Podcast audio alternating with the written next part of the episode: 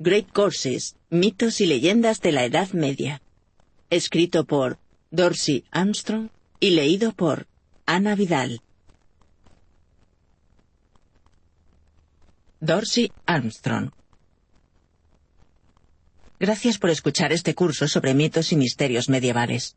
Soy su profesora, la doctora Dorsey Armstrong. Soy jefa del Departamento de Inglés de la Universidad Purdue y directora de la revista académica Arthuriana, que publica las últimas investigaciones sobre la leyenda del rey Arturo desde su nacimiento en la Edad Media a sus interpretaciones actuales. He escrito numerosos libros y artículos sobre estudios medievales y sobre la leyenda del rey Arturo, y también he traducido Le Mort d'Arthur de Sir Thomas Malory para su edición en inglés moderno. Me gradué en la Universidad de Stanford y me doctoré en la de Duke. Como profesora de literatura inglesa medieval, he dado clase en el Centenary College of Louisiana y en la Universidad Estatal de California, en Long Beach. Desde 2002 estoy en el Departamento de Inglés de la Universidad Purdue. He grabado numerosas charlas para la colección de Great Courses, entre ellas una sobre la muerte negra, otra sobre la leyenda del rey Arturo y más recientemente un análisis sobre los principales sucesos que tuvieron lugar durante el decisivo año de 1215. Gracias de nuevo por elegir mi curso.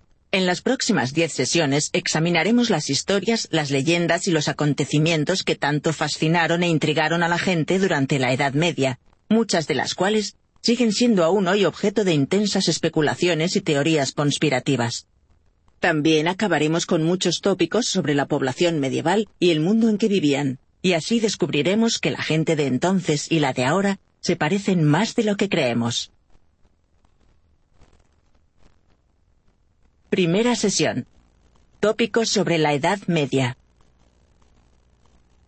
Bienvenido a esta serie de sesiones sobre los mitos y misterios de la Edad Media. Me llamo Dorsey Armstrong y en las próximas diez sesiones exploraremos juntos algunos de los misterios y leyendas medievales más fascinantes y arraigados. El rey Arturo, Robin Hood, el Santo Grial, los Templarios. Intentaremos descubrir la verdad sobre estos temas o acercarnos lo más posible a ella y en el camino descubriremos cómo se ha exagerado, magnificado, pasado por alto o hasta inventado datos sobre la Edad Media. Y también analizaremos por qué lo hicieron. Por una parte, está extendida la convicción de que la Edad Media fue una especie de edad dorada de la inocencia, en la que los pastores bailaban por los campos tocando la flauta y la gente era ignorante, infantil, se maravillaba ante cualquier cosa y se imponían las supersticiones, y que se pasaban los días sembrando los campos o recogiendo manzanas, y las noches emborrachándose. Por otra parte, tenemos una visión opuesta del periodo medieval como una época en que la vida era dura, brutal y breve. Había guerras, epidemias, hambrunas, creativos métodos y aparatos de tortura, nadie se bañaba y la gente era intrínsecamente cruel. Iban apuñalándose unos a otros y ante la mínima sospecha se quemaba la gente en la pira. Los nobles se dedicaban a violar a las campesinas, en especial en su noche de bodas, y si uno tenía suerte y sobrevivía a esos horrores, era probable que acabara muriendo de un síncope antes de los cincuenta años porque da la impresión de que esa era la esperanza de vida media. Que esas dos concepciones sobre la Edad Media hayan conseguido mantenerse y sigan vigentes, sugiere cuando menos que la imagen que nos hemos creado no es correcta. Como profesora de estudios medievales, ya no sé cuántas veces he tenido que explicar que no, los cinturones de castidad no eran de uso común, y que no, los templarios no han perdurado hasta la actualidad ocultos como masones, o convertidos en algún tipo de sociedad secreta que controla el mundo. Y no, tampoco puedo contarles la verdad absoluta sobre el rey Arturo, cuya leyenda quizás se basara en un personaje real, aunque tal vez esa persona no fuera un rey, y es probable que ni siquiera se llamara Arturo. Ni puedo dar la ubicación exacta del Santo Grial. Por otra parte, pese a ser una obra muy entretenida que hace referencia a un montón de acontecimientos y personajes reales de la Edad Media, Además de a una serie de alocadas teorías de la conspiración, el Código da Vinci de Dan Brown no supone la inesperada revelación de una serie de secretos ocultos desde la crucifixión de Jesús. Y siento aguar la fiesta a más de uno, pero tal como veremos en una sesión posterior de esta serie, cuando aparece por primera vez en la literatura medieval, el Santo Grial no es ni santo ni un grial, y no tienen nada que ver con sangre, ni de origen real, ni de otro tipo. No es más que una bandeja. Una bandeja muy bonita, pero que no tiene ninguna relación con Jesús, ni con la familia real francesa, ni con ninguna línea sucesoria oculta y sagrada. Pero ahora me estoy adelantando. En sesiones posteriores desvelaremos esos y otros muchos misterios. Pero en esta primera sesión quiero aclarar algunas ideas erróneas sobre cómo era realmente la vida en la Edad Media. Tal como veremos y como repetiré una y otra vez, de hecho lo diré tantas veces que habrá quien acabe gritándole al altavoz del coche o al iPhone que pare de decirlo, la gente del medioevo y la gente de la actualidad somos más parecidos que diferentes. Así que empezaremos a establecer unos cuantos hechos y acabar con algunos mitos. El primer problema es describir algo como la Edad Media. ¿Media? ¿En medio de qué? Por comodidad de uso, la mayoría de los académicos aplicamos el término Edad Media tal como se ha usado tradicionalmente, pero lo cierto es que la mayoría lo hacemos a regañadientes. En segundo lugar, prácticamente hemos acordado que el periodo medieval comprende unos mil años, más o menos del 500 al 1500, pero eso es así porque son números redondos que todo el mundo puede recordar. Nadie se cree que la noche de Año Nuevo del año 499 la gente fuera diciendo, bueno, supongo que aquí se acaba la edad antigua tardía. Durante un tiempo las cosas se van a poner bastante mal. Como tampoco se despertarían de pronto en 1501 gritando, ¡Qué bien! ¡Por fin ha llegado el Renacimiento! Pero lo cierto es que cuando los intelectuales del siglo XVI miraban atrás e intentaban interpretar los periodos transcurridos antes del suyo propio, tenían realmente la sensación de vivir en una nueva era. Un tiempo con una luz que el anterior no tenía. Y ese periodo ha acabado llamándose Renacimiento, porque en verdad era considerado un nuevo nacimiento. Pero ¿qué era lo que renacía? Bueno, pues la antigüedad clásica que se corresponde con la Roma y la Grecia antiguas, con sus togas, sus filósofos, la construcción de acueductos y de excelentes carreteras. Así pues, desde que en el siglo V el Imperio romano acabó hundiéndose, tenemos un milenio entero entre el final de la Edad Antigua y el siglo XVI, cuando el aumento de los grandes viajes aceleró el intercambio de ideas y de información, y de pronto más gente tuvo acceso a los libros y a la instrucción. Y ese periodo de mil años, desde el 500 al 1500, se llamó Edad Media porque quedaba emparedado entre el glorioso mundo antiguo y el inicio de la era moderna, en la que todo el mundo actuaba como si fueran a recuperar la gloria de aquel mundo antiguo. Y lo cierto es que lo intentaron con mucho ahínco. Lo que quedó en el medio fue ese largo, aburrido y desagradable vacío, la Edad Oscura.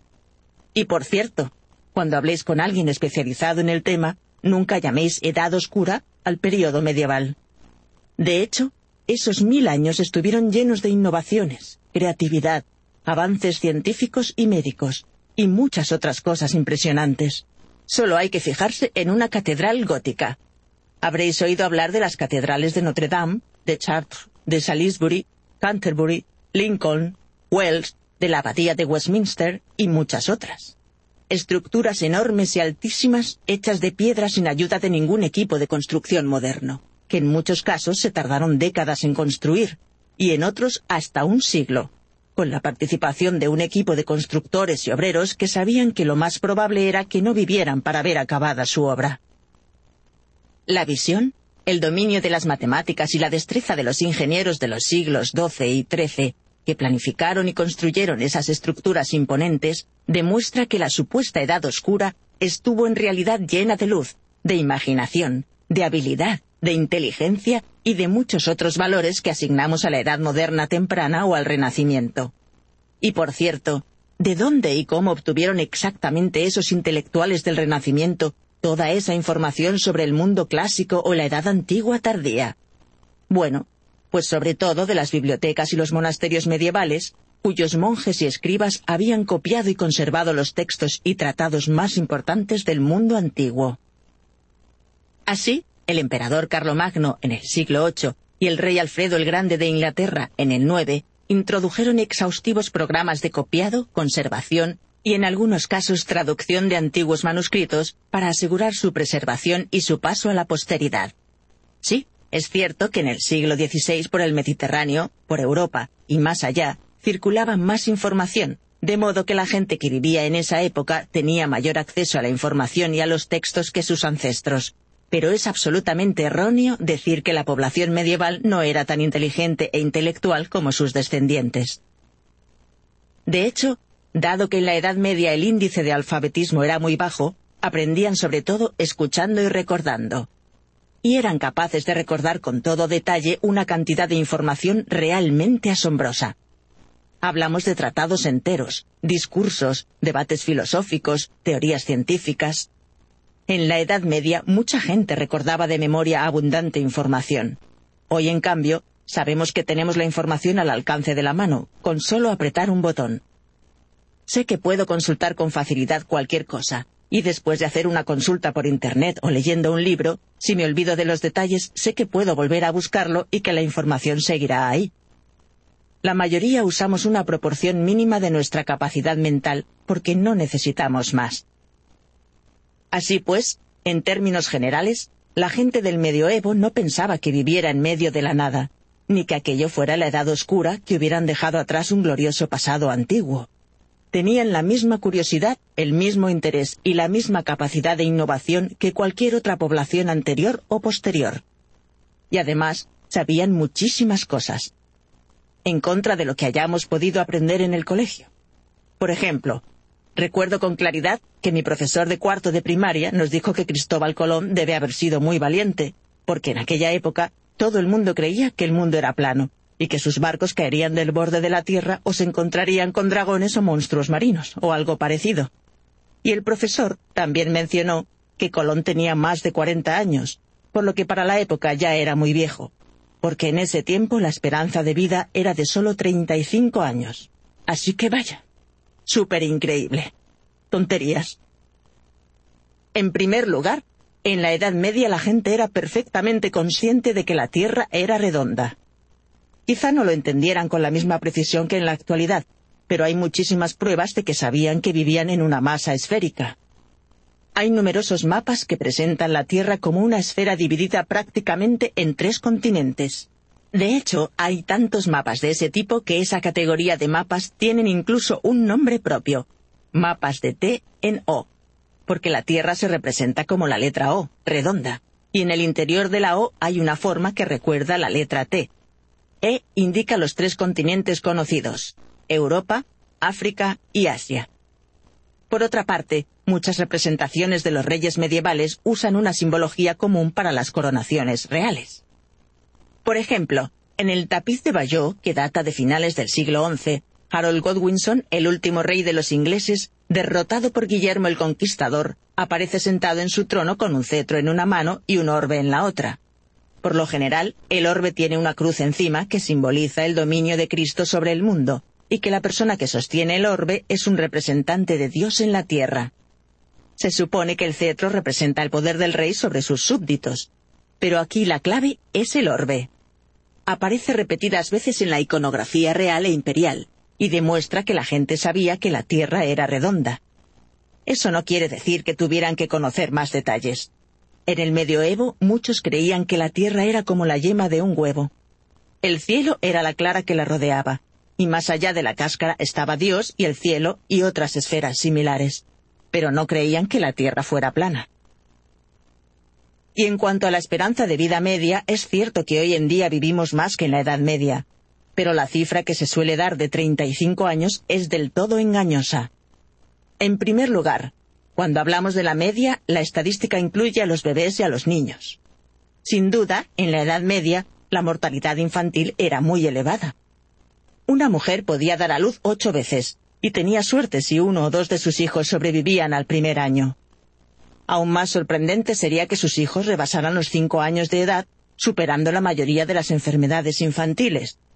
Así que, incluyendo a todos los que morían durante la infancia, la esperanza de vida media queda muy sesgada. Desde luego, una persona sana que llegara a los 34 años no estaría pensando, bueno, ya soy viejo, quizá muera pronto ni tampoco que le pudiera dar un síncope en algún momento durante los años siguientes. Sí, también hay que considerar las epidemias de peste, las guerras y las muertes en el parto, que aumentaban notablemente la mortalidad entre las mujeres.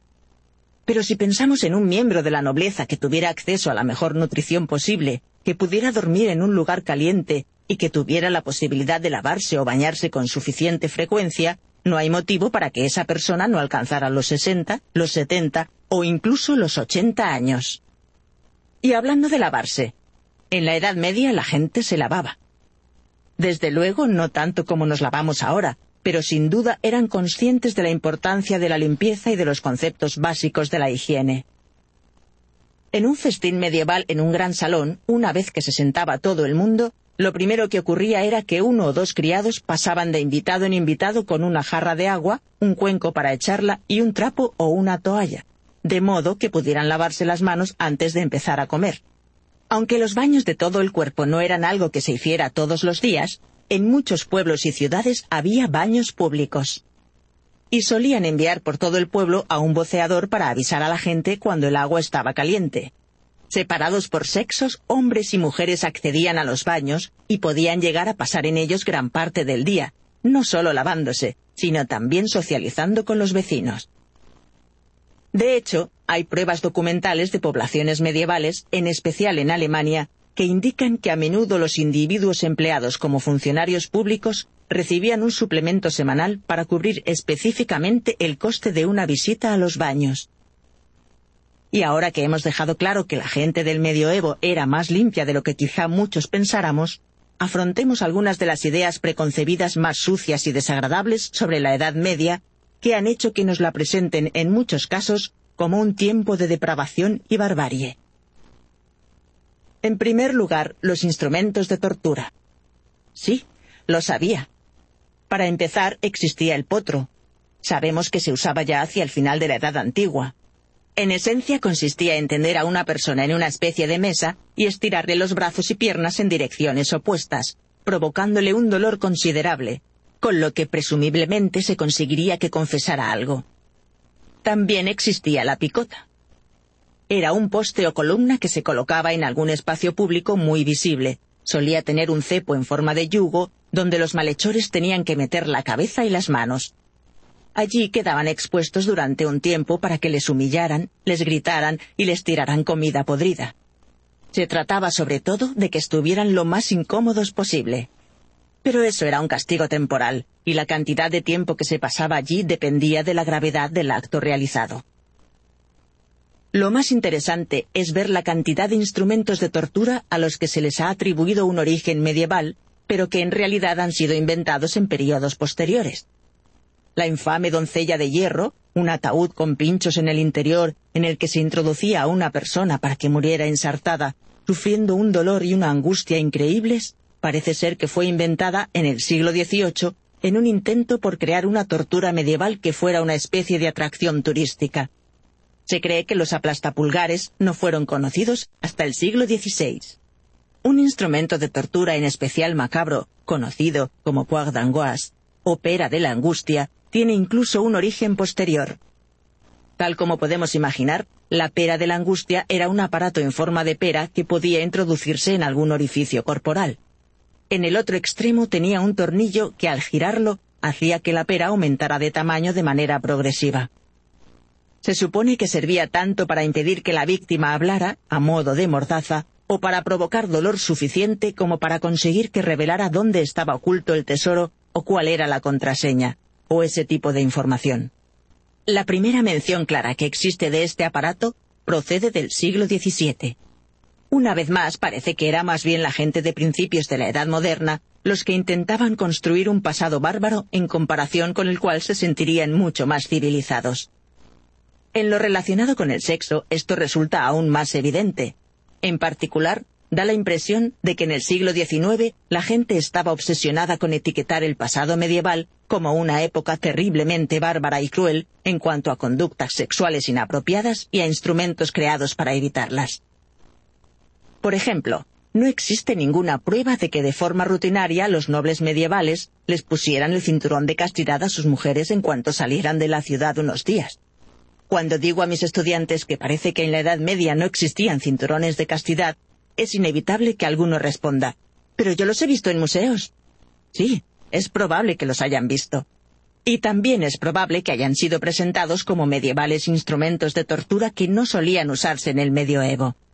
Y apuesto a que también habrán visto armaduras y espadas de aspecto auténtico, pero creadas por herreros modernos para su utilización en películas.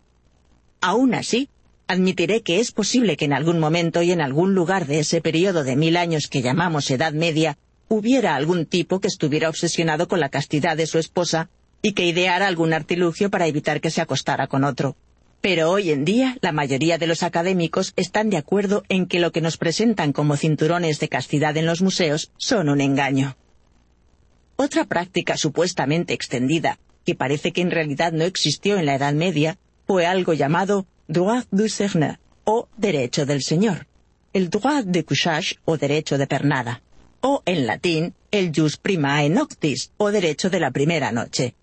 Una gran cantidad de películas, libros y programas de televisión han propagado la idea de que en la Edad Media el señor feudal era el primero que podía yacer con una recién casada en su noche de bodas.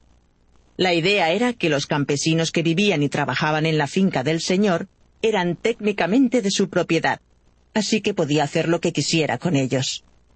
Y según películas como Braveheart, entre otras, parece que a menudo lo que el señor decidía hacer era desflorar a las vírgenes en su noche de bodas. Bueno, es innegable que debió haber señores que aprovechaban su estatus y su poder para cometer abusos sexuales con impunidad, pero no es tal como se suele sugerir que las clases dominantes se pusieran de acuerdo y decidieran hacer de esto una costumbre universal para mantener a los campesinos sometidos. Una vez más, parece ser que fue gente de la era moderna la que inventó y exageró atrocidades como esta para hacer que su propia sociedad y su propia época parecieran mucho más ilustradas y civilizadas. Si se piensa en ello, tiene sentido. Así podían mirar al pasado, señalar el presente y trazar una progresión ascendente. Una progresión de la crueldad bárbara y de la ignorancia a la educación y la civilización modernas. Y por supuesto, dado que era una progresión con la Edad Oscura como punto de partida, cualquier época que difundiera aquellas falsedades sobre el pasado podía presentarse como un ejemplo estupendo de lo lejos que había llegado la humanidad, presentando su propia época como la mejor la más brillante, la más avanzada, la más compasiva, la más asombrosa, etcétera, etcétera. En la sesión de hoy he señalado solo unas cuantas de las falsas ideas con las que solemos encontrarnos los medievalistas.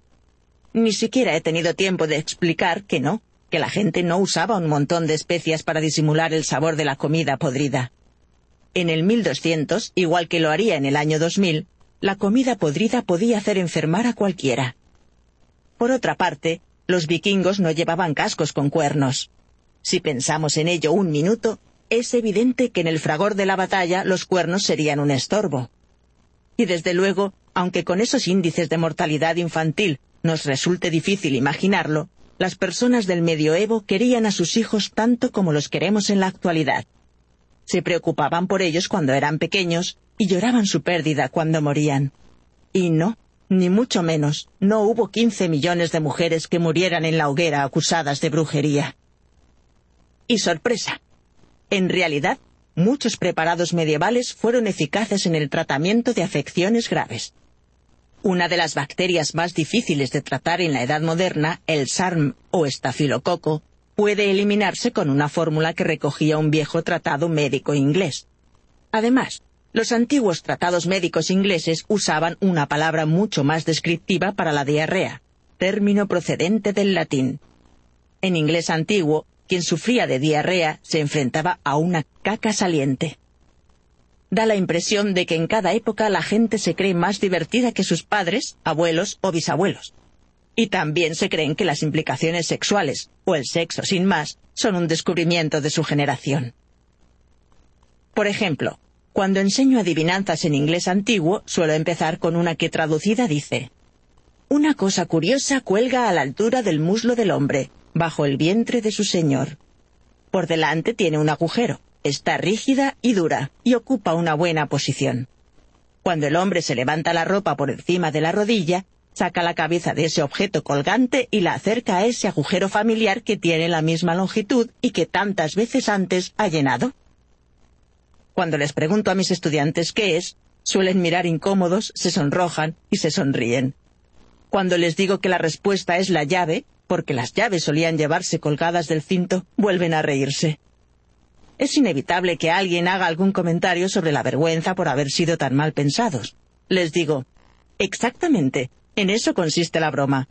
Se supone que tenéis que pensar que la respuesta al acertijo es pene, y que luego tenéis que avergonzaros cuando veis que esa misma descripción es aplicable a llave. Los estudiantes se quedan perplejos. No se pueden creer que la gente de aquella época hiciera bromas picantes. Claro, todo el mundo estaba demasiado ocupado combatiendo en la guerra o muriéndose de peste como para hacer bromas, y mucho menos si eran picantes. Luego solemos pasar un rato larguísimo discutiendo cuántos textos medievales hablan de los pedos y del sexo en términos humorísticos. Tal como he dicho antes y como volveré a repetir, la gente de aquella época y la de esta somos más parecidos que diferentes. Y parece ser que algo que tenemos en común la gente del medioevo y la gente moderna es el gusto por las teorías conspirativas. En nuestra próxima sesión examinaremos a un grupo que ha sido objeto de las más alocadas teorías conspirativas, tanto en el medioevo como en tiempos modernos. Y no parece que la obsesión que suscitan en muchos vaya a desaparecer próximamente. Estoy hablando de los caballeros templarios. Si quieres saber más sobre ellos, acompáñeme en la próxima sesión. Segunda sesión. Los caballeros templarios. En nuestra primera sesión hemos hablado de algunas de las falsas ideas extendidas sobre la Edad Media y he observado que de hecho la gente de la Edad Media y la de la actualidad somos más parecidos que diferentes. Bueno, una de las características en común de los hombres y mujeres del medioevo y los de la actualidad es que parece que a todos nos encanta una buena teoría conspirativa. Y hay una organización que fue objeto de una gran teoría de la conspiración y que aún sigue siéndolo, un grupo de personas conocidas como los Caballeros Templarios. En la sesión de hoy explicaremos los orígenes y la evolución de esta orden de caballeros, su increíble ascensión al poder, cómo alcanzaron riqueza y estatus, y su igualmente llamativa caída y disolución. Algunos de estos hechos nos ayudarán también a comprender por qué hay aún tanta gente que tiene la sensación de que los templarios no desaparecieron. Simplemente se ocultaron, por decirlo así, y ahora desde las sombras controlan los gobiernos y las finanzas de todo el mundo. Por supuesto, tenemos que analizar el contexto para entender cómo pasamos de una orden de monjes medievales que intentaban proteger a los peregrinos que se dirigían a Tierra Santa a una sociedad secreta que gobierna el mundo. En primer lugar, debemos comprender que los templarios nacieron como consecuencia directa de las cruzadas. Así que haremos un repaso rapidísimo.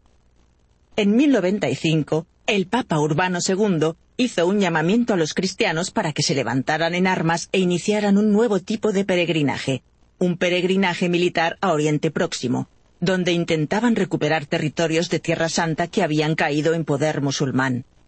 Para sorpresa de todos, y en mi opinión sobre todo de los propios cruzados, tuvieron un éxito inicial impresionante, capturando Jerusalén en 1099 y creando cuatro estados cruzados, el Reino de Jerusalén, el Principado de Antioquía, el Condado de Edesa y el Condado de Trípoli. No obstante, desde el momento de su creación, estos estados cruzados sufrieron la amenaza constante de los líderes musulmanes expulsados, que los reclamaban. Pero al mismo tiempo, ese suceso inicial provocó que una gran cantidad de personas de Europa Occidental decidieran emprender el viaje a Tierra Santa. No para luchar, sino para expresar su fe, y quizá potenciarla, o como penitencia por sus pecados o en busca de bendición y curación. La mayoría de estos peregrinos no tenían formación como guerreros, y a principios del siglo XII, cada vez con más frecuencia, esos grupos de viajeros fueron encontrándose que la ruta a Tierra Santa estaba plagada de peligros, y que podían ser objeto de robos y asesinatos. Por supuesto, un motivo de ello era que un viaje tan largo, de Europa a Oriente Próximo, requería una considerable inversión, y por lo tanto que los peregrinos llevaran una importante cantidad de dinero. Eso, como cabe imaginar, los convertía en atractivas presas para todo tipo de ladrones y rufianes. Esa situación dio pie a la creación de una organización que en años recientes ha sido objeto de planteamientos muy imaginativos y a veces disparatados en libros y películas. La Orden de los Templarios. Dado que también era monje, un templario era un caballero diferente a todo lo visto hasta el momento. y puesto que se esperaba de él que fuera un caballero, podría decirse también que un templario era un monje diferente. En el modelo de tres clases de la sociedad medieval, el mundo se dividía entre los que luchaban, la nobleza, los que rezaban, el clero, monjes, curas, etc., y los que trabajaban, los campesinos o básicamente cualquier otra persona. Se suponía que uno no debía salirse de su casilla y que había que dejar la lucha a los nobles, la oración a los religiosos y la producción de alimento a los trabajadores. Si uno era guerrero, tenía que levantarse en armas y proteger al resto de la sociedad, en particular al clero, porque tenían prohibido expresamente alzarse en armas y luchar. No era su misión. Su misión era rezar, y así ayudar a toda la humanidad a encontrar el camino hacia la salvación. Por ese motivo, las iglesias y los monasterios fueron objetivos clave durante las invasiones vikingas. Los vikingos, que no eran cristianos, estaban asombrados de que aquellos lugares estuvieran llenos de todo tipo de tesoros, y que los hombres que allí vivían parecieran no tener ni idea de cómo defenderse. Así que los vikingos debieron pensar, bueno, vale, gracias por facilitarnos tanto el saqueo. Pero volvamos a la primera cruzada. Que el Papa enviara guerreros seculares a defender y proteger la Iglesia con la fuerza de las armas era una cosa, pero otra muy diferente era que diera su bendición a una orden de monjes con licencia para actuar como caballeros. Sin embargo, eso era exactamente la orden de los caballeros templarios. También los hacía diferentes que el Papa les concedió una autoridad asombrosa y que sólo respondían ante él. En su origen, la orden fue fundada en 1118 por un hombre llamado Hugo de Pines junto con ocho compañeros. Su objetivo declarado era ofrecer protección a los peregrinos que viajaban a Jerusalén. Lo hicieron no solo actuando como guardaespaldas de los peregrinos que atravesaban Palestina, sino también mediante un inteligente sistema para que los peregrinos no necesitaran llevar consigo dinero y otros objetos de valor, aplicando una idea muy moderna, en esencia la creación de una banca tal como la conocemos hoy en día.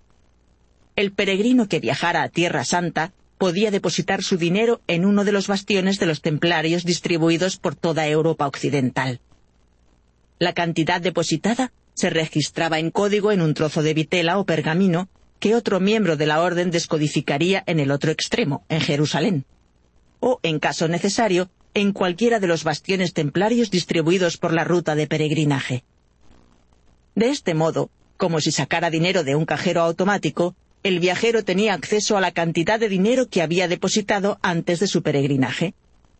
Como reconocimiento del estatus especial de los templarios, el rey de Jerusalén de la época, Balduino II, les cedió para que instalaran su cuartel general parte del recinto real del Monte del Templo, en Jerusalén, considerado el lugar en que se encontraba originalmente el templo del rey Salomón. De ahí el nombre de templarios. Por otra parte, Bernard de Clairvaux, una de las figuras religiosas más importantes del momento, monje cisterciense y abad venerado por toda la comunidad cristiana, les dio aún mayor legitimidad redactando las reglas de la orden. Los templarios adoptaron como uniforme la túnica blanca de los cistercienses, con una cruz roja en la parte delantera. Se calcula que en su momento álgido el número de templarios llegó a los 20.000, divididos en tres grupos. Los caballeros, responsables de la seguridad de los peregrinos en Tierra Santa, los sacerdotes, que atendían las necesidades religiosas de la orden, y los trabajadores, que gestionaban el lucrativo imperio bancario de la orden. Pese a su vocación inicial de llevar una vida de pobreza, muy pronto adquirieron un gran poder y amasaron enormes riquezas. De hecho, todos los monjes hacían voto de pobreza y castidad. Y los templarios también. En la Navidad de 1119, cuando empezaron a tomar sus votos, eran conocidos como los pobres soldados de Cristo. Fue más tarde cuando empezó a llamárseles templarios, debido a que tenían su cuartel general en el monte del templo pero tal como una y otra vez nos ha enseñado la historia, una organización monástica tiende a obtener riquezas. Pensemos en ello. La gente les hacía donaciones, los monjes juraban no tener propiedades, y al no tener descendencia, nada de lo que llegaba al monasterio se transmitía en forma de herencia. Sin proponérselo, los benedictinos, los cistercienses e incluso los franciscanos acabaron convirtiéndose en órdenes ricas. El poder y la riqueza de los templarios crecieron aún más en 1127, cuando Balduino II, rey de Jerusalén, envió a Hugo de Pines a Francia en misión especial. A Balduino le preocupaban dos cosas. ¿Quién le sucedería? Y si el reino de Jerusalén podría proteger a todos los peregrinos que llegaban de Occidente. Balduino solo tenía hijas, así que para asegurar la línea sucesoria, ofreció a su hija mayor en matrimonio al conde Fulco de Anjou, noble francés del más alto rango, que así se convertiría en su heredero. En aquel mismo viaje también se resolvió el otro problema, el de obtener donativos para financiar la seguridad en Tierra Santa. Contribuir a mantener el dominio de la cristiandad en Tierra Santa era una causa muy aceptada que muchos consideraban un modo de hacer una buena acción para ayudar a la Iglesia, y quizá de ahorrarse tras la muerte cierto tiempo en el purgatorio, acelerando la llegada al cielo. Cuando en 1095 el Papa llamó a la primera cruzada, ofreció a todos los participantes una recompensa muy tentadora, el perdón de todos los pecados a quienes morían durante la cruzada. También limpiaban considerablemente la ficha para el purgatorio quienes luchaban y conseguían salir con vida. Y para los que no se embarcaban en aquel viaje, hacer donaciones a la causa también contaba para allanar el camino al cielo. Así, cuando en 1127 el gran maestre templario se lanzó a aquella misión para recabar fondos y asegurar ese matrimonio, tuvo éxito en ambos frentes. Fulco de Anjou accedió al matrimonio y los nobles donaron a los templarios no solo bienes muebles, sino también tierras. Eso fue importante, porque esas tierras les proporcionaron a los templarios numerosas bases de operaciones seguras en la Europa continental y además les garantizaron unos ingresos, ya que a partir de entonces los arrendatarios de aquellos terrenos dejarían de pagar alquiler a sus antiguos señores y en su lugar lo pagarían a los templarios.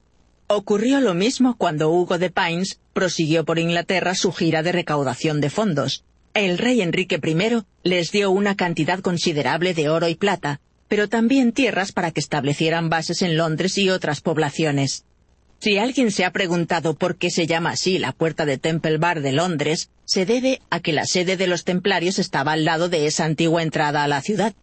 Durante este viaje, Bernard de Clairvaux redactó las normas de la Orden de los Templarios con un horario diario de oración y trabajo muy parecido al de otras órdenes monásticas. Pero Bernard también se cuidó de señalar que al ser una orden nueva con obligaciones militares y monásticas, para poder seguir ejerciendo su actividad era necesario que pudiera poseer tierras, dinero, que pudiera exigir tributos, etc. Así que, en Europa, los templarios iban acumulando tierras, riquezas y estatus. En Tierra Santa, que como sabemos se veía sometida a un ataque prácticamente constante por parte de las fuerzas musulmanas que querían recuperar los territorios conquistados, los templarios hacían lo que se les había ordenado, mantener en todo lo posible el orden y la seguridad en la región y cada vez que podían, conquistar y requisar para sí mismos castillos enemigos. Lo importante de todo esto es que no solo tenían fortalezas en el interior del levante mediterráneo, sino que disponían también de castillos y fortalezas en la costa.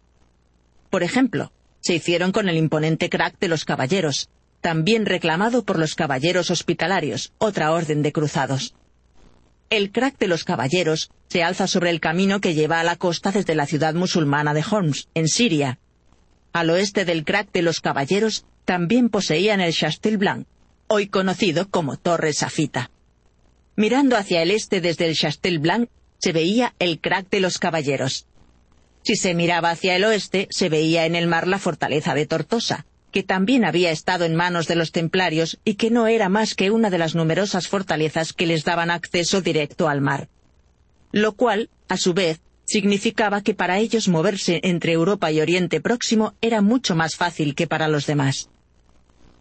Ya he explicado que desde el momento en que los cruzados capturaron sus territorios, las fuerzas musulmanas pretendían recuperarlos. El primer estado cruzado que recuperaron fue el condado de Edesa, capturado en 1144 por el brillante líder turco Sengi. Esto provocó que se llamara a la Segunda Cruzada. El proceso en el que tuvo lugar marcó el inicio de su futura caída, al tiempo que no hizo más que afirmar y poner de relieve el alto estatus de los templarios. El Papa Eugenio III, y el rey Luis VII de Francia estaban muy comprometidos con la causa de las cruzadas, y cuando en 1147 se reunieron para trazar los planes de la Segunda Cruzada, fue significativo que lo hicieran en la sede de los templarios en París.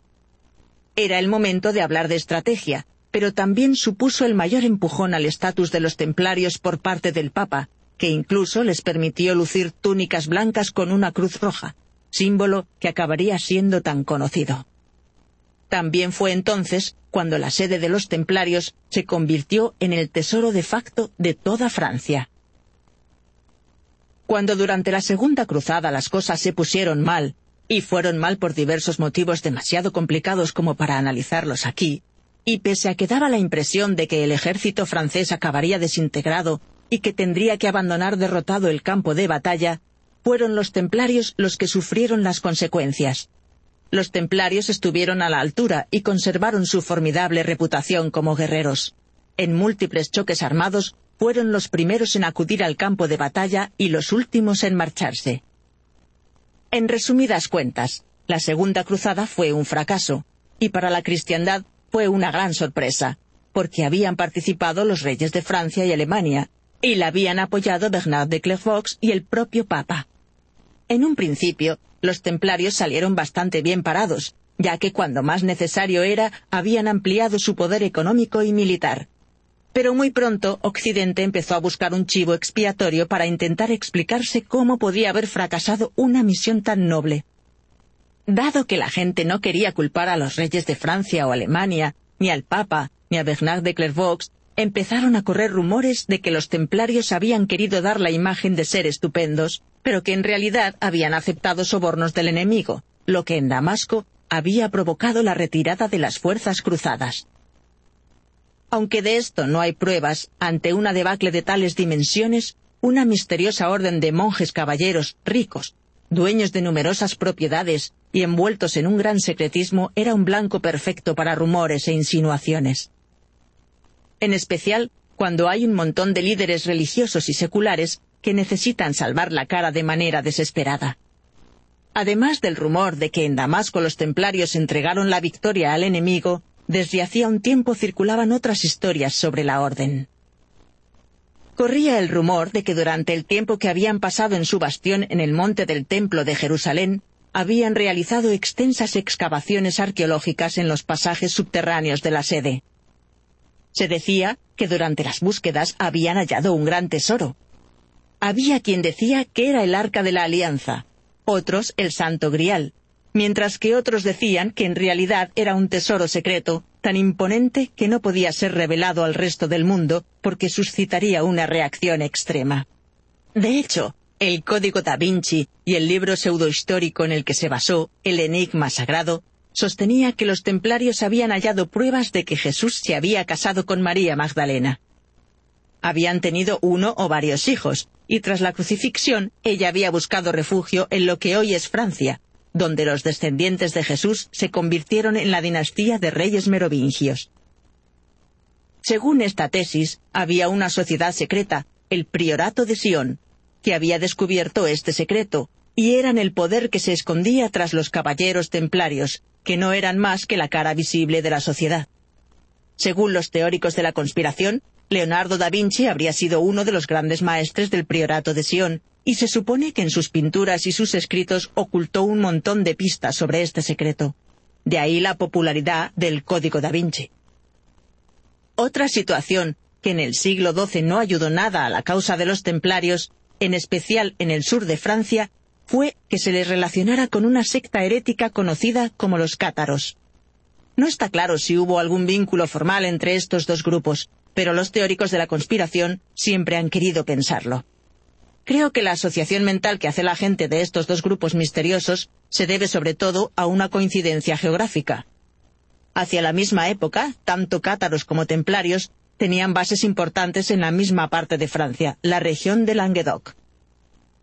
Los cátaros, también conocidos como albigenses, porque una gran parte de los miembros de la secta procedían de la ciudad francesa de Albi, se consideraban cristianos. Pero eran unos cristianos algo particulares. Eran dualistas.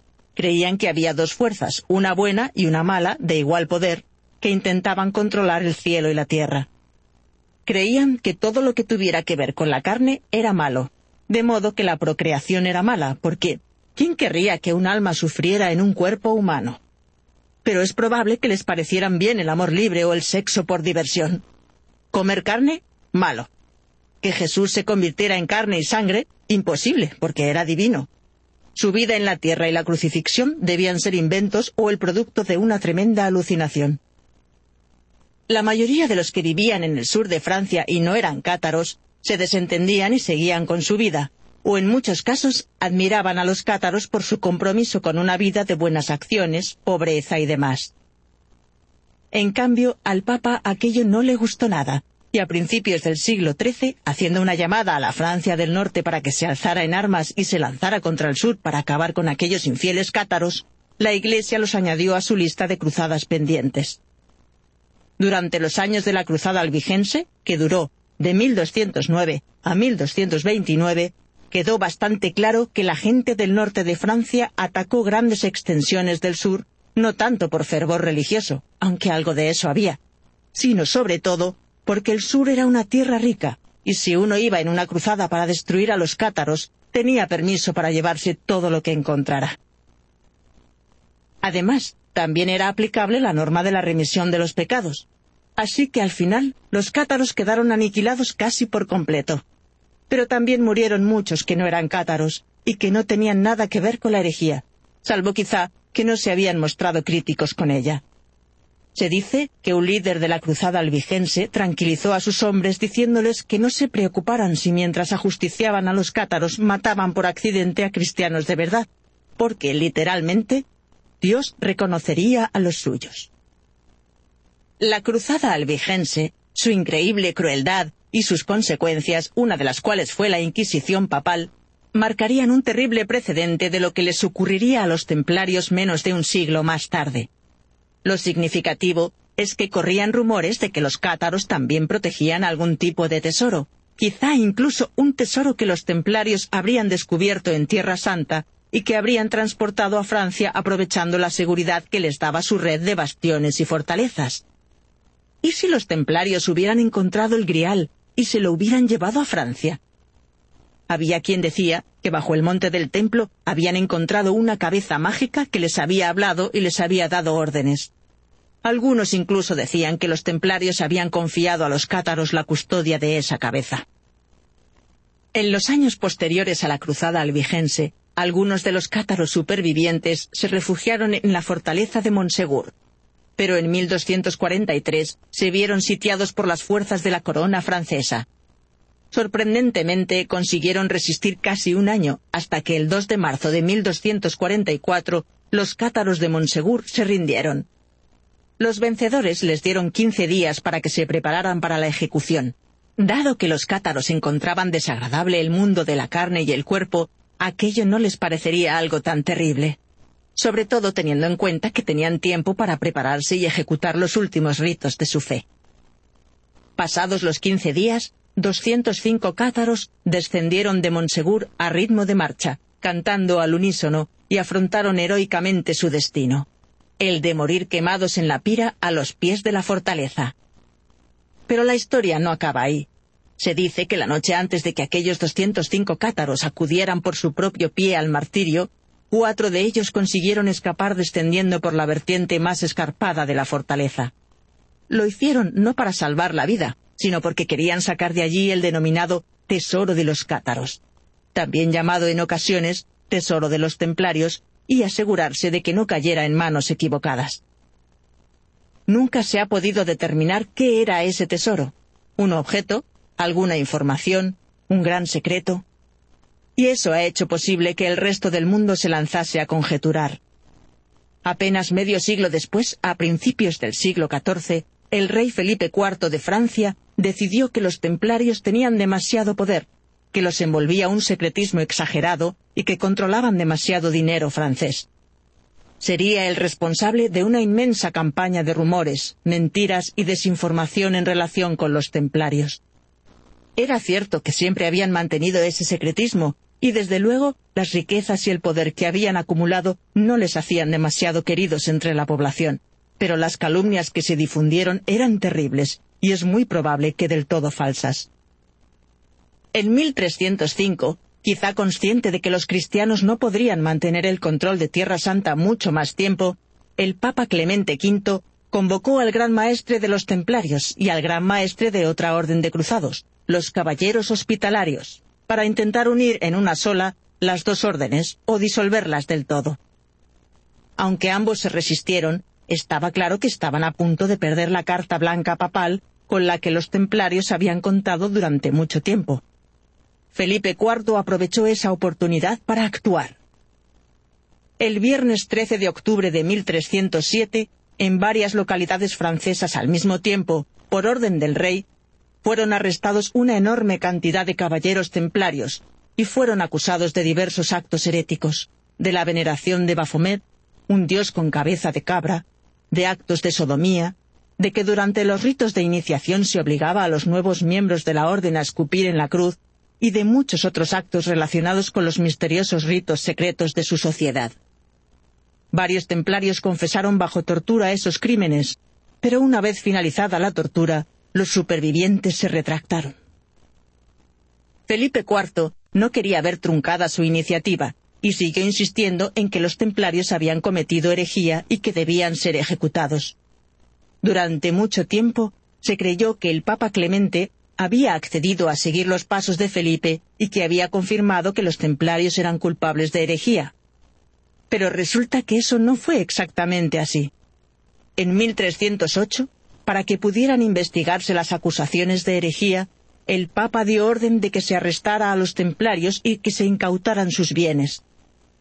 Pero un documento descubierto en los archivos del Vaticano en 2001 deja claro que aunque el Papa decidió disolver la Orden del Temple en 1308, también declaró que los templarios eran inocentes de herejía.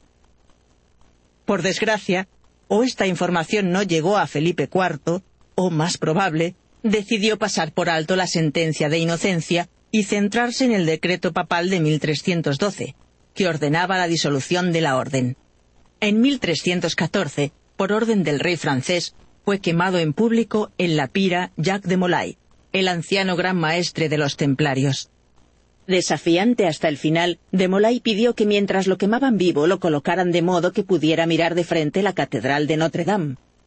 También maldijo a Felipe y a Clemente, asegurando que los dos morirían antes de que acabara el año y que los tres se encontrarían ante Dios para que los juzgara. Y eso fue lo que pasó. Un mes más tarde, Clemente murió de muerte natural, y menos de un año después, el rey francés murió en un accidente de caza. Solo hay que imaginárselo. La ejecución en público en París de un hombre que era jefe de una orden secreta, que hasta el final defendió públicamente su inocencia, que maldijo al Papa y al rey, y la maldición se cumple. Es obvio que eso no hizo más que avivar el fuego que alimentaba esta teoría de la conspiración. Y por supuesto, aunque oficialmente la Orden del Temple dejó de existir, hay muchísimas teorías y conjeturas sobre qué pasaría con los que consiguieron escapar a la persecución de Felipe IV. Porque no todos los templarios fueron arrestados, y los que consiguieron evadirse supieron desaparecer de la mirada pública. ¿Pero a dónde fueron? ¿Se llevaron sus secretos con ellos?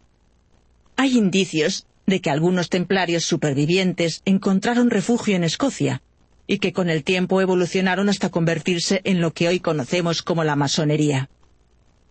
Cualquiera que haya leído una novela de Dan Brown sabe que muchos de los padres fundadores de Estados Unidos eran masones, y que gran parte de los símbolos de la orden fueron incorporados a cosas como el dinero. Por ejemplo, esa extraña pirámide del billete de un dólar con el ojo en la punta es un símbolo masónico. ¿Que eso signifique algo o no? Bueno, Siempre podría ser que los que diseñaron ese billete formaran parte de un club de la risa, o que estuvieran ocultando pistas de su gran secreto para que las mentes más brillantes lo descubran algún día cuando el mundo esté listo. Precisamente, eso es lo que hace que en la actualidad los caballeros templarios sigan siendo objeto de misterio. Tercera sesión. El Santo Grial. Tal como hemos explicado en nuestra última sesión sobre los caballeros templarios, algo que contribuye a que esa orden medieval de caballeros y monjes siga fascinando a la gente y de que en torno a ellos se conserven numerosas teorías conspirativas, es su asociación con el Santo Grial. Y lo que da aún más interés a la historia es que nadie se pone de acuerdo sobre qué es el Santo Grial. Es un cáliz lujoso. Es un cáliz rústico en el que bebió Jesús en la última cena. Es el recipiente que usó José de Arimatea o algún otro para recoger la sangre de Cristo cuando lo crucificaron. Es un meteorito que cayó del espacio. Es una persona. Es una bonita bandeja que se usó para servir comida en un banquete especial. Es una versión cristianizada del concepto pagano del caldero de la abundancia celta, que podía dar de comer sin cesar a todo el que quisiera. Porque desde que el Grial hizo su primera aparición en la literatura, se supone que en el siglo XII la gente ha ido transformándolo en todo tipo de cosas según la ocasión y los intereses en juego. Si ha escuchado o visto alguna de mis otras sesiones sobre la leyenda del rey Arturo de la serie The Great Courses, quizá recuerde que señalo al escritor francés Chrétien de Troyes del siglo XII como la primera persona que usó el término grial o graal, referido, según parece, al simbolismo y al significado que en la actualidad asociamos a ese objeto. Pero en la historia de Percival que cuenta Chrétien y que relaciona el grial con la corte del rey Arturo, el grial es una bandeja. Es una bandeja muy bonita y aunque aparece en una escena llena de imágenes religiosas, con lanzas ensangrentadas paseadas por un salón de banquetes y un rey misterioso herido en ambos muslos y otras situaciones, no hay referencias explícitas a que este objeto tenga alguna relación con Jesucristo o que por algún motivo sea sagrado. Más tarde llegó otro escritor francés que se inspiró en Chrétien de Troyes, un tal Robert de Boron, del siglo XIII, que se apropió de la idea. Declaró de forma decidida que el grial era el cáliz del que bebió Jesús en la última cena, y que también era el cáliz que usó José de Arimatea para recoger la sangre de Cristo mientras estaba en la cruz.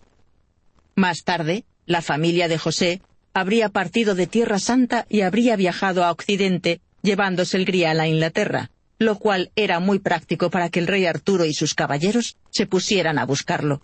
Lo tenían ahí mismo. Desde que empecé con esta serie de sesiones, me ha llamado la atención un fascinante descubrimiento realizado por un académico francés que me señaló Sir Geoffrey Ash, destacado investigador sobre el tema.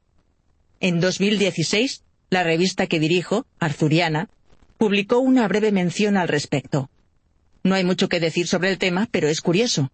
Se trata de que hay un documento conocido como Chronique de Dole, o Crónica de la ciudad de Dole, escrito por su arzobispo hacia el año 1100, de modo que es anterior a Chrétien de Troyes y a Robert de Boron. Es importante porque Dol se encuentra en la Bretaña francesa. Tal como explicaré con más detalle en nuestra próxima sesión, la región de Bretaña era llamada así, o Britania Menor, porque durante los siglos V y VI se asentó allí una gran cantidad de población que había huido de las islas británicas a través del Canal de la Mancha ante las invasiones que estaban sufriendo las islas. Precisamente durante estas invasiones, la mayor de ellas protagonizada por un grupo germánico, los anglosajones, fue cuando nació la legendaria figura del rey Arturo. Se supone que Arturo encabezó la resistencia militar contra estos invasores y que fue capaz de poner a gran parte de la población local de su lado. Otros salieron pitando de Britania, cruzando el canal hacia Francia, donde conservaron su idioma y su cultura bretona, y a través del canal mantuvieron cierta comunicación con sus parientes lejanos. Tanto los británicos de Britania como los bretones que ahora residían en Bretaña, en la actual Francia, hablaban un idioma celta, es probable que cercano al galés. Y en cuanto a la figura del rey Arturo, si efectivamente existió, o si al menos se basó en una persona real, quizá también era celta. Ese es uno de los motivos por los que los estudiosos creen que hay tantos textos sobre la leyenda artúrica escritos en francés. En el territorio que hoy es Francia, los franceses y los bretones eran vecinos, y tal vez muchas historias bretonas procedentes de Britania acabaron siendo adaptadas y reinterpretadas por escritores franceses. Mucha gente cree que de ahí procede gran parte del material utilizado por Chrétien de Troyes, porque su texto está escrito en francés. Y hay muchas historias escritas en galés que siguen líneas argumentales similares y que tienen personajes con nombres casi idénticos. En cualquier caso, debemos recordar que esa crónica bretona de Dol data de 1107. Así define el bueno del arzobispo a uno de sus predecesores, un obispo de Dol del siglo VI llamado Budok. Cito. San Budok, avalado por los objetos preciosos que trajo de la ciudad sagrada de Jerusalén, es decir, el cáliz y la bandeja que usó nuestro Señor durante la última cena que tomó con sus discípulos. Fin de la cita.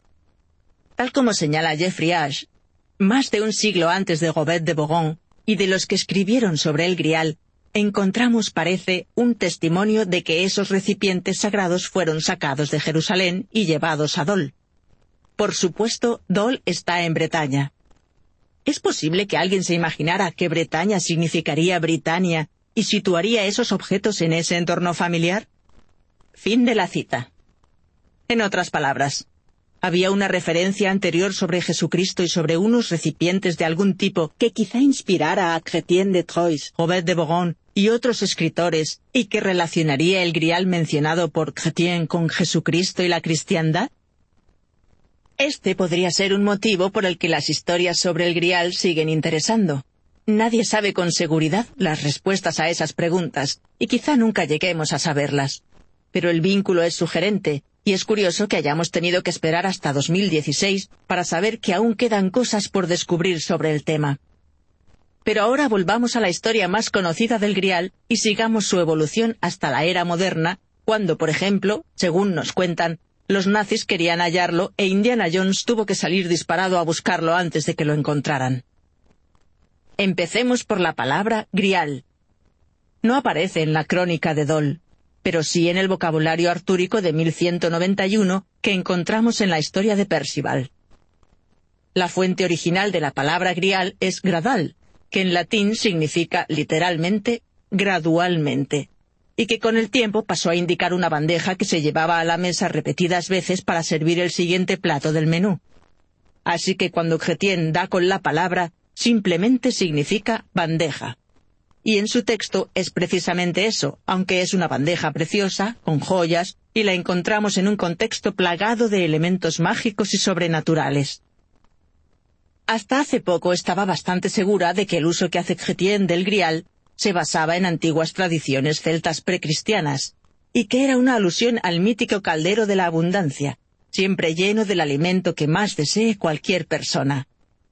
Aunque el texto de Chrétien tiene una clara perspectiva cristiana, hay que recordar que gran parte del material que le sirvió de fuente lo obtuvo de los cuentacuentos bretones.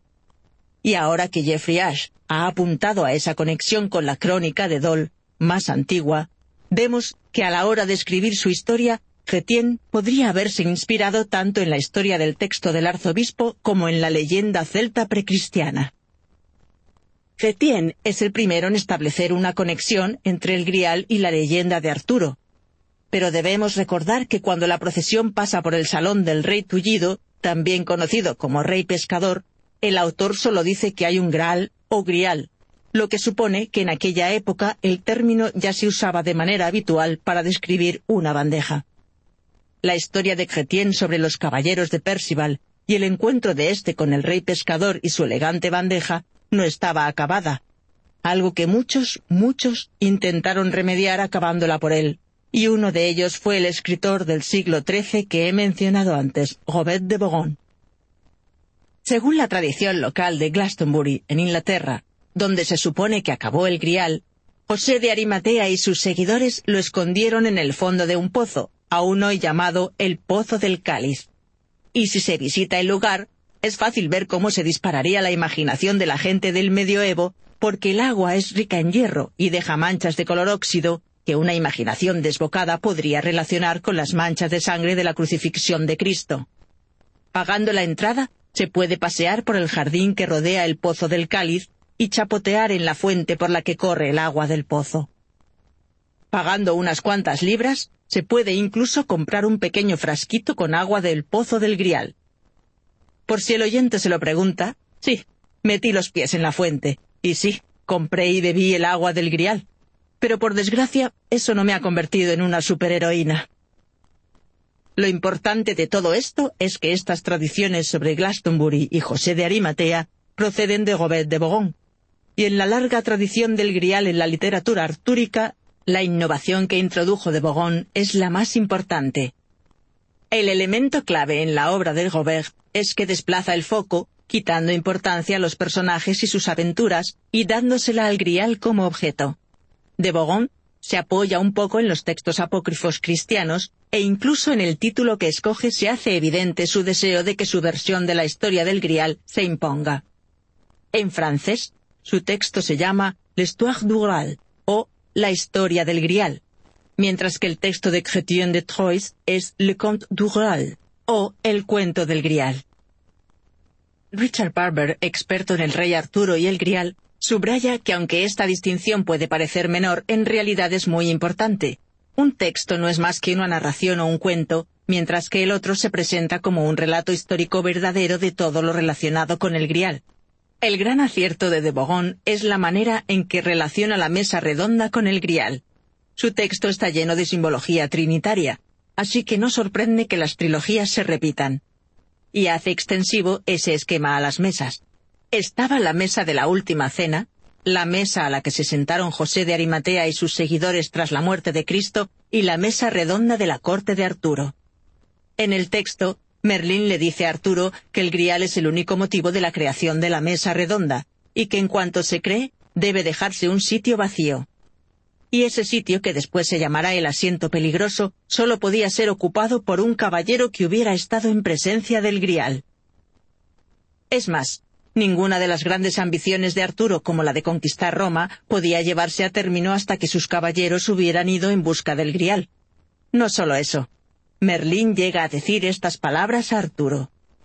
Cuando ese caballero haya alcanzado la grandeza necesaria que le haga digno de presentarse en la corte del rico rey pescador y pregunte qué propósito sirvió y sirve aún el grial, el rey pescador quedará curado al instante, y le dirá las palabras secretas pronunciadas por nuestro Señor antes de pasar de la vida a la muerte, y ese caballero tendrá a su cuidado la sangre de Jesucristo.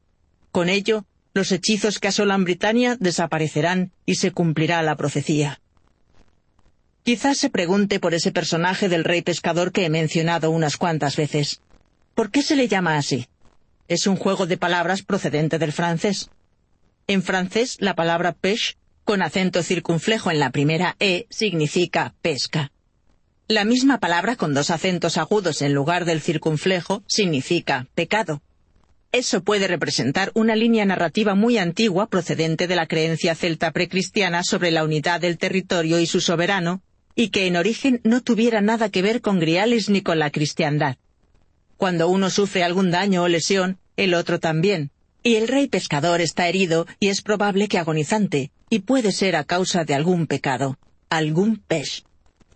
Tal vez un pecado sexual, es lo que suelen representar las heridas en los muslos, y por eso su tierra estaría baldía y yerma. En la versión de la historia de De Bogon, Percival sigue siendo el principal caballero del Grial, pero los otros caballeros del reino de Arturo se lanzan en busca del mismo objetivo, pero de Bogon sigue de cerca a de Chrétien, y una vez que Percival está en el castillo del Grial, no se atreve a hacer una pregunta, porque le preocupa que pueda ser maleducada. Tras ver pasar en procesión el Grial, lanzas sangrantes, velas y demás por el salón de banquetes en dirección al rey pescador, Percival decide la mañana siguiente preguntarle a alguien qué sentido tiene todo ese espectáculo. Pero cuando se despierta, el castillo y sus habitantes han desaparecido, y una voz incorpórea le informa de que con que hubiera preguntado a qué propósito servía el grial, el rey se habría curado y el territorio con él. ¿Qué sentido tiene? El oyente tiene que imaginárselo por su cuenta, porque Chrétien no se molestó en acabar su historia de Percival. No obstante, mientras que la historia de Chrétien queda truncada, de Bogón acaba la suya. Tras siete años vagando, Percival da con un ermitaño que escucha su confesión. Luego se encuentra con Merlín, que lo encamina de vuelta al castillo del Grial y allí vuelve a ver la procesión. No obstante, esta vez está preparado.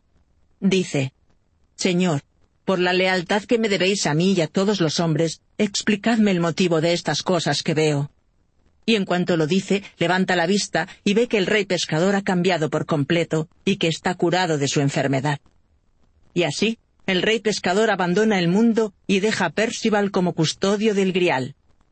Antes de marcharse, el rey pescador cuenta a Percival las palabras pronunciadas por Jesús justo antes de su muerte y que el propio José de Arimatea refirió al rey pescador. Por desgracia, al oyente no se le permite conocerlas. Lo último que nos dice el texto de De Bogón es que Merlín se retira a una cueva o que le dice a su señor, Blaise, lo que ha sabido del grial y que queda a la espera aunque no queda claro de qué. En las décadas posteriores a su aparición, el texto de De Bogón acabaría convirtiéndose en la más influyente de las historias sobre el grial. Pero con curiosas variaciones. Hay otras tradiciones basadas en principio solo en Chrétien. El escritor alemán Wolfram von Eschenbach, cuyo Percival estaba basado en el texto inacabado de Chrétien, convirtió el grial en una piedra, lapsit exilis, que mantiene con buena salud a todo el que tiene cerca, o al menos evita que los gravemente heridos mueran y también los alimenta. El término lapsit exilis es algo que quiere parecer latín, pero como mucho es una corrupción del latín. A mí me parece algo parecido a la piedra que cayó del cielo o a la piedra que cayó de algún sitio, pero nadie lo tiene claro. Me gusta pensar, aunque no tengo ninguna prueba de ello, que es fruto de la combinación de algún suceso histórico real relacionado con un meteorito con el concepto de una bandeja mágica. No es más que el producto de mi imaginación. Mientras que la idea del grial como piedra es exclusiva del texto de Wolfram, la de que asegura el alimento o el sustento la vemos repetida tanto si se trata de una bandeja como si es un cáliz o una piedra. Porque aunque cuando lo vemos por primera vez con el Percival de Chrétien esté vacío, cuando avanza la historia sirve como bandeja para pescado, pêche. Obed de Bogón cuenta que sus poderes místicos se emplean para evitar una hambruna. En otro espléndido giro narrativo, cuando el grial llega a Gales, toma una dirección inesperada y diferente. En la historia galesa de Peredur, el grial es una bandeja que contiene la cabeza de un hombre flotando en un charco de sangre. Pero tal como he dicho antes, el que marca el momento clave en el desarrollo de la narrativa del grial es el texto de Gobet de Bogón. Y en cuanto acabó de escribirlo, muchos otros cogieron la pluma y se pusieron a contar su propia versión de la historia. Una de estas versiones es el texto francés conocido como Perles Fox, que es uno de los textos artúricos más complejos que existen, hecho que podría explicar la relativamente escasa producción de estudios que hay sobre él. En algunos aspectos sigue a de y a Chrétien, pero en otros aspectos es tan complicado que se le ha llegado a describir como el texto artúrico menos canónico. Quien quiera que haya sido el autor parecía estar en especial interesado en el significado cristológico del grial, y se centra en eso, contando al mismo tiempo gran parte de la leyenda artúrica como una especie de alegoría o símbolo de la guerra entre la antigua ley del Antiguo Testamento y la que trajo Cristo en el Nuevo Testamento. En este sentido, es también antisemita, algo nada habitual en la literatura artúrica. El texto es tan raro que Roger Sherman Loomis, uno de los grandes estudiosos artúricos de principios del siglo XX, afirmó que el autor debía estar literalmente trastornado. Para cuando llegamos al enorme texto artúrico francés del siglo XIII, que conocemos como ciclo de la Vulgata, el grial ya ha adoptado su forma definitiva de cáliz. También es objeto de deseo y hace su aparición en la corte de Arturo volando por la sala como un murciélago atrapado, y de pronto todo hombre con que se encuentra observa que se encuentra saciado del alimento que más le gusta del mundo. Y cuando los caballeros miran a sus compañeros, los ven más honestos y más nobles que nunca. Esa es la versión de la historia del Grial que más importancia adquiriría porque es la que Sir Thomas Malory incorporó en su enorme obra Mort d'Arthur, un texto escrito en inglés hacia finales de la Edad Media y que hasta la fecha es el relato más coherente y más ajustado al orden cronológico de la leyenda del rey Arturo. De hecho, es el relato que usaron como base las versiones más modernas de la leyenda. En el ciclo de la Vulgata, el cambio principal de la historia del Grial, reflejado después en la obra de Mallory, es en lo referente al personaje principal, aunque Percival juega un papel importante y de nuevo se convierte en uno de los caballeros más exitosos en la búsqueda del Grial. Pero el título que damos a este texto identifica quién es el verdadero protagonista. Hoy en día llamamos a esta enorme obra Lanzarote Grial. Y en sus páginas seguimos a diversos caballeros que buscan el Grial, pero ninguno nos interesa más que Sir Lanzarote, que según se dice lo intenta con más ahínco que nadie, y quizá por ello fracasa terriblemente. ¿Qué ocurre? Bueno, en una fase temprana de la historia, Galahad encuentra el Grial, pero en su presencia no se comporta de forma apropiada, y ese comportamiento le lleva a sufrir una serie de desgracias. Pero Galahad no es de los que se detiene ante un desafío, así que incita al resto de la mesa redonda para que se lancen a la búsqueda. Pero antes de llegar a eso, hay otros asuntos que reclaman nuestra atención. Uno de ellos es que, según parece, fruto de su unión con una hija del rey Pel de Cornebet, algo que sucede con la ayuda de una poción mágica, Sir Lanzarote está predestinado a ser padre del santo Sir Galahad. Pero cuando descubre que le han engañado, Lanzarote se enfada, por decirlo así, y airado se aleja a caballo. Todo esto es necesario, y tal como he dicho antes, está predestinado.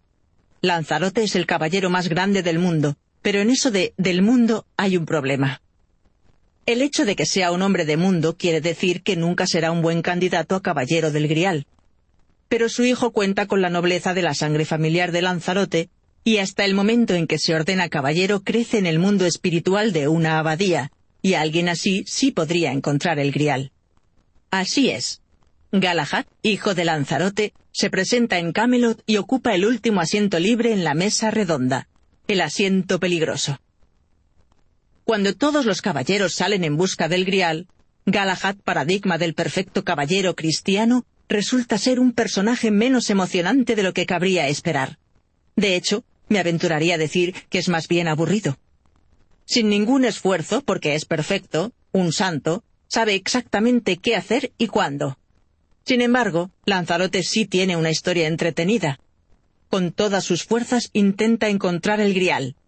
Le pone mucho interés suplica el perdón de sus pecados, incluido el de estar enamorado de la reina Ginebra, mujer de Arturo. En un momento determinado, como recompensa a sus esfuerzos, se le permite contemplar el interior de la cámara del grial, aunque una voz incorpórea le advierte de que no debe cruzar el umbral. Así que Lanzarote mira dentro y... ¿Qué ve? Ve a un anciano diciendo misa. Y en el momento de la consagración de la hostia, el anciano levanta las manos y Lanzarote tiene la impresión de que el anciano intenta sostener sobre la cabeza a otros tres hombres en lo alto. Claro, si Galahad hubiera estado allí, habría sabido que en realidad no se trataba de tres hombres. Era el símbolo de la Trinidad, el Padre, el Hijo y el Espíritu Santo. Pero Galahad no está ahí, está Lanzarote. Y precisamente porque Lanzarote es un caballero tan bueno, noble y compasivo, dedica una oración en la que dice básicamente, Sé que me has dicho que no cruce el umbral, pero ese pobre anciano está intentando sostener a esos tres hombres en vilo, y en verdad parece necesitar mi ayuda, así que se la voy a ofrecer. Ayudo a la gente que necesita ayuda, así que no te enfades, Dios, pero es que no puedo quedarme aquí mirando a un anciano cayéndose al suelo. Por supuesto, Lanzarote entra en la cámara y queda noqueado por una ráfaga de viento divino. Aún así no muere, y cuando recobra la conciencia dice que en realidad ha sido una experiencia bastante relajante. Al final, los tres caballeros del Grial que quedan, Galahad, Percival y Bors, deben abandonar Inglaterra en un barco mágico y navegan hasta la ciudad de Saris, que según se nos dice está en algún lugar próximo a Jerusalén. Cuando llegan allí, corren alguna aventura relacionada con la conversión de la gente del lugar. Pasan un tiempo en prisión, y acaban convirtiéndose en gobernantes de aquel territorio lejano. Y al fin aparece el grial, pero solo Galahad consigue verlo.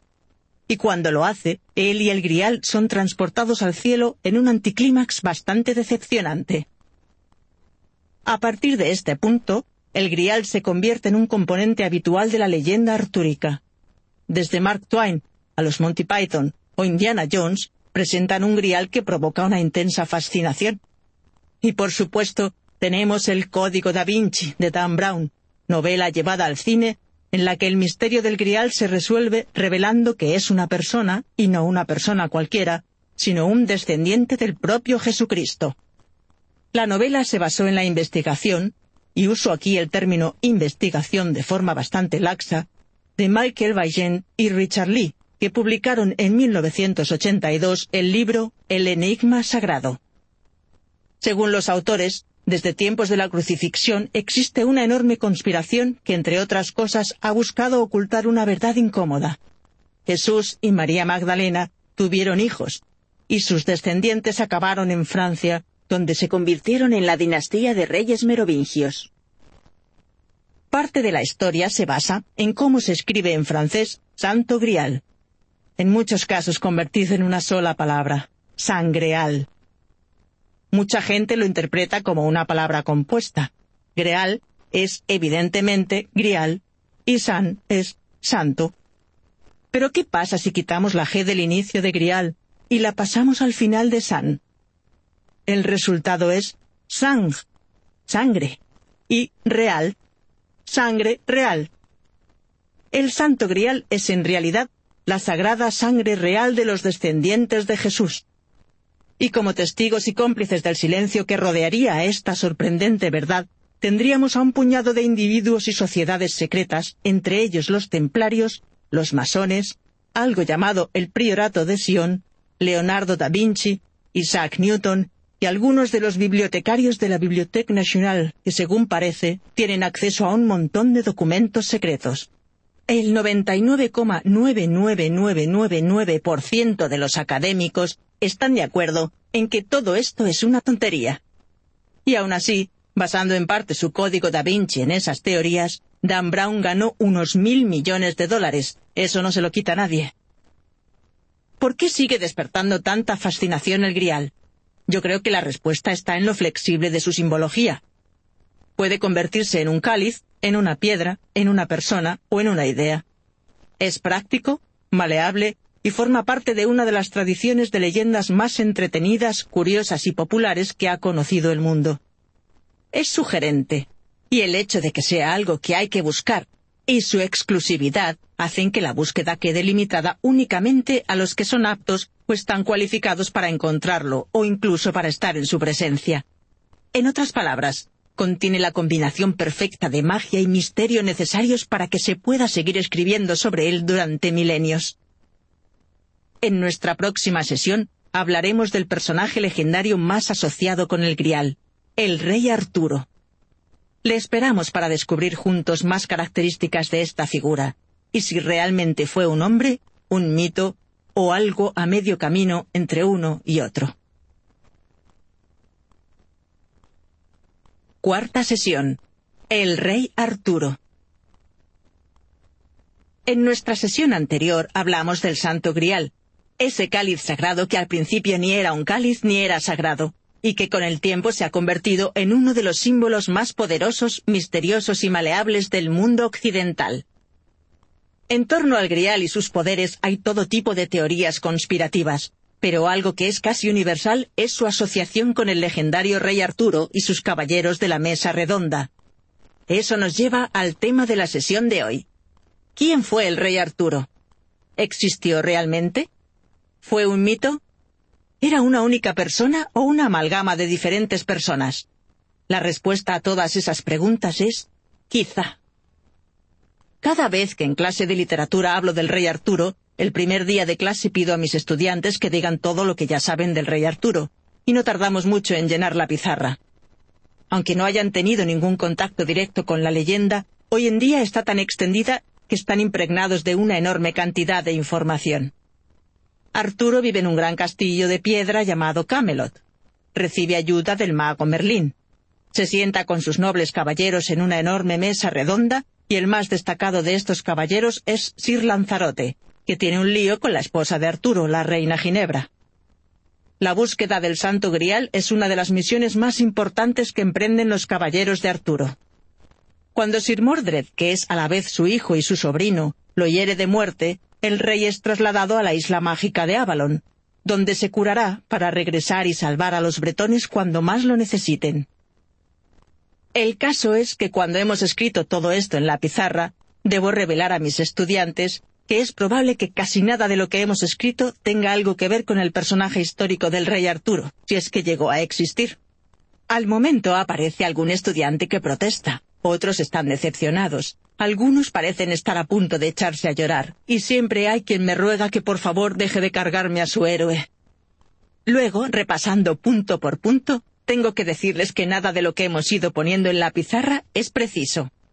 En tiempos del personaje histórico en que se basa la leyenda de Arturo, nadie construía en piedra, y mucho menos un castillo. Sí existió un bardo galés medieval que parece haber sido la inspiración del personaje de Merlín, pero su historia y la de Arturo no entran en contacto hasta casi 600 años después de la muerte de los personajes en cuestión. Lanzarote también es un añadido muy posterior a la historia, y hace su primera aparición en un texto francés, no británico. También fue un francés quien se inventó la mesa redonda. Pero ya os podéis relajar, les digo, porque a pesar de todo esto, estoy bastante segura de que existió un personaje histórico, un tipo absolutamente impresionante que merecía convertirse en leyenda. También menciono que ese personaje se llamaba algo parecido a Arturo, Artus o Arturus, y que en una época en que mucha gente necesitaba un caudillo o un protector, hizo cosas fantásticas.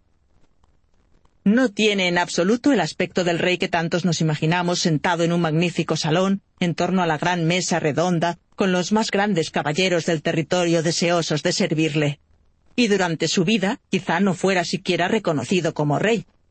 Pero fue un personaje real, notable y en muchos aspectos la verdad de su historia es más emocionante que las ficciones que a lo largo de los siglos han surgido a su alrededor. Bueno, ¿y quién es? Tal como he mencionado hace un momento, para llegar a entender quién fue el rey Arturo, tenemos que comprender el contexto histórico, lo que significa retroceder hasta los últimos días del Imperio romano hasta el momento en que la Europa de la Edad Antigua empezaba a transformarse en la Europa medieval. He aquí un resumen del contexto histórico. El Imperio romano era grande, y en algún momento del siglo I una gran porción de Britania pasó a formar parte de él. Las personas que vivían en aquellas tierras eran celtas, los ancestros de los irlandeses, galeses, escoceses y británicos de hoy en día. Durante casi 400 años, más tiempo del que tiene de vida Estados Unidos, los británicos romanos se consideraron ciudadanos romanos. Vivían en villas, iban a los baños públicos.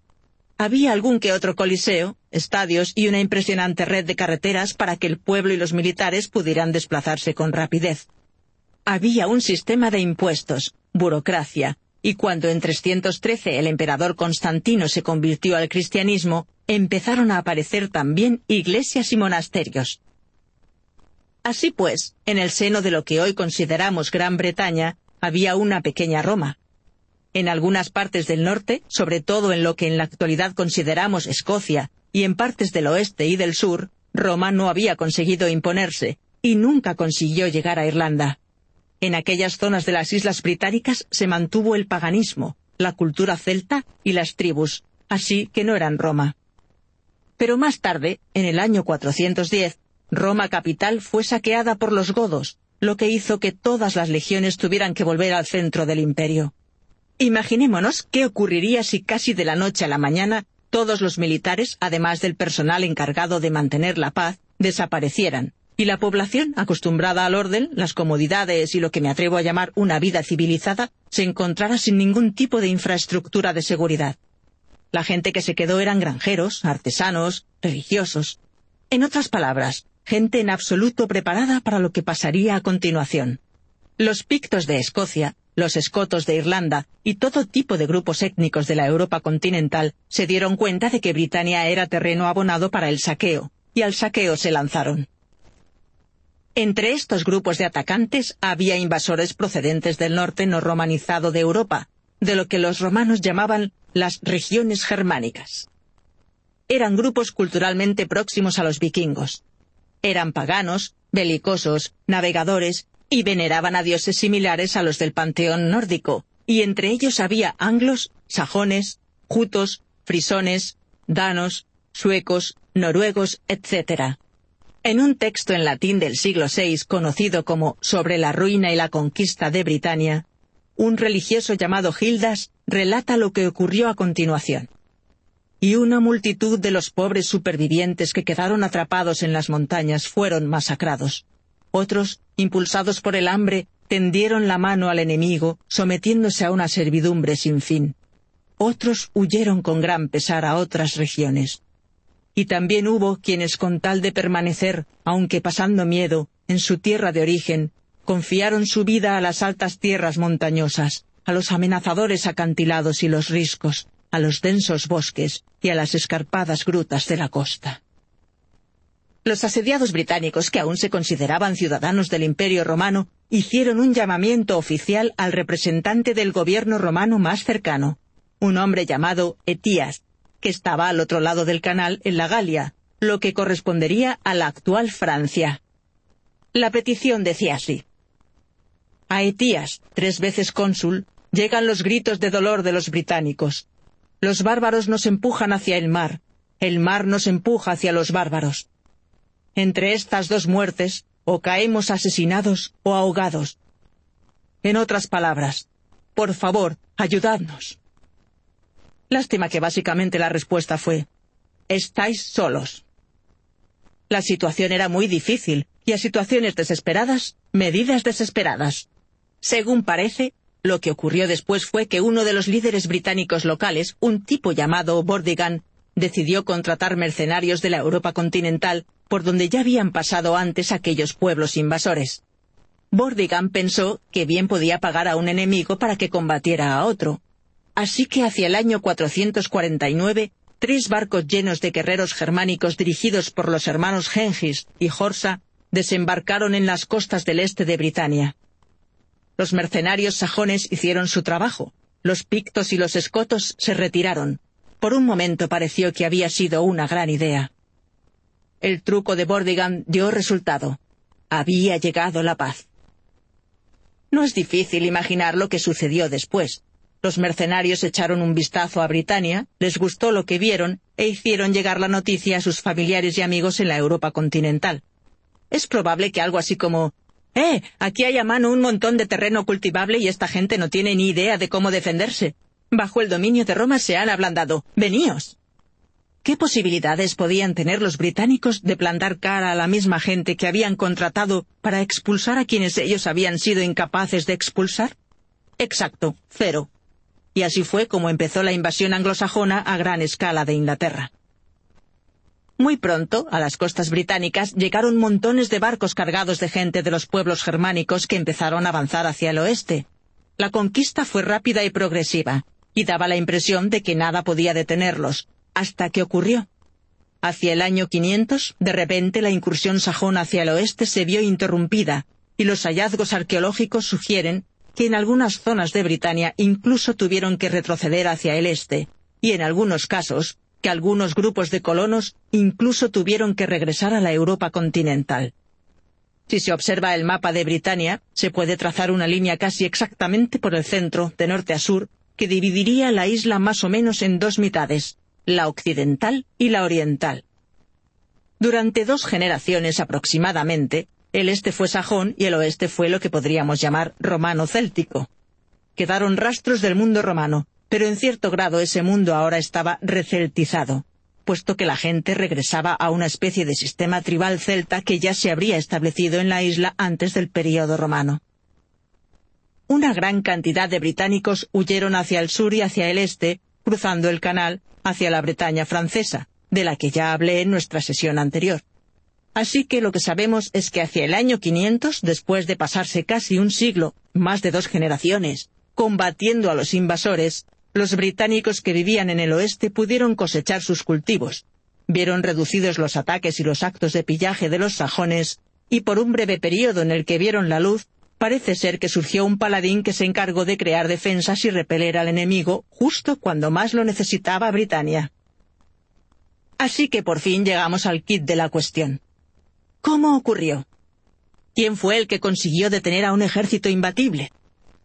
Las escasas pruebas con que contamos parecen sugerir que hubo un tipo, un hombre asombroso, listo, valiente y astuto, que sin contar con la infraestructura romana había conseguido atraer a una cantidad impensable de seguidores. Debe haber sido increíblemente carismático, persuasivo, inteligente y buen espadachín.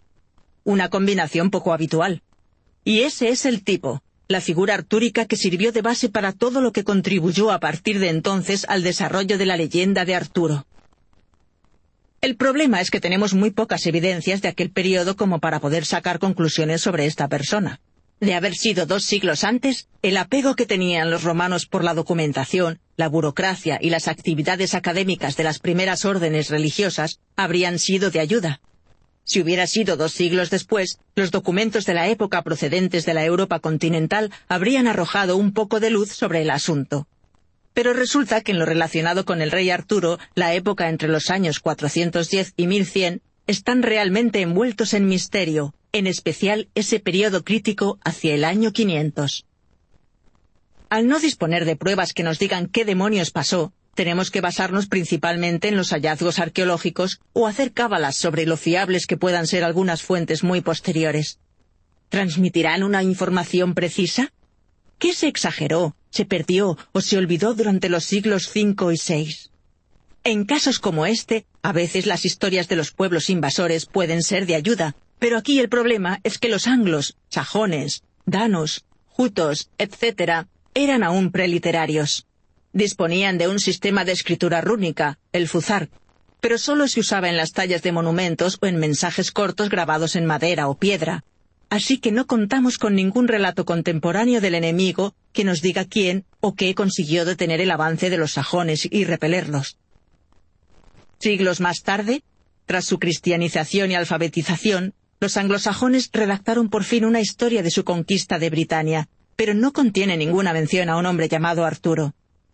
Dado que, como es bien sabido, la historia la escriben los vencedores, eso no necesariamente significa que no existiera, en especial teniendo en cuenta que muchos de los acontecimientos recogidos en la crónica anglosajona se escribieron entre 500 y 1000 años después de que tuvieran lugar. Pero sí da algunas pistas, y si las combinamos podemos hacernos una idea de lo que debió ocurrir, aunque la visión que nos da esté muy fragmentada. Una de las primeras fuentes a la que podemos acudir es el relato de Gildas, que he mencionado hace un rato. El texto de Gildas parte de la idea de que lo que hizo que Dios permitiera a los sajones invadir y sembrar el caos entre la población fue que los británicos cayeran en el pecado. Así que su relato es más un sermón que una historia objetiva. Aún así, si como sospechamos, Gildas nació hacia el año 500, debió coincidir con el tiempo con el líder británico que repelió a los sajones. El texto de Gildas es lo más parecido a un relato de primera mano de que disponemos. Esto es lo que nos cuenta sobre la respuesta a la invasión anglosajona. Pasó un tiempo, y los crueles invasores se retiraron a sus bases. Los supervivientes se recuperaron bajo el liderazgo de Ambrosio Aureliano, un hombre muy templado, que curiosamente era el único de ascendencia romana que había sobrevivido a la catástrofe en la que sus padres, antaño portadores de la toga púrpura real, habían muerto asesinados. Con sus hombres, desafiaron a los que habían sido sus conquistadores y por gracia de Dios obtuvieron la victoria. En esto hay varias ideas interesantes. Una de ellas es la conexión explícita con Roma. El hecho de que efectivamente los padres de este tal Ambrosio se consideraban ciudadanos romanos y es importante que quizá fueran de alto rango. La gente que vivió durante la segunda mitad del siglo V pertenecía a una generación de transición. El imperio romano se había hundido, dejando a la población nativa descolocada y obligándola a adaptarse a una situación nueva y terrible. Pero aún estaban lo bastante cerca del pasado romano como para saber que la situación no siempre había sido así, y que no tenía por qué seguir así. Era posible plantear resistencia y recuperar una vida civilizada. El problema más obvio de este pasaje es que no habla de nadie que se llame Arturo, pero lo más interesante es que se cree que ese tal Ambrosio Aureliano tuvo diferentes títulos. Según parece, los galeses le llamaban Emrys Gledig y algunos estudiosos creen que es el mismo que el líder romano británico conocido habitualmente como Riotamus o Rigotamus. Según la historia de los godos, texto del siglo VI escrito por Jordanes, que vivió en la Europa continental durante los últimos tiempos del Imperio romano, se supone que hacia el año 470 el líder supremo de los británicos cruzó el canal para luchar en alianza con lo que quedaba del ejército romano para expulsar a un grupo de godos. El experto artúrico Jeffrey Ash, entre otros, ha presentado pruebas convincentes de que Riotamus es un título, no un nombre propio, que significa líder supremo, y que es probable que este líder supremo fuera Aureliano. Otro dato interesante es que tal vez el nombre Ambrosio Aureliano sea una forma latinizada muy diferente a su forma celta original, de modo que el nombre Arturo quizá fuera una adaptación celta de un nombre romano o simplemente un apodo más elaborado. Lo que sí sabemos es que en pleno siglo VI, cuatro casas reales británicas tuvieron primogénitos varones, y que a todos ellos los llamaron Arturo. De hecho, el uso más antiguo del nombre Arturo se encuentra en un poema escocés del siglo VI titulado Y Gododin. En el poema nos encontramos con un gran guerrero llamado Wardur, que según se nos dice, atravesó con su espada a más de trescientos de los mejores soldados, les dio en el centro y en el flanco, demostró su valía al frente de un ejército de lo más generoso, regaló corceles en invierno, aunque no era Arturo, alimentó a los cuervos negros en la muralla de una fortaleza, destacó en primera fila de combate un muro con escudo de madera, Wardur. Así que parece que ahí lo tenemos, solo que añade, aunque no era Arturo. En consecuencia, dos ideas quedan claras. Una, que todo el mundo ya sabe quién es Arturo, de modo que el poeta no necesita explicárselo a su público. Sería como ir a la iglesia el domingo y que el sacerdote tuviera que explicar a los presentes que un día existió un tal Jesús. La segunda, que ese tal Wardur es absolutamente increíble. Es bueno con la espada, generoso con la gente que le rodea, es un líder impresionante y aún así palidece ante Arturo. Entonces, ¿qué tenemos? Que el nombre de Arturo, que casi no existe antes de mediados del siglo VI, de pronto no solo empieza a aparecer, sino que se convierte en el nombre que uno querría ponerle a su hijo si estuviera destinado a gobernar. Por la coincidencia en el tiempo, podría ser que Ambrosio Aureliano fuera esta misma persona, y esta persona también podría ser Arturo. Y hay muchas, muchas más pruebas de que hubo una persona que destacó entre el caos del mundo posromano, que dirigió y que salvó a su pueblo. Una vez más, gran parte de las pruebas son arqueológicas, y en muchos casos requieren conectar una serie de puntos y hacer unas cuantas suposiciones, pero el resultado es que cuando repasamos los registros arqueológicos, muchos lugares vinculados de forma específica con Arturo en textos a partir del siglo V acaban mostrando unas conexiones muy sugerentes. Por ejemplo, pensemos en la tradición del nacimiento de Arturo, que no aparece en textos escritos hasta el siglo XII. Según esta tradición, en Cornualles, al suroeste de Britania, había un poderoso caudillo, un hombre en ocasiones identificado como Gorlois, duque de la región. Tenía una bella esposa, Igraine, y Uther Pendragón, rey de Britania, se enamoró de ella. Para protegerla, Gorlois la envía al castillo de Tintagel, pero con una triquiñuela, Uther consigue burlar las defensas del castillo y huir con Igraine. Arturo es el producto de la lujuria de Uther. Tintagel es un lugar imponente en la costa de Cornualles, al observar el terreno, se ve claramente lo fácil que resultaría de defender. El único istmo que conecta el saliente rocoso donde se encontraba el castillo apenas permite el paso de tres personas a la vez, y no hay otro acceso, a menos que se llegue a nado y se escale el acantilado. Durante mucho tiempo, el único vínculo que unía este lugar con la leyenda de Arturo eran los relatos románticos transmitidos de forma oral. Pero las excavaciones arqueológicas demostraron que quizá hubiera algo más. Resultó que en los siglos V y VI este lugar había estado ocupado, y que aquí había vivido un líder rico e importante. A juzgar por la cerámica y otras piezas halladas, en realidad aquella era una comunidad cosmopolita que tenía un comercio exterior con puntos de todo el Mediterráneo. Todo esto resulta muy interesante y sugerente, pero en 1998 los investigadores hicieron un descubrimiento que parecía aún más concluyente en cuanto a la conexión del lugar con Arturo.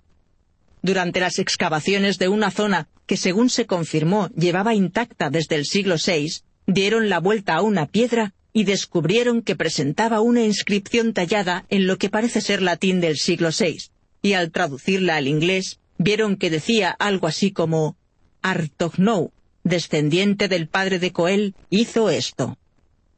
Por la parte ART del inicio, una de las opiniones más extendidas es que el nombre Artognou sea una variación del nombre Arturo. Y en celta antiguo, esa raíz significa algo parecido a oso.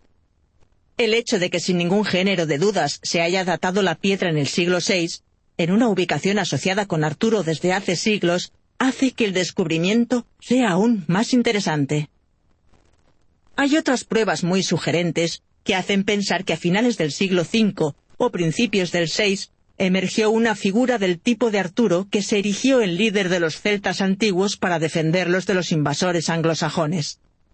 Un elemento que confirma esta tesis es Cadbury Hill, que desde tiempos inmemoriales los lugareños llaman Camelot.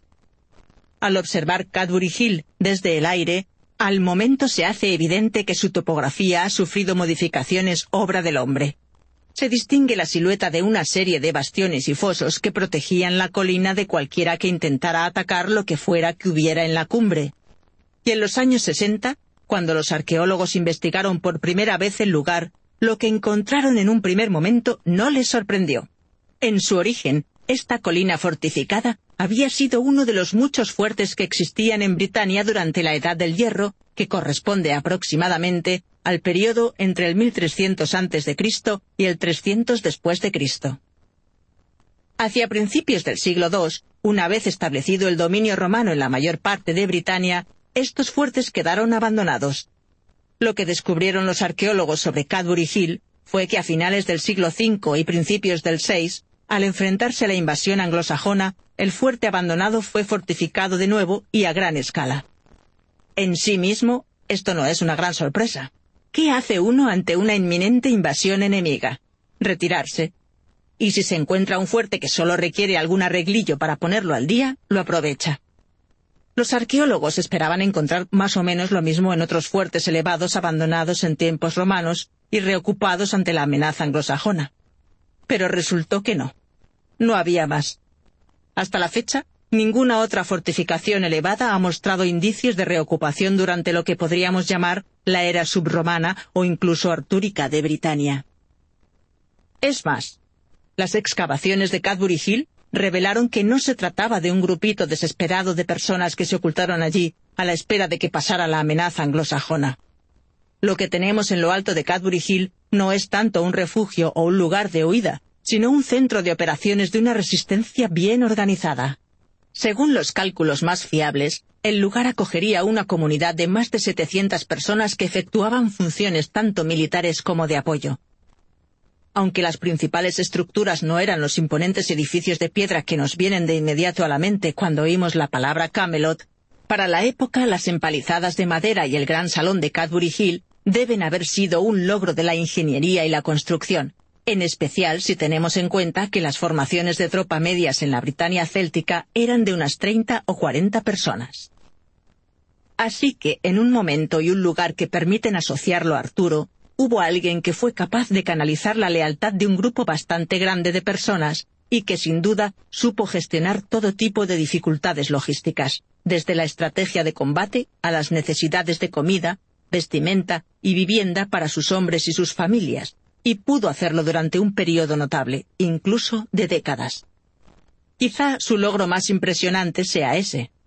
Consiguió mantenerse con vida. Así que tuvo que ser un verdadero guerrero, porque en aquella época y en esas circunstancias, un líder no se quedaba en casa trazando planes para luego enviar a la tropa a la lucha.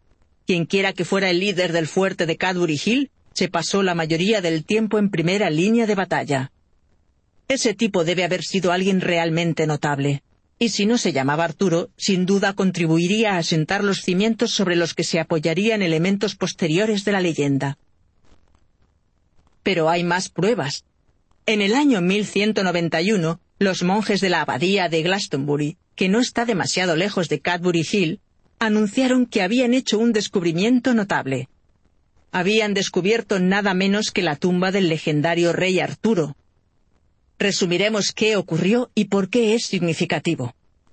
En 1191, los monjes de Glastonbury iniciaron la excavación basándose en una información que habían recibido del propio rey Enrique II de Inglaterra. Según el historiador Gerald de Gales, de finales del siglo XII y principios del XIII, el rey Enrique obtuvo esta información de un bardo galés que afirmaba que a lo largo de los siglos la información sobre la ubicación de la tumba de Arturo se había transmitido de bardo en bardo.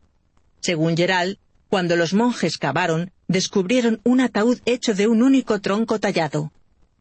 En el interior estaban los restos de un hombre muy grande que presentaba en el cráneo una herida visible de hacha o de espada. Junto a los restos del hombre estaban los restos de alguien de menor tamaño, presumiblemente Ginebra. Sobre el ataúd encontraron una cruz de plomo con inscripciones en latín en el anverso y el reverso. En el anverso decía, Ic yacet sepultus inclitus rex Arthurius en insula Avalonia, o aquí yace el famoso rey Arturo en la isla de Avalon. Se supone que en el dorso de la cruz la inscripción proseguía, con su segunda esposa, Ginebra. La historia presenta algún problema, pero cuando ahondamos un poco más vemos que este descubrimiento relativamente tardío nos ayuda a combinar algunas de las piezas del rompecabezas del rey Arturo. En primer lugar, tal como señala Gerald, Glastonbury no es una isla, pero en su tiempo lo fue. Aunque en 1191 la abadía de Glastonbury se encontraba en tierra firme, en siglos anteriores aquellos terrenos habían sido marismas. Tanto es así en el siglo VI, para llegar hasta allí sin duda habría que tomar un barco, o al menos resignarse a mojarse.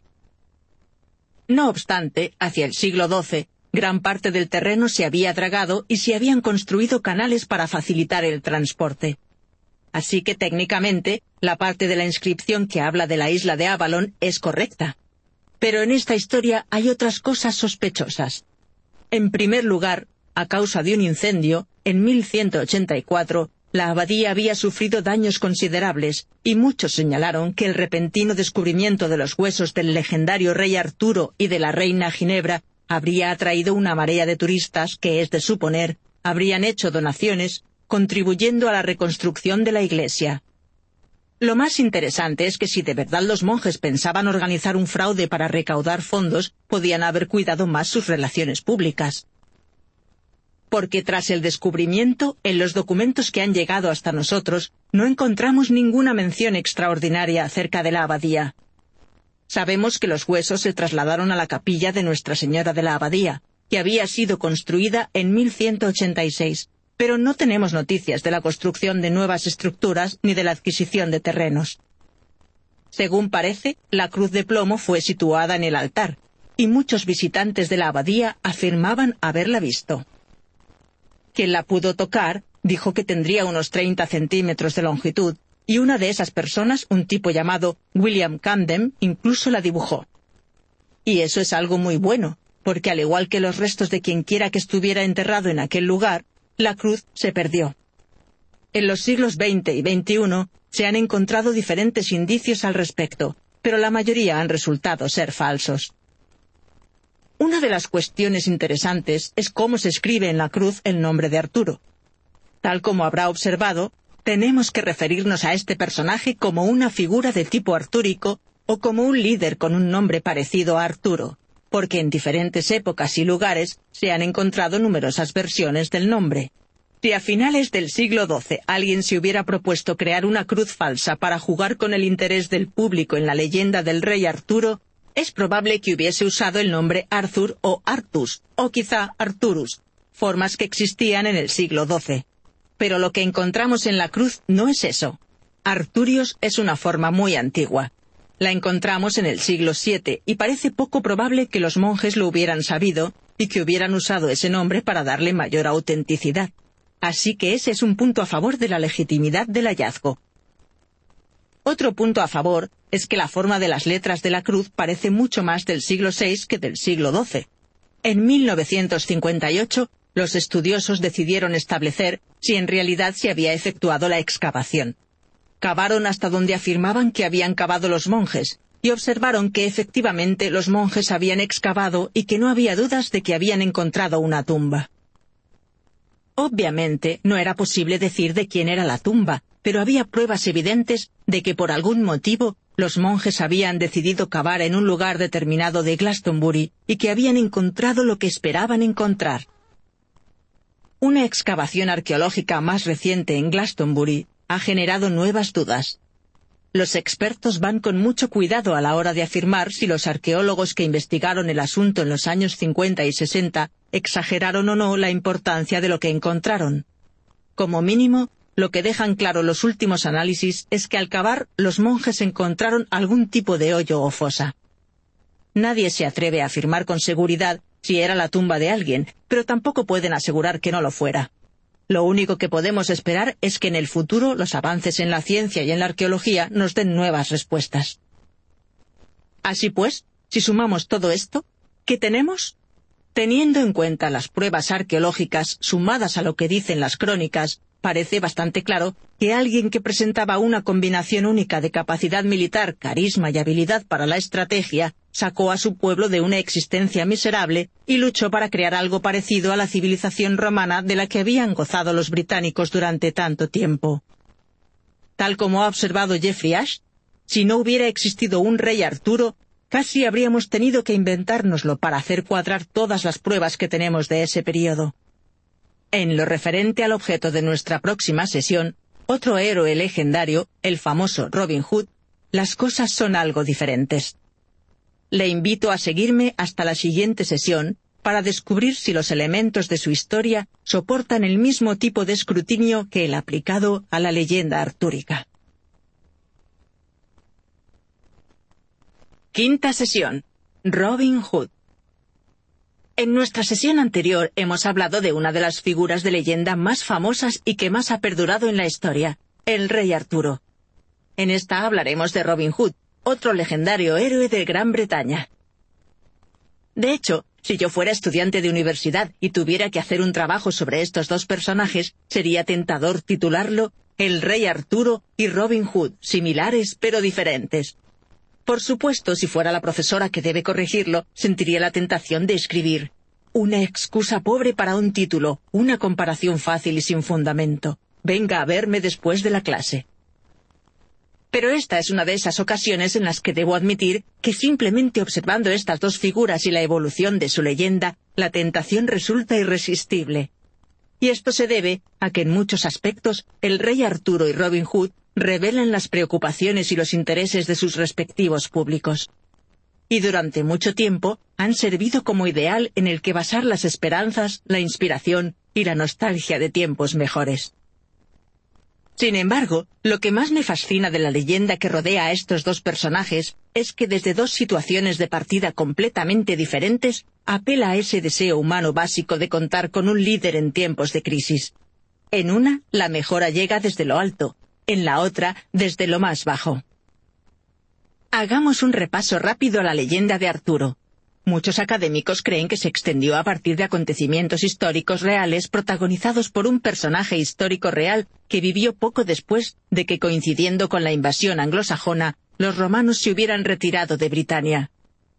Aunque es probable que este personaje fuera un señor de la guerra tribal, y en su época no le llamaran rey, y pese a que su poder e influencia fuera decididamente local, parece ser que quizá durante dos generaciones trajo la paz al sur y al oeste de Britania, y lo que hizo bastó para que la gente contara historias que se fueron transmitiendo y que con el tiempo fueron embelleciéndose con los detalles incorporados a la leyenda por escritores posteriores.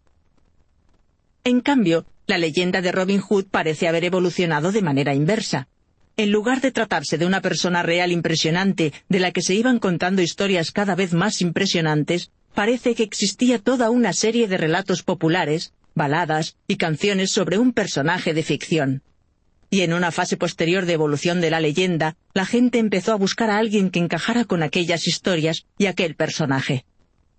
De hecho, algunos estudiosos han llegado a afirmar que tal vez las historias de un forajido bueno que vive en el bosque y se resiste a una autoridad ilegítima fueron mucho más antiguas que la propia leyenda de Robin Hood. La mayoría coincide en que es probable que las primeras historias sobre un forajido bueno que resiste noblemente a una autoridad ilegítima y que se llama algo así como Robin o Robert Hood tengan unos ocho siglos. Así, tenemos documentado que Robin Hood, el primer forajido bueno, recibe ese nombre en el siglo XII o quizá en el XIII. De hecho, muchos opinan que en origen el personaje de Robin Hood era algún tipo de antigua figura mágica precristiana, pagana, celta. más o menos como el personaje del Caballero Verde de la obra maestra artúrica del siglo XIV, titulada Sir Gawain y el Caballero Verde. La asociación con el bosque y el color verde, y el hecho de que lo decapitan y que todo bien gracias, entre otros elementos, hacen pensar a muchos que es un dios pagano celta de los bosques, cuya historia quedó en el recuerdo. Como encajaba a la perfección, fue rescatada por el poeta de Gawain cuando se le ocurrió una historia sobre una figura misteriosa que se presenta ante la corte de Arturo y plantea un nuevo desafío a sus caballeros. Del mismo modo, es probable que las historias sobre un personaje de tipo Robin Hood se basarán en mitos muy, muy antiguos que se transmitieron por tradición oral. Con el paso del tiempo, los relatos y las canciones simplemente se fueron adaptando y alteraron el personaje para que encajara con lo que sucedía en un periodo histórico determinado, en un lugar determinado. Fue pasando el tiempo, y ese personaje adquirió un nombre. Y luego, en especial, en los siglos XVIII y XIX, el personaje toma forma cuando algunos estudiosos del mundo antiguo empezaron a plantear que quizá aquel forajido fuera un noble desposeído contra su voluntad de sus bienes, o que al adquirir plena conciencia de los abusos de autoridad cometidos por parte de las clases altas, no había podido evitar adoptar una vida de robos a los ricos para darles a los pobres. La mayoría de los académicos están de acuerdo en que en las versiones más antiguas y sencillas de la historia de Robin Hood en relatos y baladas, el personaje no es de noble cuna. De hecho, no solo es miembro de una clase social baja, sino que al vivir en el bosque con una banda de rufianes que se mantienen fuera del modelo jerárquico de tres clases en que estaba estructurada la Inglaterra medieval, queda incluso fuera del orden social. Tal como hemos visto antes, el pensamiento medieval dividía el mundo en tres grupos, los que luchaban, los nobles, los que rezaban, el clero, y los que trabajaban, todos los demás. La teoría sociopolítica medieval sostenía que mientras cada uno se mantuviera en su sitio e hiciera todo lo posible por cumplir con su papel, el mundo se mantendría estable. Por supuesto, los hechos no siempre coincidían con la idea medieval, y la estructura desigual de este modelo social es el primer indicador de los problemas que podían surgir. Los nobles componían aproximadamente el 5% de la población. El clero, incluidos sacerdotes, monjes y monjas, que solían ser los hijos menores y las hijas difíciles de casar de las clases nobles, componían otro 5%. De modo que los campesinos y los artesanos que cargaban con el peso de producir alimentos, crear bienes y mantener el comercio componían aproximadamente el 90% de la población. Pero, ¿y los forajidos que vivían en los bosques? Esos no le debían ninguna fidelidad a nadie, ni tenían garantizada la protección en caso de que la necesitaran porque habían escogido vivir fuera del orden social. Bueno, si queremos imaginar a alguien que plantara cara a los abusos de la autoridad, concentrada en los más altos niveles sociales, tenían que ser ellos. Cuando profundizamos en las leyendas de Arturo y de Robin Hood, ¿qué vemos? Las dos hablan de corregir lo que no funciona en la sociedad, de crear y mantener el bien. ¿Cómo lo hace Arturo? Ya desde los textos más antiguos, él se presenta como un personaje de noble cuna que a la vez es un gran guerrero. A lo largo de la Edad Media su leyenda crece y se expande hasta que hacia 1470 un autor, Sir Thomas Mallory, pone su sello definitivo a la leyenda. El nacimiento semimágico de Arturo y su infancia rodeada de misterio nos llega de Mallory. Tiene derecho al trono y toda la autoridad para gobernar que podía tener un rey medieval. En primer lugar, por sangre. Es el hijo del difunto rey Uther Pendragon. En segundo lugar, demuestra su valía desencajando de una piedra una espada encantada, algo que nadie más puede hacer. En tercer lugar, confirma su derecho al trono derrotando en la batalla a todos los aspirantes a reyes y varones que se niegan a reconocer su autoridad.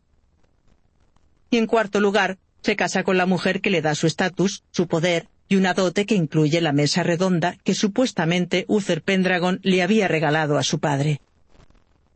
Teniendo en cuenta que en la Edad Media el 90% eran campesinos, resulta sorprendente lo poco que aparecen los campesinos en cualquier texto artúrico.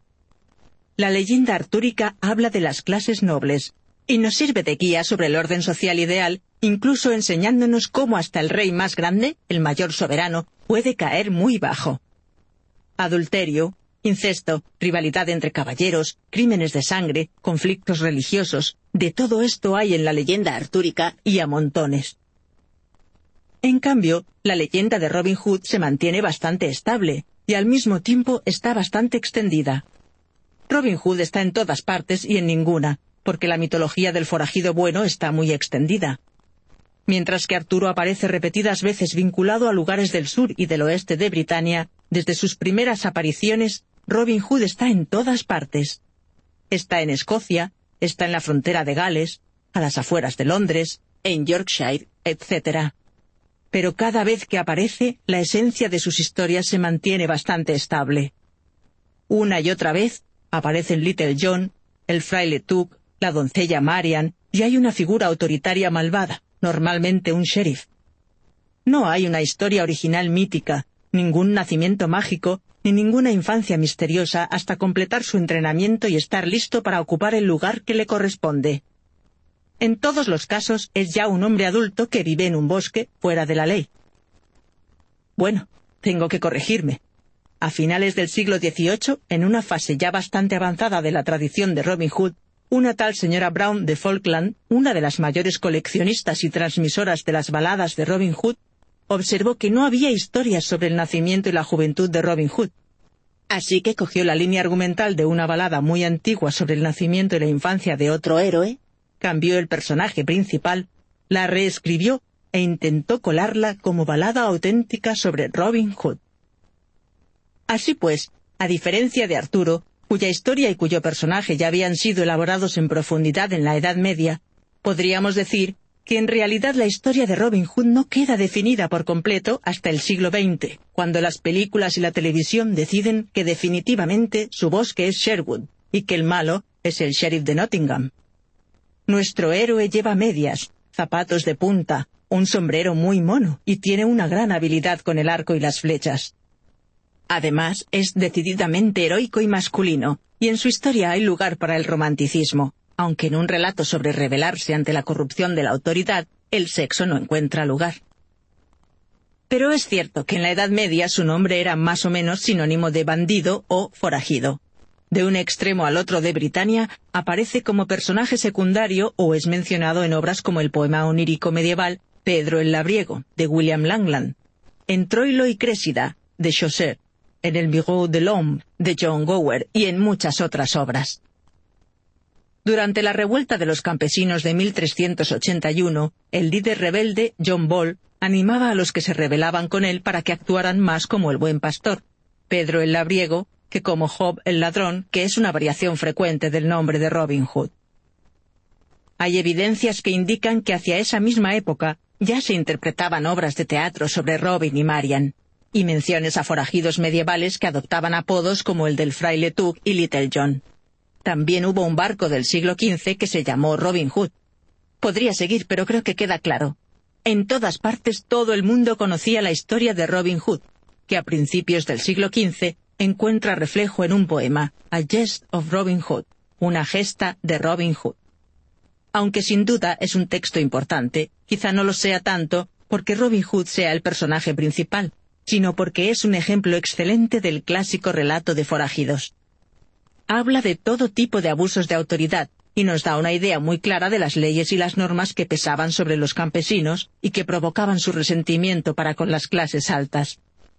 Por ejemplo, en este y otros relatos de bandoleros, uno de los asuntos principales es lo referente al estatus legal del bosque, y lo que está y no está permitido hacer en él. Antes de la conquista normanda, en 1066, cualquiera podía adentrarse en los bosques para cazar, recoger leña o forraje. Tras la conquista, los normandos plantaron grandes extensiones de árboles y decretaron que sólo el rey y sus hombres, o quien recibiera el permiso del rey, podían cazar en el bosque. Abatir un ciervo en el bosque era delito, porque el ciervo pertenecía al rey.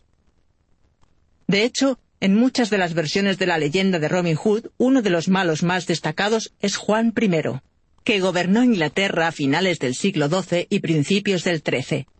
Primero, mientras su hermano Ricardo Corazón de León estaba lejos, en las cruzadas, y luego, después de que su hermano muriera sin herederos.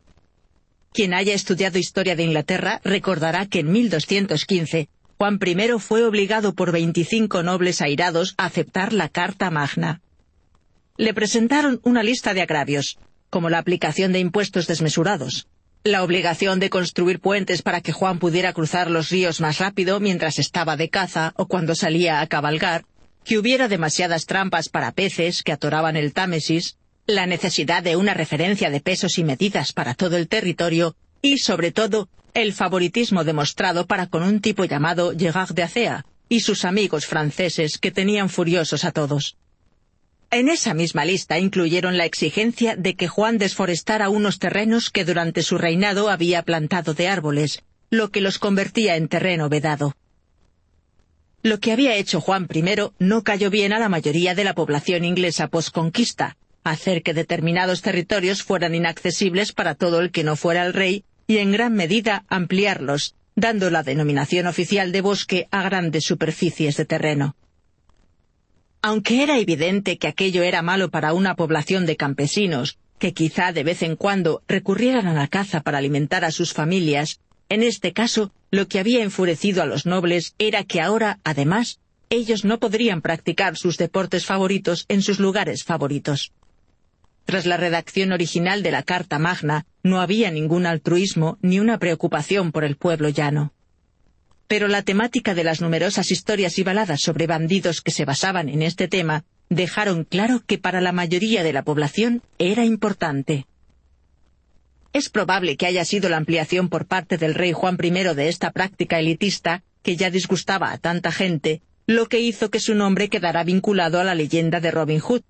Pero tal como he dicho, durante toda la Edad Media y hasta principios de la moderna, queda claro que Robin Hood pertenece al pueblo llano se alza en defensa del ciudadano de a pie. Hasta el siglo XVIII nadie intenta ennoblecer al personaje. Deben haber pensado, ¿y si no solo fuera el paladín de los pobres y marginados, sino también un noble que había adoptado el aspecto de un forajido para hacer buenas acciones? Así el tema mejoraba. Ahora resultaba atractivo a todo el mundo.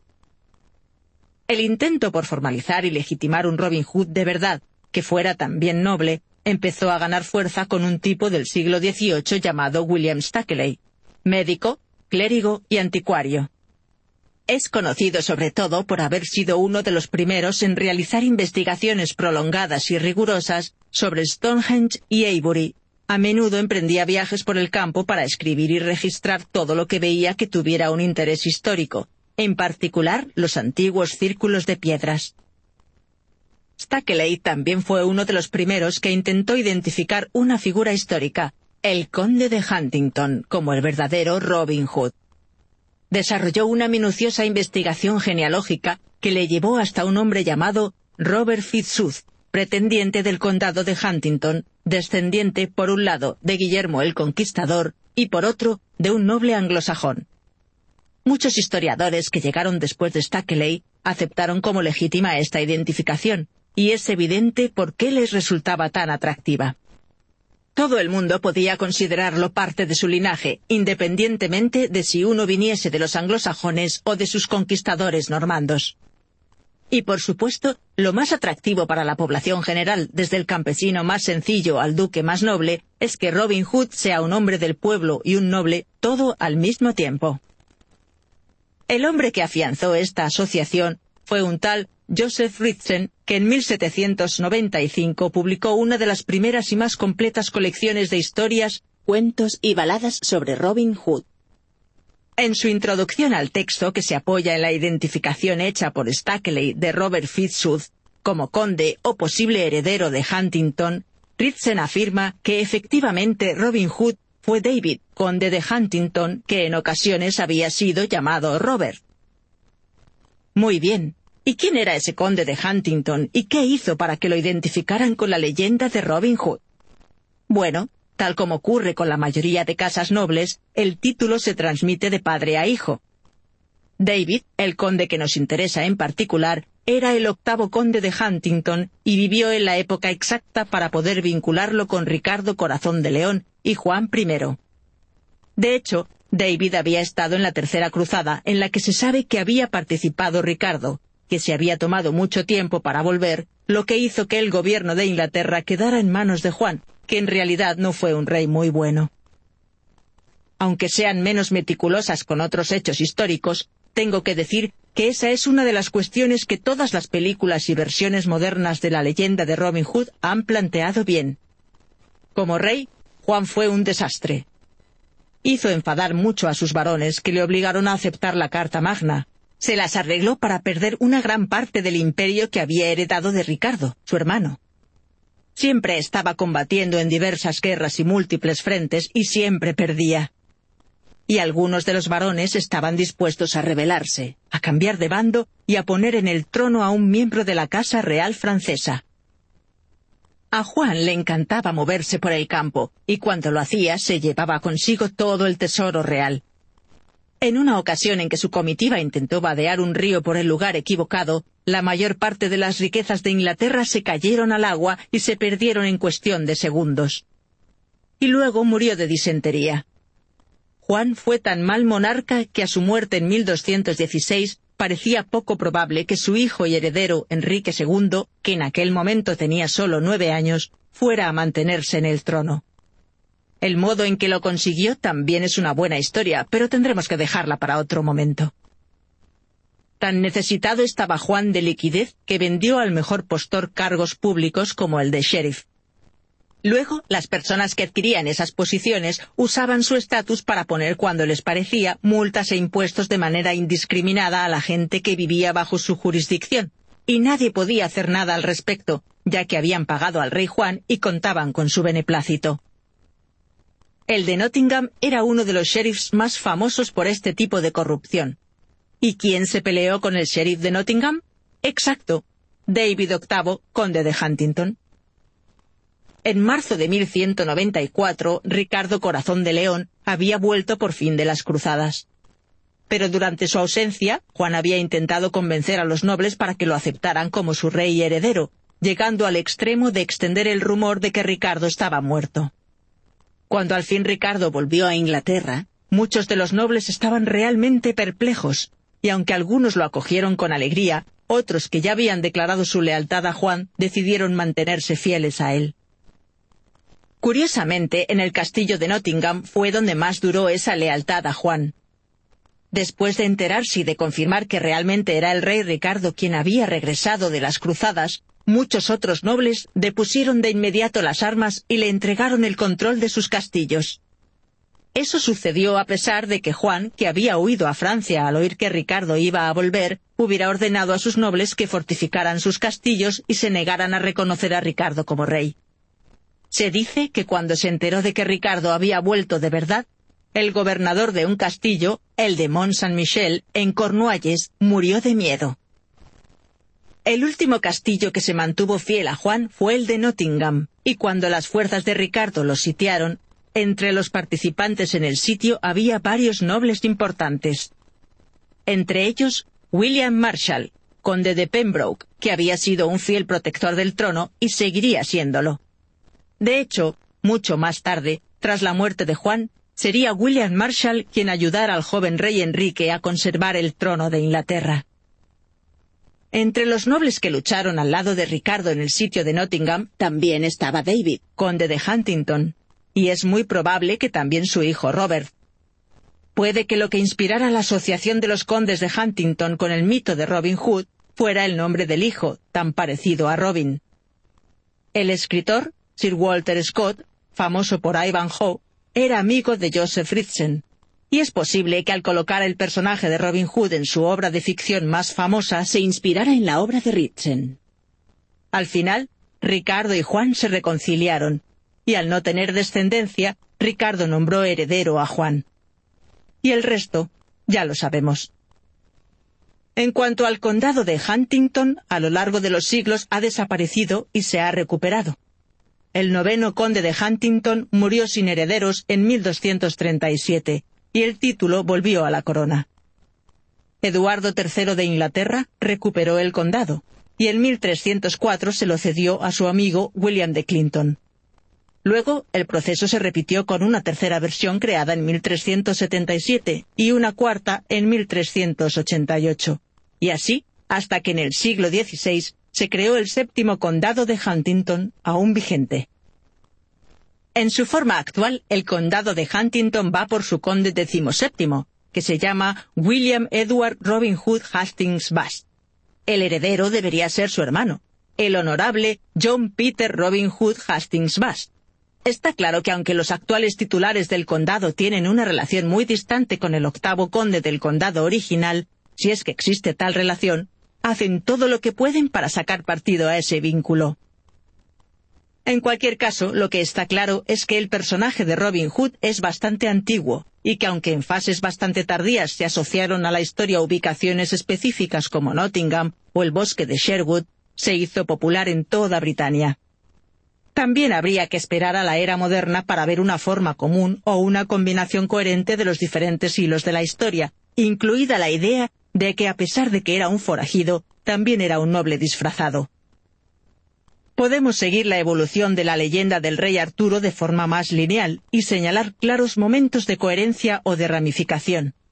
Tenemos las primeras fuentes y las localizaciones más antiguas asociadas con alguien que hacia finales del siglo V o inicios del VI emergió como líder de los británicos. Luego, en el siglo XII tenemos un extenso relato a modo de crónica sobre Arturo, obra de Geoffrey de Monmouth que afirma basarse en una única fuente que acabaría perdiéndose. Vemos cómo ha influido el texto de Geoffrey del siglo XII en escritores de diversos lugares y diferentes épocas, en especial en los franceses, que en la Alta Edad Media produjeron un enorme volumen de literatura sobre Arturo. Luego, en el siglo XV, con la Mort d'Arthur de Sir Thomas Malory, podemos señalar el momento en que la leyenda del rey Arturo alcanza su mayor dimensión premoderna. Y podemos ver la gran influencia que ha tenido el texto en la evolución de la leyenda. En cambio, de Robin Hood tenemos unos ocho siglos de material, y cuando empieza a aparecer, queda claro que es una historia que lleva circulando mucho tiempo, que ya forma parte de la cultura popular y de la tradición oral, y cuyo personaje principal, en principio, no tiene nombre propio. Tiempo después, el forajido se convierte en Robin Hood. Más adelante, Robin Hood se convierte en un noble enmascarado que se hace pasar por forajido. Y aún más adelante, varios nobles son identificados como Robin Hood por personas diversas. Así que, mientras que la leyenda de Arturo parece nacer de una única fuente y luego se va ramificando, la leyenda de Robin Hood parece iniciarse con muchas ramas diferentes que van recortándose hasta conformar el personaje que conocemos en la actualidad. Para la mayoría, lo que define con más claridad a este personaje es la era de las películas y de la televisión. Pero apareció con tanta fuerza, fue tal el atractivo del relato sobre el tipo malo que en realidad es bueno, que roba a los ricos corruptos para dárselo a los pobres, que mucha gente ha acabado creyendo que la leyenda debe tener algo de verdad. ¿Quién no querría creer que alguien así existió realmente? Es casi seguro que nunca existió una única persona en quien se basara el personaje de Robin Hood. Pero la fascinación que sigue produciendo el personaje, sus proezas y el deseo de tanta gente de conectar con la leyenda o de establecer una relación con algún personaje admirado, hace pensar que debe haber existido. En nuestras dos sesiones anteriores hemos hablado de dos figuras medievales que durante siglos han sido idealizadas y han servido de inspiración. Tienen características en común, pero son diferentes. Cuentan una historia positiva de esperanza y ponen en evidencia grandes valores de la humanidad. En nuestra próxima sesión haremos un cambio drástico, pasando de lo positivo a lo negativo, ya que hablaremos de una de las grandes catástrofes del mundo medieval. Se trata de la peste negra, que se calcula que entre 1346 y 1353 mató a la mitad de la población de Europa. Y luego, para seguir matando gente, hizo apariciones episódicas con cada generación. Y podemos decir que ante aquella crisis tan aterradora, la gente no tuvo el mejor comportamiento posible para descubrir cómo reaccionó la gente al repentino arranque de la peste y qué hicieron, en su desesperación, para buscar respuestas y explicaciones a aquel cataclismo, sígame a la próxima sesión. Sexta sesión. La peste negra. En nuestras dos sesiones anteriores nos hemos centrado en dos personajes, el rey Arturo y Robin Hood, que desde la época medieval hasta el siglo XXI han dado esperanza a muchísima gente. En la sesión de hoy trataremos un tema mucho más tétrico. Es la peste negra, que durante la Edad Media, entre 1347 y 1353, arrasó Europa atacando con una virulencia y ferocidad increíbles. Para la gente de la época la causa era un misterio. Y aunque la medicina moderna ha conseguido descifrar en parte sus secretos e identificar muchos de los vectores de transmisión, hay aún muchos aspectos sobre la peste que sorprenden a los científicos y académicos modernos. Y aún sigue abierto el debate sobre cuáles fueron las causas de la enfermedad, cuáles los medios de transmisión, que es probable que fueran muchos, exactamente cuánta gente murió y por qué en su primera aparición, en el siglo XIV, fue tan increíblemente letal. En realidad, el brote del siglo XIV fue el segundo gran brote de peste. El primero tuvo lugar durante el siglo VI, y en ocasiones se le denomina plaga de Justiniano, porque el emperador fue una de sus víctimas, y sorprendentemente fue uno de los que sobrevivieron. El segundo brote, que es el objeto de la sesión de hoy, fue el conocido como la peste negra o la muerte negra. Y no fue el último gran brote. La tercera pandemia de peste se produjo a finales del siglo XIX e inicios del XX y asoló sobre todo China y la India. Este brote fue el que permitió a la ciencia moderna comprender la naturaleza de esta plaga y luego usar esa información para analizar en retrospectiva e intentar descifrar los misterios de los otros dos grandes brotes. Uno de los misterios por resolver es dónde se metió entre los siglos VI y XIV, y entre el XIX y el XX.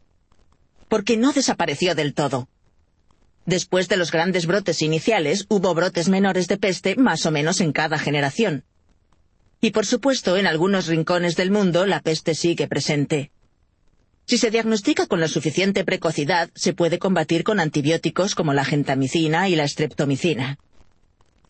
Durante un tiempo, el ejército estadounidense vacunaba a sus soldados contra la peste. Antes de iniciar el servicio en un portaaviones durante la guerra de Vietnam, mi padre recuerda haber recibido la vacuna. Aunque la peste aún existe y aún es potencialmente letal, no es en absoluto la amenaza que era en el siglo XIV. Y el caso es ese.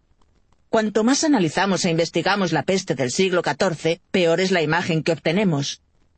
Cuando yo estudiaba en la universidad, hace mucho, mucho tiempo, nos dijeron que probablemente la muerte negra habría matado a un cuarto de la población de la Europa medieval. Cuando me licencié, los investigadores situaban ese número en un tercio más o menos de la población. Hoy en día, muchos estudiosos tienen la certeza de que la peste del siglo XIV acabara quizá con la mitad de la población, o puede que más. No se trata, pues, de que quienes conocieron la enfermedad de cerca y escribieron sobre aquel horror exageraran, como en su tiempo proponían algunos investigadores. De hecho, puede que haya menos relatos contemporáneos de los estragos de la peste, simplemente porque la gente que podría haber registrado sus impresiones murió antes de tener la ocasión de escribir nada. Y ahí tenemos otro punto importante. Esta peste avanzó a una velocidad increíble. Un día eres un ciudadano de Florencia, llevas una buena vida y disfrutas de los placeres que te ofrece la ciudad, un gobierno sólido que funciona bien, buenas infraestructuras, estatuas, pinturas y maravillas arquitectónicas, literatura, educación y, cómo no, la comida italiana. Y de pronto, en dos semanas, la mitad de tus vecinos están muertos. No solo eso, sino que como os habéis quedado sin sitio para enterrarlos, la ciudad ha convertido varias de sus plazas en fosas comunes. Un cronista relata que los cuerpos de los muertos quedaban tendidos en el suelo, que se les echaba una fina capa de tierra encima y que luego se colocaba otra capa de cuerpos, más tierra, etcétera, etcétera.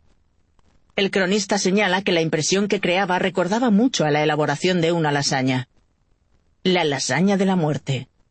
Por cierto, creo que La lasaña de la muerte sería un buen nombre para un grupo musical. Me lo pido, pero si alguien me contacta para pedirme permiso y lo hace con amabilidad, cederé los derechos del nombre. Pero en fin, volviendo al tema. ¿En qué consistió esta terrible pandemia? Si alguien quiere una respuesta muy detallada a esta pregunta, disponible a través de The Great Courses, tengo grabada una serie de 24 conferencias sobre la muerte negra. Entre los detalles que ofrecen hay más información de la que el oyente querría conocer sobre el aparato digestivo de una pulga, una teoría que propone que la peste vino del espacio, relatos en primera persona que demuestran las mejores y las peores reacciones del ser humano, y la fascinante historia de la participación de los mongoles en lo que quizás sea el primer ejemplo conocido de guerra bacteriológica, al catapultar cuerpos de víctimas de peste a las ciudades que sitiaban. Pero en el tiempo que tenemos hoy podemos aprender mucho. Así que empecemos por intentar comprender el misterio que suponía la muerte negra, y examinemos cómo intentó explicar la gente del medioevo este terrible suceso. Para empezar, hay que acabar con un concepto erróneo muy extendido. No se habla de la peste negra porque volviera negras partes del cuerpo de los afectados. Los términos peste negra y muerte negra se usan para expresar el horror de la epidemia, no el color de los síntomas, ni que en la Edad Media hablaran de muerte negra. Los historiadores le pusieron ese nombre mucho más tarde. En la Edad Media se la llamaba la Gran Muerte o la Gran Pestilencia, o en algunos casos, en Inglaterra, la Enfermedad Azul. Pero no fue hasta siglos después de su difusión inicial por Europa que se la llamó peste negra, cuando los historiadores echaron la vista atrás e intentaron hablar de ella. Muy bien. ¿Y qué era la muerte negra?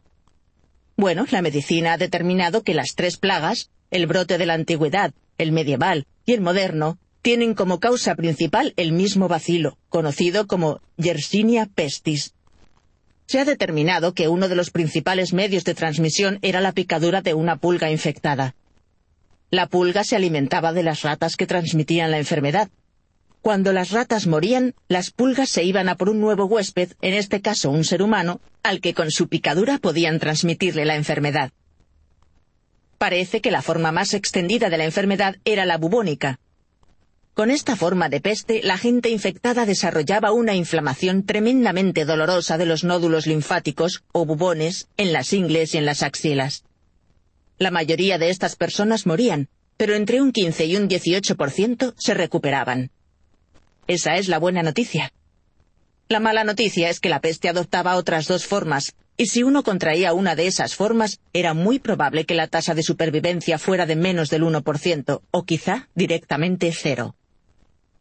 Además de la bubónica, hay otras dos formas de peste, la neumónica y la septicémica. En lugar de en el sistema linfático, como ocurre con la forma bubónica, en la peste neumónica, el Yersinia pestis se instala en el aparato respiratorio de la víctima. Suele darse en pacientes ya infectados de la peste bubónica, que se transmite desde el sistema linfático al aparato respiratorio. Lo más aterrador de esta forma de peste es que se transmite con facilidad de una persona a otra. Un médico, amigo o pariente que cuide de alguien infectado de la forma neumónica de la peste, entrará con facilidad en contacto con la sangre, el esputo o la saliva que contiene la bacteria, y a su vez se infectará. También es aterrador el modo en que se moría, porque por lo general el paciente acababa ahogándose en su propia sangre. La buena noticia es que no pasaban más que dos días desde el inicio de los síntomas hasta la muerte. La mala, durante aquellos dos días el sufrimiento era increíblemente intenso. La tercera forma de la peste, la menos común, es conocida como peste septicémica, que significa que se produce una infección de la sangre. Al igual que la peste neumónica, esta forma puede empezar como una peste bubónica y luego la infección se transmite a otro sistema corporal. Cuando las bacterias de la peste entran en el flujo sanguíneo, causan algo conocido como coagulación intravascular diseminada o CID. En esos casos, en todo el cuerpo empiezan a formarse minúsculos coágulos de sangre que provocan una necrosis isquémica localizada, que no es más que un modo elegante de decir que algunos tejidos corporales empiezan a morirse por falta de riego. La peste septicémica también produce granos rojos y negros, y bultos en la piel, que más bien parecen como una extensión de pecas o lunares, pero que cubren todo el cuerpo. La mayoría de los expertos creen que lo que veía la gente de la Edad Media eran estos indicadores visuales, que les hacía decir que una persona llevaba la señal de la peste. El vómito de sangre es otro síntoma de una peste septicémica en estado avanzado. Pero si queremos ser optimistas, tenemos una buena noticia. Si uno contraía la peste septicémica, podía morir en solo 24 horas desde el momento de la aparición de los primeros síntomas. En algunos casos, Se sabe de personas que se encontraban bien a las nueve de la mañana, que empezaban a sentirse mal a mediodía y que hacia las cuatro de la tarde ya estaban muertas. Tras darse cuenta de que las tres formas de peste circulaban por todo el mundo medieval, muchos estudiosos se han planteado cómo podía ser que la enfermedad se moviera con tanta velocidad e hiciera tantos estragos. Una teoría que empieza a ganar fuerza es que quizá hubiera otras enfermedades aún no identificadas que asolaban Europa al mismo tiempo. Es perfectamente posible que simultáneamente a la difusión del bacilo Yersinia pestis se hubieran producido brotes de tifus, viruela, carbunco o alguna fiebre hemorrágica similar al ébola. Pero centrémonos de momento en lo que los científicos suelen coincidir en relación con la génesis de la oleada de peste del siglo XIV. La teoría predominante es que hacia el año 1346 un acontecimiento climático registrado en China provocó que la población de ratas negras abandonara su hábitat primario y se trasladara a lugares en los que tenía contacto con los humanos, cuando de repente la población de ratas se extinguió, las pulgas buscaron huéspedes humanos. Y así, según esta teoría, los humanos, las ratas y otros animales se llevaron la peste consigo por las rutas comerciales procedentes de Oriente. Y a mediados del siglo XIV, el mundo medieval estaba al borde de una crisis maltusiana. Entre los años 1000 y 1300, en parte gracias a un periodo de calentamiento del clima conocido como el óptimo climático medieval, la población del mundo se había duplicado. Con las mejoras en la agricultura, la gente podía comer más y mejor, sobrevivir y reproducirse. Pero llegó un punto en que había demasiada gente. La lucha por el territorio se volvió atroz. La gente se hacinaba en las ciudades y la economía comercial empezó a ganar fuerza. Eso significaba que si aparecía una enfermedad como la peste, la devastación sería aún mayor, porque la población en general ya estaba débil y en algunos casos pasaba hambre o estaba desnutrida. Eso explica en parte por qué cuando llegó al mundo medieval la peste tuvo un impacto tan devastador. Pero quizá no fuera solo la peste. El historiador David Herlihy, especialista que estudió a fondo la Italia medieval, que se vio en especial asolada por la peste, fue uno de los estudiosos que se replanteó seriamente las causas de la peste negra y su impacto. Herlihy usó algunas sorprendentes y poco estudiadas fuentes de la época y extrajo conclusiones fascinantes. Herlihy señala que un hecho que prácticamente en ningún relato sobre la difusión de la peste medieval se menciona es la muerte masiva de ratas, que son las primeras portadoras de las pulgas de la peste, lo que provocó que las pulgas pasaran a los humanos. En el caso de la epidemia de peste del siglo XIX en India y China, hay numerosos textos que señalan esta muerte masiva de ratas como preludio del brote de peste. ¿Es que a la gente del medioevo se le pasó por alto algo así? Parece poco probable. En su búsqueda de explicaciones de la epidemia medieval, apuntaron a la erupción de volcanes en otros puntos del globo, una alineación particular de los planetas, terremotos, un envenenamiento deliberado y otras causas posibles. Siendo así, parece lógico que alguien hubiera observado y señalado la muerte generalizada de ratas. Herlihy también fue uno de los primeros en plantear que la velocidad a la que se extendió la peste por el mundo medieval no se explica de forma satisfactoria solo con el argumento de que la peste negra avanzaba por las rutas comerciales. Salvo en el caso de la peste neumónica, los humanos no podían infectar a otros humanos, así que en las caravanas o en los barcos que iban de oriente a occidente tendría que haber una gran cantidad de ratas y pulgas. Y tal como señala un estudioso de la peste, tendrían que ser unas ratas increíbles, estas son sus palabras. Es ridículo argumentar que las ratas contagiadas podían lanzarse a un safari que les llevaría seis meses no solo para ir del sur al norte de Francia, sino incluso para cruzar las fronteras del macizo alpino. Si fueron capaces de cruzar el mar y llegar hasta los pueblos ingleses más remotos, serían unas ratas notables. No había en marcha constante un ejército de ratas contagiadas de peste. Las ratas morían en los lugares donde vivían. Por otra parte, parece ser que la peste avanzaba en ciclos estacionales, que empeoraba en verano y que desaparecía por un tiempo en invierno, y que normalmente reaparecía cuando volvía a hacer calor. Desde el punto de vista epidemiológico, tendría más sentido que el invierno fuera la época de mayor infección. Todo el mundo estaría bajo techo, humanos y ratas juntos, y sería más fácil que las personas amontonadas en sus casas se transmitieran la peste neumónica. Pero eso no es lo que solía pasar. Tiendo a creer que en parte la peste se transmitió por las ratas y sus pulgas, pero cuanto más sé sobre el tema, más me convenzo de que había algo más, o quizá varios factores más. Por ejemplo, el médico medieval Guy de Chauliac, que en 1348 estaba en la corte papal de Aviñón, describió una enfermedad que producía los típicos bubones que dan nombre a la peste bubónica. Pero también describió una enfermedad que producía fiebre alta y esputos de sangre, muy contagiosa y que solía matar a los afectados en tres días.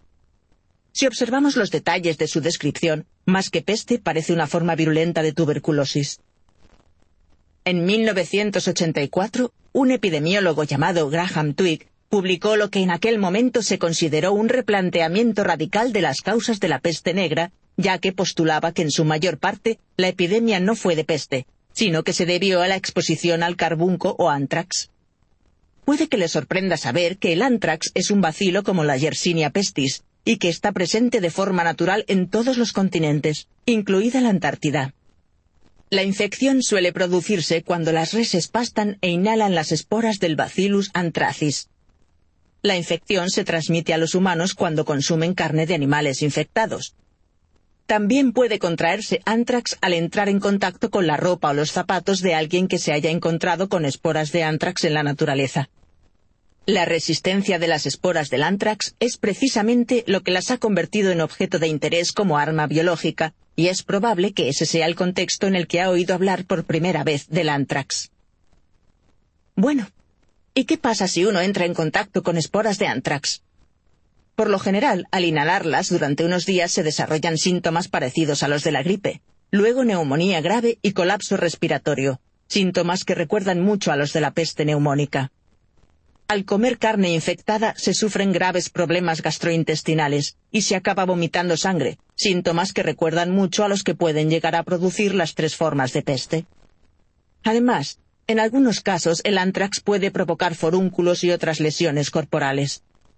Es fácil imaginar que en aquellos días en que no había fotografías ni libros de texto de medicina, la gente quizá no analizara con demasiado detalle las lesiones o bubones que aparecían en cada paciente, y que no siempre consultaran a un experto en el campo de la mejor escuela de medicina.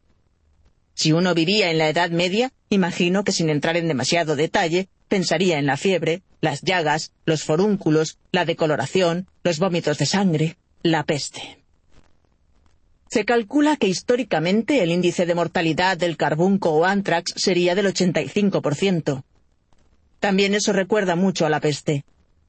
Y si uno tiene esos patógenos tan resistentes que pueden permanecer en la tierra que cubre a un animal infectado incluso décadas después de su muerte, y si pensamos en cómo manipulaba la población medieval a los animales enfermos, veremos que el antrax podría ser una explicación lógica de por qué tras el primer brote que asoló el mundo medieval, la peste reaparecía más o menos cada década.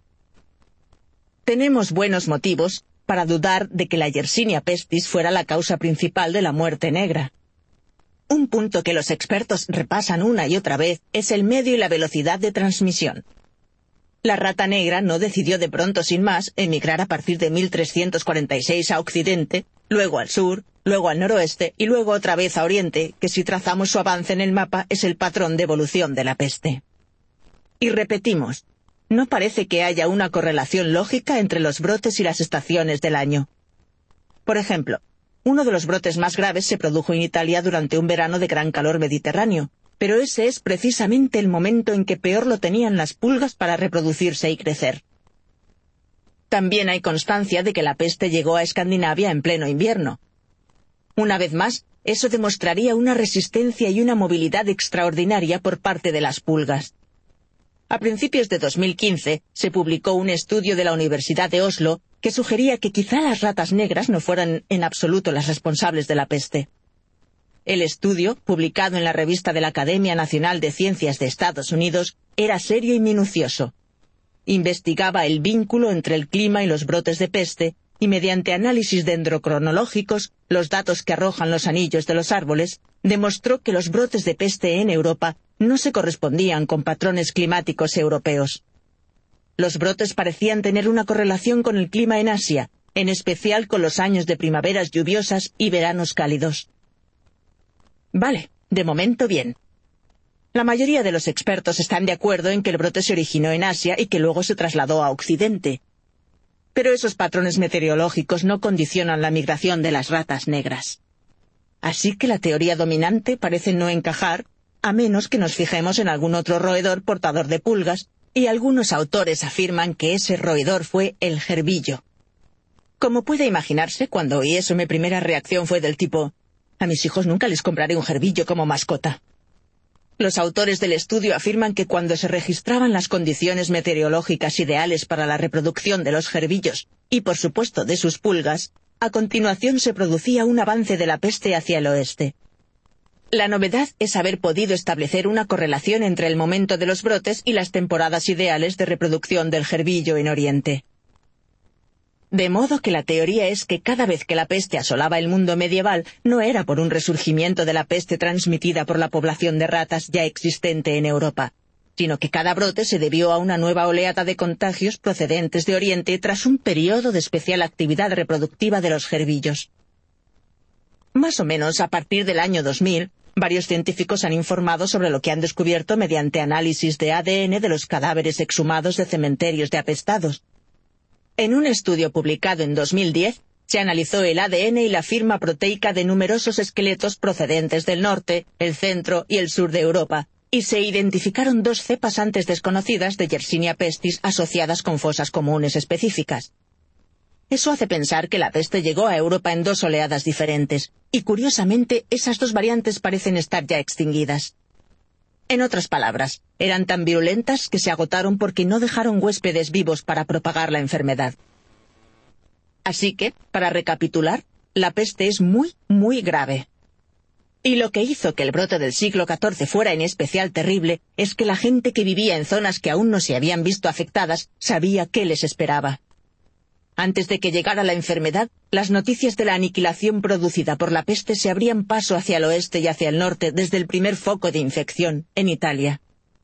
Y aún peor que saber que se acercaba la peste, era saber que aunque a la gente se le ocurría todo tipo de desesperadas estrategias para protegerse, prácticamente no había defensa posible.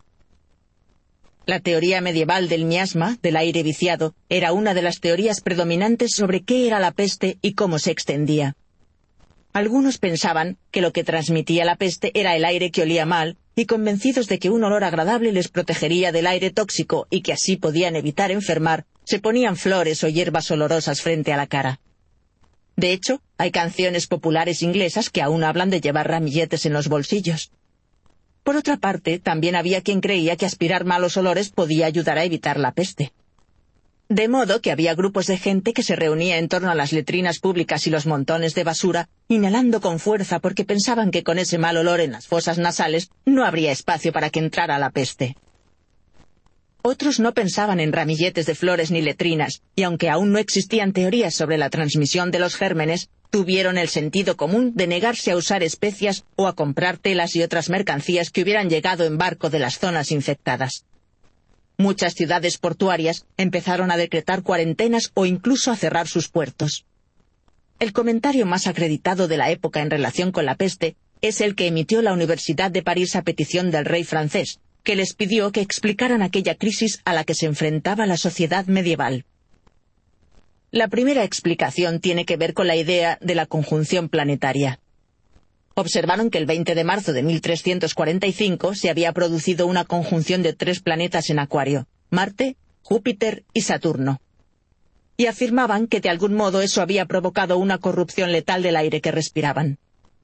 Citaban nada menos que Aristóteles, así como a otros filósofos como Alberto Magno, que sostenía que la conjunción de Marte y Júpiter causa una gran pestilencia en el aire, en especial cuando coinciden con un signo de calor y humedad. Puesto que Júpiter, que es húmedo y cálido, atrae los vapores malignos de la Tierra, y Marte, que es terriblemente cálido y seco, prende los vapores. El resultado son relámpagos, chispas, vapores tóxicos y fuego en el aire. Los eruditos parisinos también sugerían que además del problema planetario, abro comillas, otra causa posible de la corrupción es la emisión por efecto de algún terremoto de fluvios putrefactos atrapados en el centro de la Tierra. Cierro comillas. Bueno, aunque efectivamente hay alguna crónica que atestigua que tras un terremoto en la zona hubo un brote de peste, está claro que no se debió a los vapores tóxicos liberados desde el subsuelo.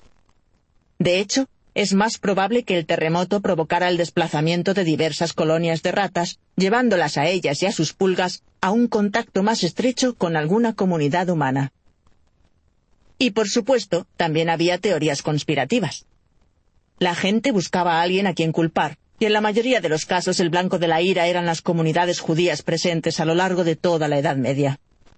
Muy pronto empezaron a circular rumores de que unos asesinos judíos y anticristianos estaban envenenando los pozos de agua potable. Lo más interesante es que aunque algunos cronistas señalan que era evidente que las acusaciones contra los judíos eran falsas, porque los judíos morían en la misma proporción que los no judíos, otros cronistas afirman que en algunos lugares la población judía parecía verse poco afectada en proporción con el resto. Durante mucho tiempo, la mayoría de los estudiosos dieron por sentado que aquello era una mentira evidente, lanzada para respaldar las acusaciones contra la población judía, pero otros estudiosos han planteado la teoría de que al menos en algunas comunidades quizá aquello tuviera algo de verdad. En primer lugar, tenemos que considerar que en muchos lugares la población judía vivía en guetos, confinada a una parte determinada de una población o una comunidad, y que en muchos casos había fronteras físicas o murallas que separaban el barrio judío del resto de la ciudad. Otro factor que podría apoyar la idea de que los judíos sufrieron menos pérdidas en algunos lugares tiene que ver con una teoría sobre los rituales asociados a la santa celebración de la Pascua judía. Tal como muchos oyentes sabrán ya, uno de los rituales asociados con la Pascua judía es la eliminación del yametz de la casa. Eso significa que todo lo que esté hecho de trigo, cebada, centeno y avena tiene que salir de casa y para ello se hace una limpieza a fondo. No debe quedar ni una miga. Y durante el tiempo que dura la Pascua solo se come pan ácimo o matza. Bueno, no hay más que imaginarse qué pasa si sacamos de casa todo lo que esté hecho de cereales. El problema con las ratas disminuye. Si no hay alimentos que consumir, las ratas se van a otra parte. Y si llegamos al extremo de limpiar a fondo los silos y almacenes de grano, y nuestros vecinos también lo hacen, y si seguimos ese protocolo varios días, toda la comunidad verá aliviado su problema con las ratas. Si no hay ratas, no hay pulgas. Y si no hay pulgas, no hay peste bubónica. Así que en muchos casos quizá fuera cierto que estas comunidades judías registraran menos bajas que las ciudades cristianas en las que se encontraban. Y si combinamos eso con la amenaza más mortal a la que se había enfrentado la humanidad hasta la fecha, es evidente que el terreno estaba abonado para generar una violenta respuesta antisemita.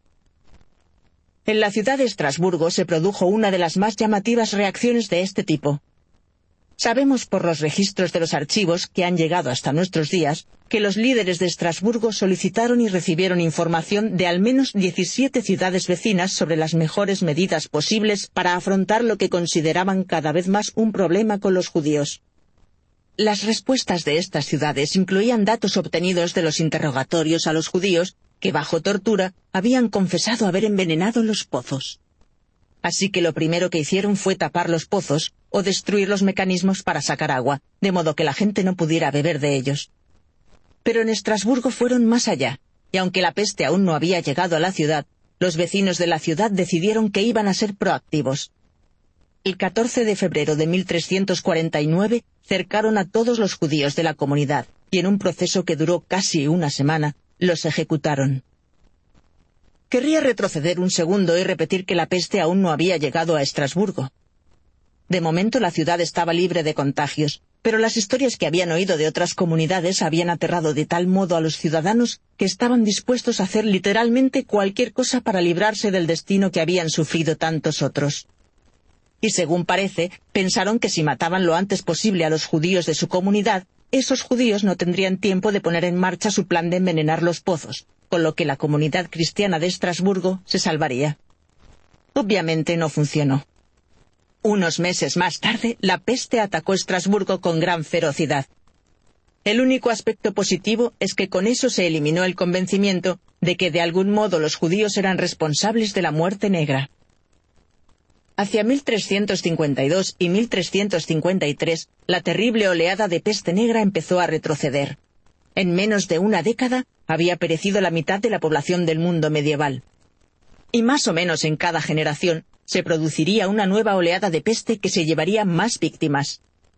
Pero para los que habían sobrevivido, el mundo era un lugar mucho mejor que antes. Había más tierras, más libertad, más oportunidades para la movilidad social. Analizando la historia en retrospectiva, podría decirse que la peste negra impuso un cambio social mucho más rápido con el que la Ilustración y el fin de la Edad Media llegaron mucho antes de lo que habrían llegado en otras circunstancias.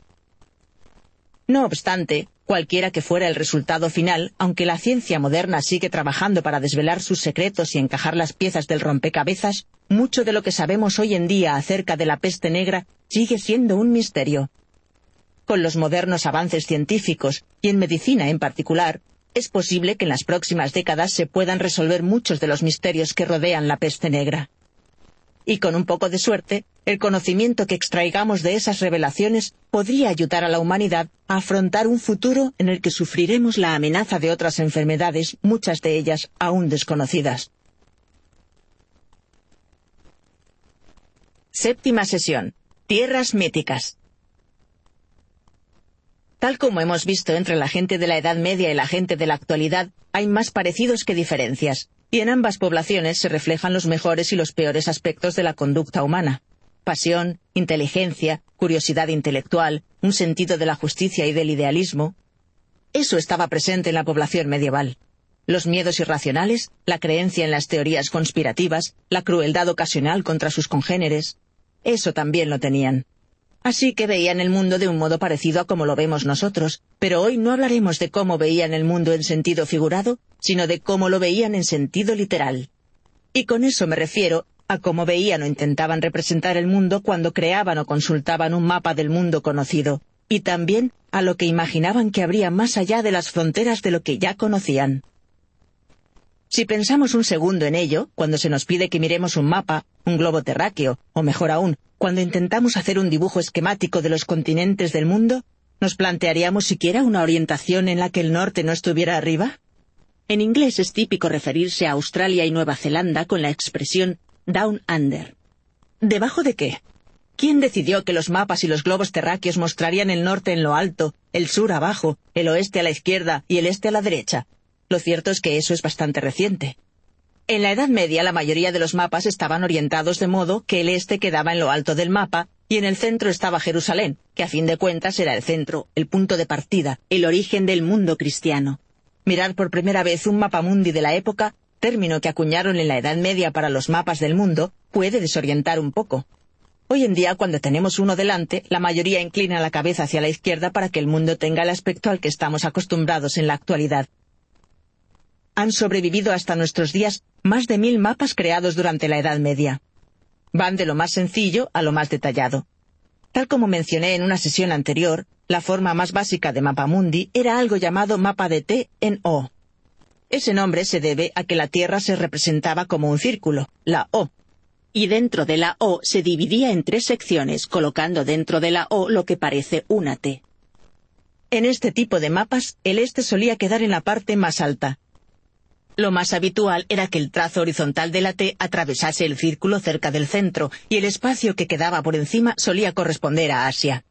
A ambos lados del trazo vertical de la T, que descendía desde el centro del trazo horizontal, se situaban Europa a la izquierda, el norte, y África a la derecha, el sur.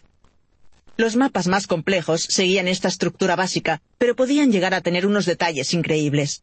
El más famoso y más grande de este tipo que ha llegado hasta nosotros es el Mapamundi de Hereford. Este mapa es fascinante tanto por toda la información detallada que sitúa más o menos bien la ubicación del mar Mediterráneo, ríos como el Ganges o el Nilo, etc., como por todo lo que sitúa mal y por los elementos fantásticos que incluye. Por ejemplo, la isla de Creta está mal situada y contiene una representación artística del Minotauro y su laberinto. En lo alto del mapa, como si fuera un lugar al que se pudiera llegar, se representa el paraíso, igual que el jardín del Edén. Aunque también es cierto que en el mapa de Hereford el paraíso queda separado del resto del mundo por un muro y un anillo de fuego. Según parece, Dios no estaba de broma cuando expulsó a Adán y a Eva y les dijo que no podrían volver. Por otra parte, muchos cartógrafos eran conscientes de que no conocían todo el mundo, de modo que cuando llegaban al límite de los territorios que creían conocer, a veces añadían una inscripción en latín que decía algo así como terra incógnita o terra ignota. Del mismo modo, las masas de agua que se sospechaba que existían, pero de las que los cartógrafos no tenían seguridad, llevaban la etiqueta Mare Incognitum, mar desconocido. Y en esas partes del mapa, a veces dibujaban criaturas míticas y fantásticas. Monstruos marinos, hombres con cabeza de perro o gente con el rostro en el centro del pecho. No obstante, tengo que decir que no era nada habitual que los cartógrafos escribieran aquí hay dragones en los huecos de sus mapas. De hecho, hay solo dos casos que conozcamos en los que un mapa o su creador dicen algo sobre los dragones. Uno es un globo terráqueo conocido como el globo Han Lennox, que data de principios del siglo XVI. En torno a lo que es una representación de Asia, aparece la inscripción Ik sunt dragones o Aquí hay dragones. Pero hay quien ha teorizado que podría ser una referencia legítima a los dragones de Komodo, y no una indicación de que allí vivían las criaturas míticas de las que hablaremos con mayor profundidad en una sesión posterior. El otro caso en el que se mencionan dragones es en un globo terráqueo que curiosamente se compone de dos mitades de un huevo de avestruz y data de la misma época que el globo Hunt Lennox. Tal como mencioné en nuestra primera sesión, esto nos indica que la gente era consciente de que la Tierra era un globo, y que también eran conscientes de que aún no disponían de un mapa de la totalidad del mundo. De hecho, una de las cosas más fascinantes y al mismo tiempo más frustrantes de los mapas medievales y los relatos de viajes es que pueden combinar unos datos precisos y contrastados de un lugar con detalles míticos absolutamente imposibles sobre personas o criaturas que vivían allí. Por ejemplo, los estudiosos de las epopeyas nórdicas e islandesas están de acuerdo en que es muy probable que los europeos germánicos de Islandia y de Escandinavia ya hubieran descubierto el continente norteamericano siglos antes de que lo hiciera Cristóbal Colón. Es el caso del texto Eirik's Saga Rawowa, o Saga de Eric el Rojo, y de otra saga conocida como Saga de los Groenlandeses, ambas quizá de principios del siglo XIII. Describen con todo detalle los territorios que encontraron Eric el Rojo y sus hombres al navegar hacia el oeste. A partir de estos detalles, los estudiosos han podido identificar con más o menos certeza Terranova, la isla de Baffin y otros territorios que existen realmente. Se cree que el primer europeo que pisó Norteamérica fue el hijo de Eric el Rojo, Leif Erikson, hacia el año 1000.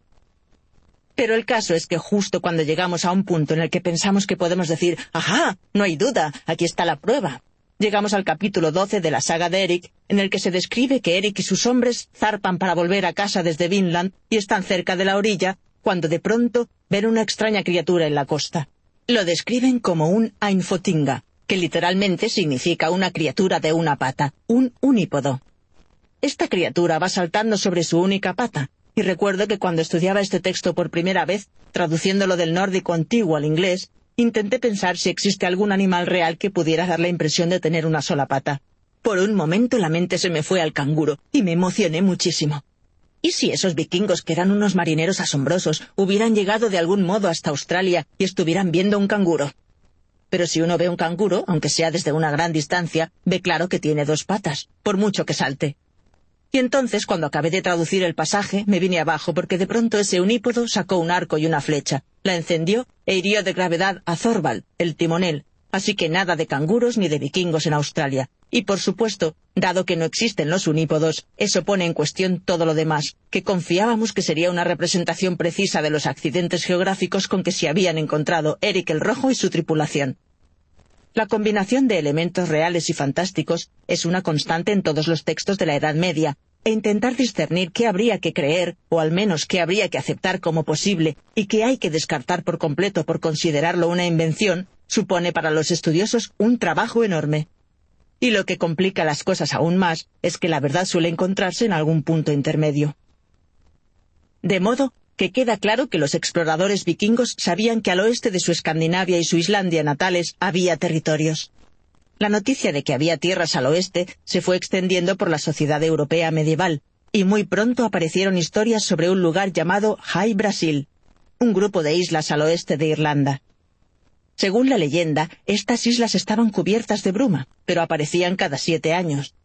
Numerosos exploradores zarparon en su busca, pero por supuesto nunca las encontraron. Al igual que otra isla mítica, a veces llamada Saint Brendan, High Brasil aparecía en algunos mapas medievales. Tal como muchos sabrán, Brendan, o Brandán, fue un marinero del siglo VI que acabaría siendo canonizado y en la actualidad es el patrón de los marinos y de los que se adentran en el mar. Según la leyenda, en una ocasión, Brendan y su tripulación se encontraron con una isla en el Atlántico que era un verdadero jardín del Edén. De hecho, eso era lo que buscaba. Tal como la describieron, la isla estaba cubierta de frondosa vegetación con abundantes hortalizas y frutos exóticos que solo había que recoger y comer. Algunos mapas muestran esta isla en el centro del Atlántico, mientras que otros la ponen más al sur, frente a la costa occidental de África. Alguno estará pensando que muchas de estas islas misteriosas y desaparecidas parecen recrear el mito de la Atlántida, aunque lo cierto es que en la Europa medieval no era un tema de especial interés. Platón es el primer intelectual identificado que describe claramente la existencia de esta civilización perdida. En el siglo IV a.C. escribe que la Atlántida había existido unos nueve mil años antes, y que estaba situada en algún lugar más allá de las columnas de Hércules, término que solía usarse para describir el estrecho de Gibraltar, porque al pasar por el estrecho se suponía que se pasaba por entre las columnas de Hércules, saliendo del Mediterráneo y adentrándose en el Océano Atlántico. Tras la Edad Media, en el siglo XVI, prendieron con fuerza la fascinación por la Atlántida y el deseo de identificarla como un lugar real que existió en el pasado. Cualquiera que haya encendido el televisor durante las últimas décadas habrá visto documentales y reportajes sobre la búsqueda de la verdadera Atlántida. Un aspecto de la historia que llama muchísimo la atención es que quizá, solo quizá, la historia de ese lugar mítico y de su destrucción, ya fuera por un maremoto o por una erupción volcánica, se basara en la de un lugar de verdad y en un cataclismo registrado realmente hace miles de años. No hay duda de que la zona próxima a Grecia siempre ha sido un lugar vulnerable a los terremotos y las erupciones volcánicas. Es posible que el recuerdo de algún acontecimiento de estas características transmitido de forma oral a lo largo de milenios sirviera de base para la leyenda de la Atlántida. Pero tal como he dicho, la tierra perdida de la Atlántida no formaba parte del imaginario europeo de territorios distantes y exóticos. Al mismo tiempo, la tierra de Lyonés, a veces asimilada a otro territorio de la antigua tradición celta conocido como Is, es un lugar mítico que formaba parte del folclore medieval europeo y que es posible que estuviera inspirada, como la Atlántida, en un evento o cataclismo real. Al igual que otros territorios desconocidos de los que hemos hablado, se suponía que Lyonés se encontraba al oeste de Europa, en este caso al oeste de Cornualles, que está al suroeste de Britania, pero mucho tiempo atrás se habría hundido entre las olas. Lo más interesante es que hay variedad de tradiciones celtas, las de los primeros galeses, irlandeses, córnicos, bretones y escoceses. Todas ellas nos hablan de una tierra hundida bajo el mar.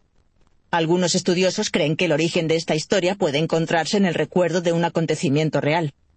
Unos 45 kilómetros al suroeste de la costa de Cornualles se encuentra un archipiélago conocido como Islas Sorlingas. Son unas 55 islas e islotes, y cuando la marea está baja, es posible pasar a pie de algunas de ellas a otras. Además, cuando la marea está muy baja, pueden verse los restos de unos antiguos muros de piedra que en la actualidad están cubiertos casi por completo por el mar. También hay pruebas de que en el pasado, en la isla de Nornur, también en las Sorlingas, había habido una granja, pero hoy en día ningún terreno de los que quedan por encima del nivel del mar en esa isla es cultivable. Son demasiado rocosos. Una teoría bastante extendida es que no hace tanto tiempo, en términos de historia humana, digamos que hacia el año 500 más o menos, el nivel del mar en esta zona era mucho más bajo, y en lugar de ser un puñado de islas pequeñas, las Sorlingas eran una gran isla. La tradición córnica habla de un lugar llamado Ennor, que significa algo así como la gran isla. Es posible que en un tiempo anterior Ennor no fuera siquiera una isla, sino que estuviera conectada a la isla de Gran Bretaña. De hecho, hay estudios arqueológicos y científicos recientes que han demostrado la existencia de un reino llamado Doggerland, que hacia el año 6500 a.C. conectaba Britania con la Europa continental. Así pues, las historias medievales sobre tierras hundidas que en otro tiempo habrían sido importantes reinos como Lyonés o Is podrían basarse en algún dato real. De ahí que se convirtieran en territorios fascinantes que la gente ubicaba al oeste del mundo medieval. Y si íbamos hacia el este, parece que podíamos encontrar tierras exóticas de diferentes tipos. Por ejemplo, si leemos un manuscrito escrito en inglés antiguo sobre tierras desconocidas llamado Las Maravillas de Oriente. La versión más antigua de este texto la encontramos en el mismo manuscrito que contiene la única copia de la epopeya anglosajona Beowulf. De hecho, el único motivo por el que nos ha llegado Beowulf es porque los dos monjes que trabajaron en ese manuscrito tenían interés sobre todo en copiar historias sobre tierras exóticas y monstruos. Además de Beowulf y las maravillas de Oriente, este códice contiene una versión de la Pasión de San Cristóbal, la carta de Alejandro a Aristóteles y el poema en inglés antiguo Judith. Todos ellos textos con elementos foráneos o exóticos. Así que este manuscrito en particular suele datarse en torno al año 1000, pero queda bastante claro que los monjes estaban copiando versiones más antiguas de los textos. Las maravillas de Oriente también aparece en otros dos manuscritos en inglés antiguo y en latín, y lo mejor son las numerosas ilustraciones que acompañan un texto que habla de los extraños pueblos y las criaturas míticas que habitan lugares identificados como Persia, Babilonia, India, Egipto, etc. Desde las primeras líneas de las maravillas de Oriente, el lector sabe que se encuentra ante una emocionante aventura. Empezamos en el país de Antimolima, que según el texto está cerca de Babilonia, la ciudad de los Medos y los territorios de Alejandro Magno. Allí hay carneros del tamaño de bueyes, pollos rojos mágicos que con su magia pueden quemar viva a una persona si intenta tocarlos, y otras criaturas fantásticas de todo tipo. En particular, hay muchos animales que parecen compuestos de partes sueltas de otros animales cosidas entre sí. En una sesión posterior sobre criaturas míticas hablaré de esto más extensamente. Pero dado que es imposible que pueda hacerles justicia a todas, me gustaría mencionar al menos los cinocéfalos, criaturas que escupían fuego, con crin de caballo, colmillos de jabalí y cabeza de perro. En este apartado también encontramos al fénix, un pájaro que hace su nido con la especie más exótica, la canela, y que cada mil años arde por el poder de su propio aliento, muere y renace de sus propias cenizas. Las Maravillas de Oriente hace un recorrido por lugares que a cualquiera que tenga un mínimo conocimiento de literatura medieval de viajes pueden resultar familiares, pero no hay coherencia geográfica ni una progresión lógica de un lugar a otro. Sin excepción, todos los pueblos que viven en esas tierras lejanas tienen algo de monstruoso. Muchos son increíblemente altos, de tres o cinco metros, o tienen enormes orejas que usan para taparse de noche y mantenerse calientes. Algunos son caníbales. Algunos son bicéfalos. O tienen cabeza de perro, o no tienen cabeza. Sin duda, es una lectura rarísima y al mismo tiempo de lo más absorbente. Uno de los textos medievales más conocidos sobre tierras míticas maravillosas es la obra que acabó titulándose Los viajes de Juan Mandeville. Este texto, escrito hacia mediados del siglo XIV, afirma ser un diario de viajes de un tal Juan Mandeville, caballero de Saint Albans. En este texto explica que salió de Inglaterra y que desde el sur del país llegó hasta Jerusalén, que atravesó Asia hasta China hasta llegar a las puertas del paraíso y descubrir la fuente de la juventud. Los estudiosos modernos creen que es muy probable que nuestro amigo Juan Mandeville no haya viajado a ningún sitio. Como mucho, lo más posible es que llegara a la biblioteca del monasterio más cercano, donde se pasó una cantidad de tiempo considerable leyendo y copiando todos los relatos sobre tierras extrañas y exóticas que le cayeran en las manos. También es casi seguro que Juan Mandeville es un seudónimo. Aunque se identifica como inglés, hoy muchos investigadores creen que el autor del texto quizá fuera un flamenco llamado Jean Lang, pero no podemos tener certeza de ello. Lo que sí está claro es que Los viajes de Juan Mandeville sigue siendo un libro muy entretenido.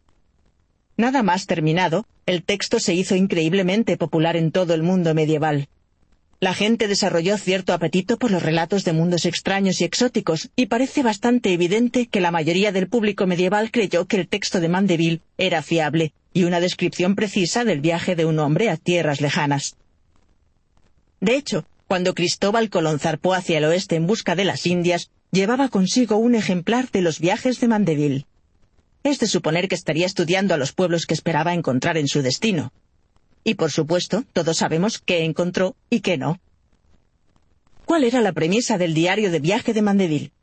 Bueno, el autor del texto, de cuya falsedad casi no hay dudas, afirma que tras pasarse la vida viajando, ha enfermado de gota, de modo que para pasar el tiempo ha decidido escribir sobre todos sus viajes a tierras lejanas. Por supuesto, en algunos casos, los relatos de sus viajes parecen copiados literalmente de enciclopedias o diarios de viajes anteriores, entre ellos un relato escrito por un tal Fray Odorico de Pordenone, no resulta una mera coincidencia. Odorico pertenecía a la orden de los franciscanos que profesaba la pobreza absoluta, eliminando el voto de estabilidad que solían hacer otros monjes. En lugar de eso, los franciscanos confiaban en la caridad de la gente y viajaban por todas partes predicando y asistiendo a quienes lo precisaran, y llevando consigo únicamente sus ropas, una vara y un cuenco de limosnas. Los franciscanos fueron la primera orden monástica que idealizó la pobreza hasta tal extremo que para ellos viajar por el mundo, tanto el conocido como el desconocido, era algo esencial. Así que no sorprende demasiado que a principios del siglo XIV uno de sus monjes, el mencionado Odorico, hubiera llegado hasta China, que consiguiera volver y escribir sobre el viaje.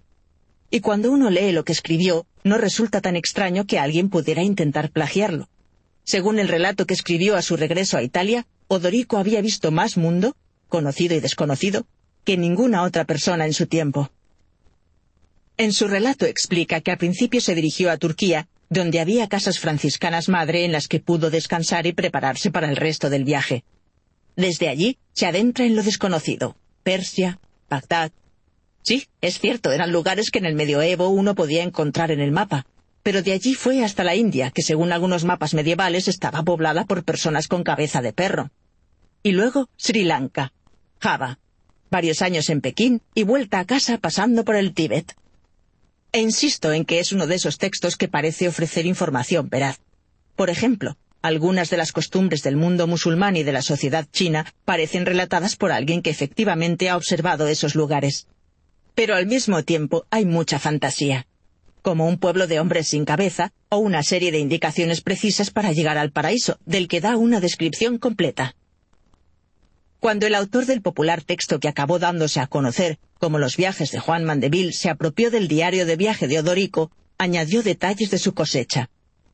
Por ejemplo, nos ofrece una larga descripción de lo estupendo que es el paraíso terrenal, pero dice que él, Juan Mandeville, caballero de Saint Albans, decide deliberadamente no entrar porque se considera indigno y Juan Mandeville, o quien quiera que fuera en realidad, incorporó haciendo las suyas ideas de otras narraciones de viajes. De modo que habla de pigmeos, de un montón de animales míticos, de personas que se alimentaban únicamente de olores, sí, del olor de las manzanas, de una tierra poblada de hermafroditas y, atención, nada menos que las diez tribus perdidas de Israel. Lo tenía todo para convertirse en un superventas. Lo más atractivo del texto atribuido a Mandeville es cómo afronta algunas de las cuestiones religiosas más importantes de aquel tiempo. En particular, asuntos como la expansión del Islam, en especial a la luz de las cruzadas, y el legado judío del cristianismo.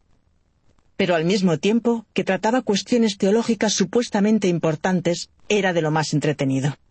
Tenía algo para todos. Con mucho, la tierra mítica que más interés despertaba entre los europeos de la Edad Media y que para muchos es la parte más fascinante de los viajes de Mandeville, es la misteriosa tierra del Preste Juan. A partir del siglo XII empezaron a circular por el mundo medieval relatos sobre un reino cristiano que existía muy lejos, hacia el este, más allá de muchas de las otras tierras terroríficas y no cristianas descritas en textos como las Maravillas de Oriente o los viajes de Juan Mandeville. Se decía que los habitantes de ese territorio eran nestorianos, y era considerado una nación de buenos cristianos que vivían aislados en un extremo de Asia. Cuando Juan Mandeville, o quien quiera que fuera en realidad, incluyó un relato detallado de su paso por la tierra del preste Juan, supo aprovechar el peso de los rumores, el mito, la leyenda que había capturado la imaginación de la gente durante tanto tiempo antes del siglo XIV. Podría objetarse que para la gente del medioevo, la tierra del preste Juan no era más que una historia fascinante y tan convincente como lo sería la de la Atlántida desde el siglo XVI al XXI. En la próxima sesión analizaremos a fondo este lugar mítico. Hablaremos de los que intentaron llegar hasta allí y de por qué las personas de la Europa medieval necesitaban creer que en algún lugar tan alejado había gente que era un reflejo de ellas mismas. Octava sesión. El reino del preste Juan. Acabamos nuestra sesión anterior con una exposición sobre los viajes de Juan Mandeville, popularísimo texto del siglo XIV aunque está claro que es probable que la persona que escribió ese documento no haya viajado y que seguramente no se llamaría Juan Mandeville. Lo que sí parece claro es que plagió bastante de manuscritos legítimos que contaban la experiencia de viajeros de verdad, algunos de los cuales llegaron al mundo musulmán, a China, a India, al Tíbet y que luego regresaron y lo contaron. Un motivo por el que en el mundo medieval este texto se hizo tan popular y por el que incluso hoy en día sigue despertando la imaginación de la gente es por esa extraña mezcla de descripciones geográficas y culturales bastante precisas, junto a historias absolutamente fantásticas y reales e inventadas sobre los pueblos, los animales y las costumbres que se encontró Juan Mandeville durante su viaje. De todos los pueblos y lugares que afirma haber visitado el autor de los viajes, ninguno llamó tanto la atención como el relato sobre el mítico territorio cristiano gobernado por un hombre llamado Preste Juan, cuyo reino se situaba en ocasiones en la India, a veces en lo más profundo de Asia y otras veces del otro lado de los territorios de dominio musulmán en Oriente Próximo y el Levante Mediterráneo. La historia del Preste Juan cuenta con numerosos elementos móviles que ayudan a explicar su evolución, su crecimiento y su popularidad a lo largo de los siglos.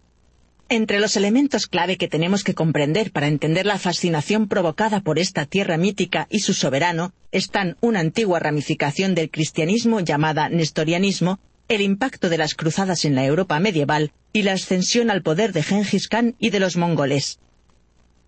A primera vista, resulta difícil imaginar qué podían tener que ver estos acontecimientos entre sí, y mucho menos que combinados pudieran contribuir a la creación de una leyenda tan popular y extendida sobre un misterioso rey cristiano en una tierra tan lejana, en Oriente. Pero así fue. Vamos a ver cómo ocurrió exactamente. Para empezar, tenemos que retroceder hasta los primeros siglos del cristianismo. Tal como muchos recordarán, al principio muchos consideraban a los cristianos una extraña ramificación del judaísmo que en los primeros tiempos del cristianismo no existía una estructura eclesiástica, ni enseñanzas canónicas, ni normas establecidas para la práctica de la doctrina. Durante los primeros siglos, los líderes de esta nueva fe tuvieron que ir improvisando, y en muchos casos, en respuesta a los problemas de fe y de práctica de la religión que iban surgiendo, más que para adoptar una posición proactiva, se reunían en concilios ecuménicos. En otras palabras, no era tanto, hola, ahora somos la Iglesia cristiana y te presentamos nuestras normas y las creencias de nuestra doctrina, como, eh, líderes de otros grupos de cristianos, algunos de vosotros decís que Jesús no era totalmente divino, este otro grupo dice que Dios adoptó a Jesús. Y no todos tenemos claro qué es eso del Espíritu Santo. ¿Qué tal si nos reunimos y nos ponemos de acuerdo sobre qué hay que creer? En resumen, hay que recordar que todo lo que acababa siendo considerado herejía no seguía esos cauces.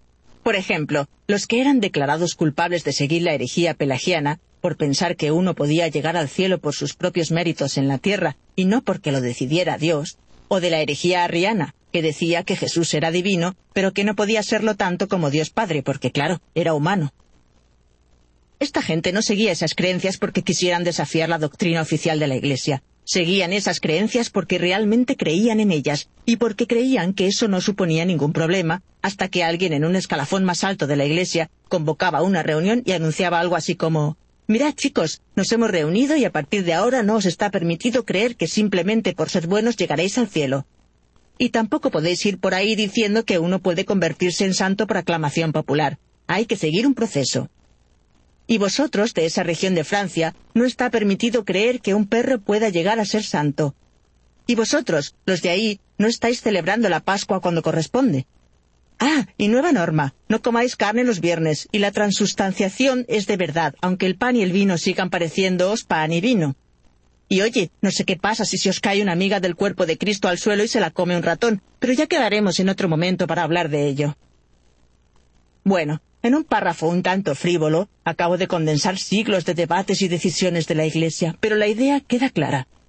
La Iglesia de los primeros tiempos, y de hecho también en siglos posteriores e incluso la Iglesia católica de hoy en día, era y sigue siendo una obra en constante elaboración.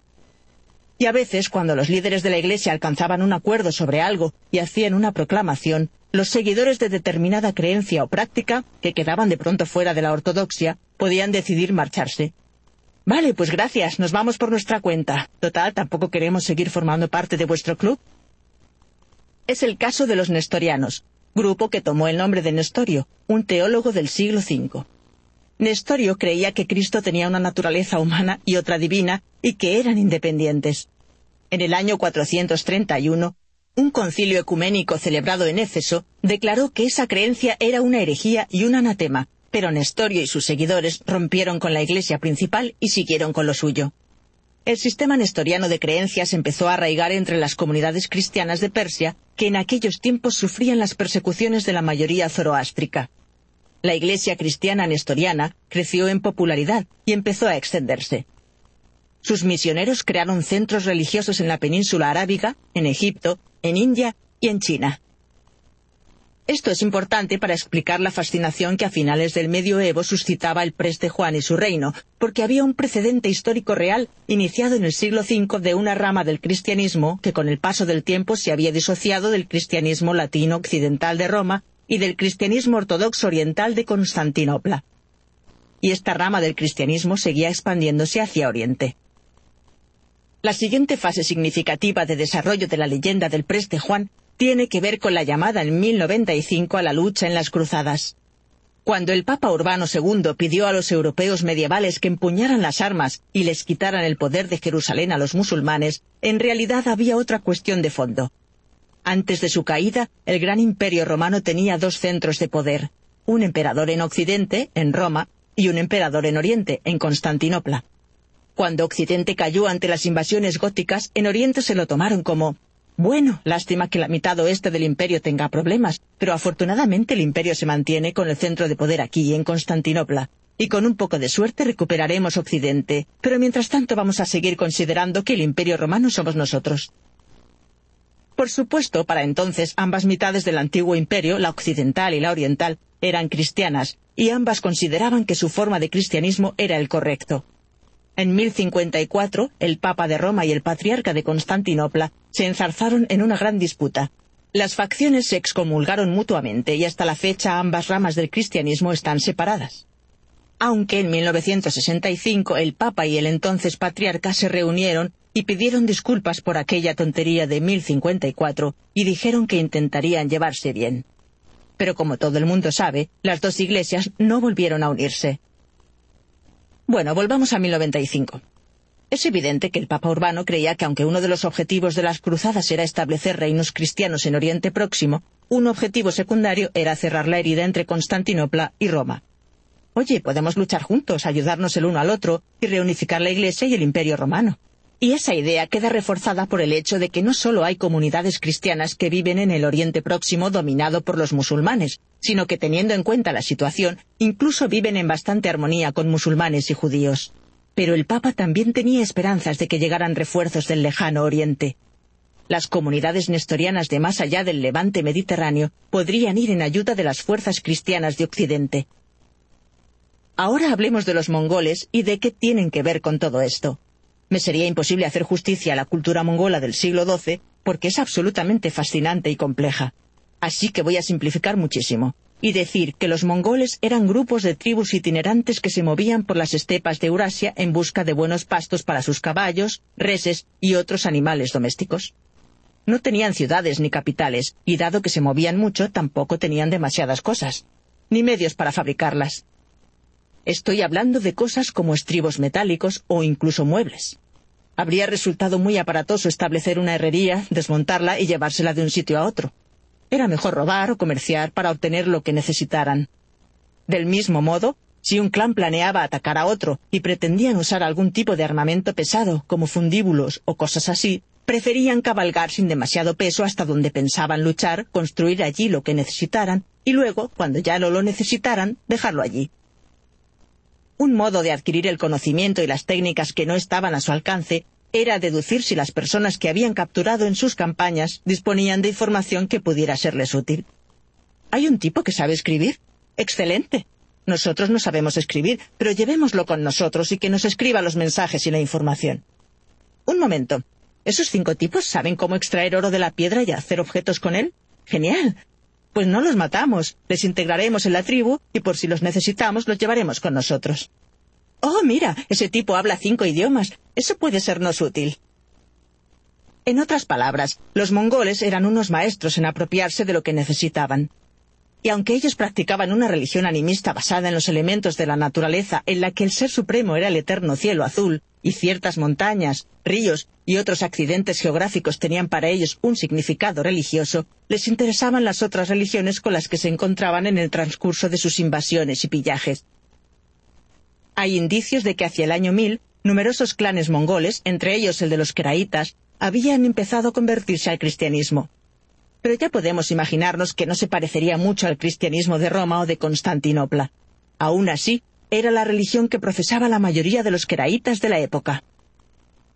Parece ser que esta situación de cómoda apropiación cultural y tolerancia religiosa alcanzó su punto culminante bajo el gobierno de Genghis Khan, que en los siglos XII y XIII unió a casi todos los clanes mongoles, y con ellos a un puñado de pueblos no mongoles que vivían cerca de ellos o entre ellos, como los uigures, los tártaros y muchos, muchos otros, en una entidad que llamó la Gran Nación Mongola o el pueblo de las murallas de fieltro. Genghis Khan era un gran guerrero, un brillante estratega y un buen diplomático, y bajo su gobierno y el de sus hijos y nietos, el imperio mongol se convirtió en el imperio de frontera única más grande que ha habido en la tierra. Y aunque muchos mongoles siguieron venerando al eterno cielo azul, el gran Khan y sus hijos y nietos tuvieron esposas cristianas, budistas y musulmanas. Y dado que Genghis Khan extendió su imperio con una conquista tras otra, y que su nieto Batu Khan se plantó a las puertas de la Europa medieval, enseguida empezaron a circular historias sobre un exótico grupo de personas feroces y exóticas de Oriente, que según parecía, también eran cristianas. Así que ya podemos empezar a imaginarnos el atractivo y la fascinación que generó esta idea en el mundo medieval. Si sumamos todo esto, tenemos un telón de fondo perfecto para la difusión de la leyenda del preste Juan el soberano de un reino cristiano nestoriano en el lejano Oriente. En realidad, la primera cruzada que llegó a Tierra Santa en 1099 fue la única cruzada que puede considerarse un éxito. Se capturó Jerusalén, al igual que otros territorios del levante mediterráneo, y se establecieron cuatro reinos cruzados. En 1144, uno de ellos, Edesa, fue recapturado por los musulmanes, y a partir de entonces los cristianos de Occidente no dejaron de perder batallas en el Levante. La reacción fue el llamamiento a una nueva cruzada, y aquí es donde empieza a despegar la leyenda del preste Juan. En 1145, un cronista alemán llamado Otón de Frisinga documentó una reunión que había tenido con un obispo cristiano sirio llamado Hugo. Ese tal Hugo había sido enviado como emisario de Raimundo, príncipe del Estado Cruzado de Antioquía, para intentar recabar apoyos de la Europa occidental ante los constantes ataques de las fuerzas musulmanas. El mensaje que trajo Hugo, documentado por Otón y pronunciado en presencia del Papa, fue que había esperanza porque el preste Juan, un cristiano nestoriano que era a la vez rey y sacerdote, había empezado a avanzar hacia el oeste de su reino, que por lo que solía decirse estaba en algún lugar de Asia o de la India hacia los estados cruzados, haciéndose con el control de las ciudades no cristianas que iba encontrándose por el camino. De hecho, según Hugo, la intención del preste Juan era llegar a Jerusalén, donde ayudaría a asegurar el control cristiano de Tierra Santa, pero se había visto obligado a retroceder por la crecida del río Tigris. Hugo cantó las alabanzas del preste Juan, que no solo era un gran guerrero y un gran cristiano, sino que además era increíblemente rico y llevaba siempre consigo un cetro de esmeralda. Además, afirmaba Hugo, era un personaje tan santo y tan poderoso porque descendía de uno de los tres reyes magos que habían acudido a ver al niño Jesús. Es probable que el mensaje de Hugo fuera inventado para intentar animar a la gente de Occidente a que tomara las armas y se lanzara a la cruzada. Que pudiera haber aliados cristianos en Oriente listos para acudir en su ayuda era un gran acicate. Y luego, en 1165, por todo el mundo medieval europeo, empezó a circular una carta del propio preste Juan. Se decía que la carta había sido escrita por el propio preste Juan, que se identificaba como el soberano cristiano de la India, al emperador de Bizancio. Pero aunque a partir del siglo XIX se hizo evidente que la carta era falsa, su contenido exótico y excitante, por no mencionar la esperanza que ofrecía a la cristiandad en medio de la crisis que suponía la pérdida de los territorios de los cruzados, hizo que en la Edad Media alcanzara una difusión increíble, y empezaron a circular muchas copias en diferentes idiomas e incluso llegó a un público mayor cuando hacia el final de la Edad Media empezó a usarse la imprenta. De hecho, el propio Papa Alejandro III creía en la existencia de Preste Juan, hasta tal punto que en 1177 escribió una carta y envió un mensajero para que se la entregara al mítico rey sacerdote. No hay datos acerca de qué encontró el mensajero durante su viaje, pero es bastante seguro que al Papa no le llegó ninguna respuesta del preste Juan. Volviendo a 1165, ¿qué decía esa supuesta carta del rey sacerdote de un reino cristiano en Oriente hasta entonces desconocido? Al igual que ocurre con los viajes de Mandeville, al examinar la carta del preste Juan, se observa que quienquiera que fuera el que la escribió extrajo grandes fragmentos de texto sobre tierras míticas y maravillosas de manuscritos diversos, incluido un texto conocido como el Romance de Alexandre y un relato de un misionero llamado Tomás que había viajado a Asia. Describe la tierra del preste Juan como un lugar maravilloso, lleno de pueblos y animales increíbles y objetos mágicos. Hay riquezas y no hay maldad. Es el paraíso. Pero uno de los aspectos más interesantes de la carta es su tono. El preste Juan inicia su misiva con ampulosidad, contándole a su destinatario, el emperador de Bizancio, lo ricas y magníficas que son las tierras sobre las que gobierna el preste Juan, y también que son muy cristianas. Así que lo primero que quiere saber es, ¿sigues las creencias y las prácticas cristianas correctamente? Porque por lo que he oído, afirmas ser cristiano, pero algunos de esos pueblos griegos de los que hablas parecen creer que eres una especie de Dios, lo cual no es posible, por supuesto, porque solo Dios es Dios, claro. De modo que yo, el preste Juan, te escribo para, uno, asegurarme de que eres humilde, como corresponde sobre tu estatus como simple ser humano, y dos, para ver si necesitáis ayuda con algo, porque aquí tenemos expertos en religión que pueden instruiros en las creencias correctas, y si necesitáis dinero o algo, tenemos más del que podemos gastar. Tú pide. Por otra parte, si te apetece pasarte por aquí, te acogeremos estupendamente. Y ya que estamos, déjame que te cuente lo maravillosos que son mis dominios y todas las cosas estupendas que hay en ellos. Y a continuación pasa a hablar de todos esos pueblos y criaturas maravillosos de los que hemos hablado en la sesión anterior y de muchos otros. Encontramos toda la fauna exótica habitual. Elefantes, cocodrilos, leopardos, camellos, leones, monos, y luego algunas incorporaciones especiales. Hormigas gigantes que extraen oro de la tierra, cerdos del tamaño de vacas, hombres altísimos, pigmeos, hombres sin cabeza, hombres con cuatro cabezas, cíclopes, caníbales que solo comen la carne de sus amigos y familiares después de que hayan muerto de causas naturales. La tierra del preste Juan es un paraíso lleno de riquezas, en el que no hay ningún animal venenoso de ningún tipo. Hay una fuente de la juventud, y cualquiera que beba de ella tendrá siempre treinta y dos años. Por si eso no bastara, en el reino hay un lugar especial al que Dios envía maná del cielo una vez a la semana, más o menos. Y la gente que come de él vive cientos de años. Si uno visita la tierra del preste Juan y sufre de alguna enfermedad como la lepra, por ejemplo, no debe preocuparse. Tienen una piedra mágica que cura todas las enfermedades. Pero si no eres cristiano, claro, no funciona. Todo esto suena bastante utópico, de no ser porque el preste Juan y su pueblo tienen que enfrentarse a cosas desagradables, como combatir a sus enemigos. Pero eso tampoco es un gran problema. Según la carta, a la batalla llevan cruces gigantes en lugar de estandartes, de modo que Dios siempre está dispuesto a ayudarles en la lucha contra sus enemigos. En la tierra de Preste Juan, nadie es capaz de decir mentiras. Hay amazonas que son unas guerreras increíbles. El narrador describe incluso el lugar donde vive, en el que todos los objetos, desde las escaleras a las sillas o la cama, están hechos de metales preciosos y joyas. Junto al palacio hay una imponente capilla hecha de cristal que hizo Dios mismo y que colocó allí el día del nacimiento del preste Juan. En algunas de las versiones de la misiva en circulación, hacia el final el narrador acaba con una demostración de modestia, admitiendo que cabe preguntarse por qué, siendo el soberano de un reino tan asombroso, usa un título tan sencillo como el de preste, que significa algo así como sacerdote, y que en latín guarda relación con padre, pater o presbítero, que significa líder de una congregación religiosa. Afirma. Bueno, el caso es que todo el que está a mi servicio en la corte es noble o rey, de modo que he tomado la mejor decisión, la de adoptar un nombre sencillo, inferior, como gesto de humildad. Para acabar, dice, no puedo describiros nuestra gloria y nuestro poder, pero cuando vengáis a visitarnos lo veréis vos mismo, porque nos somos el Señor de todos los señores de la tierra.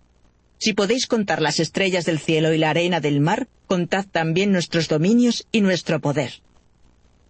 Con el paso de los siglos, la carta siguió circulando en diversas formas, con múltiples añadidos y algunos exploradores se obsesionaron con hallar la tierra del preste Juan.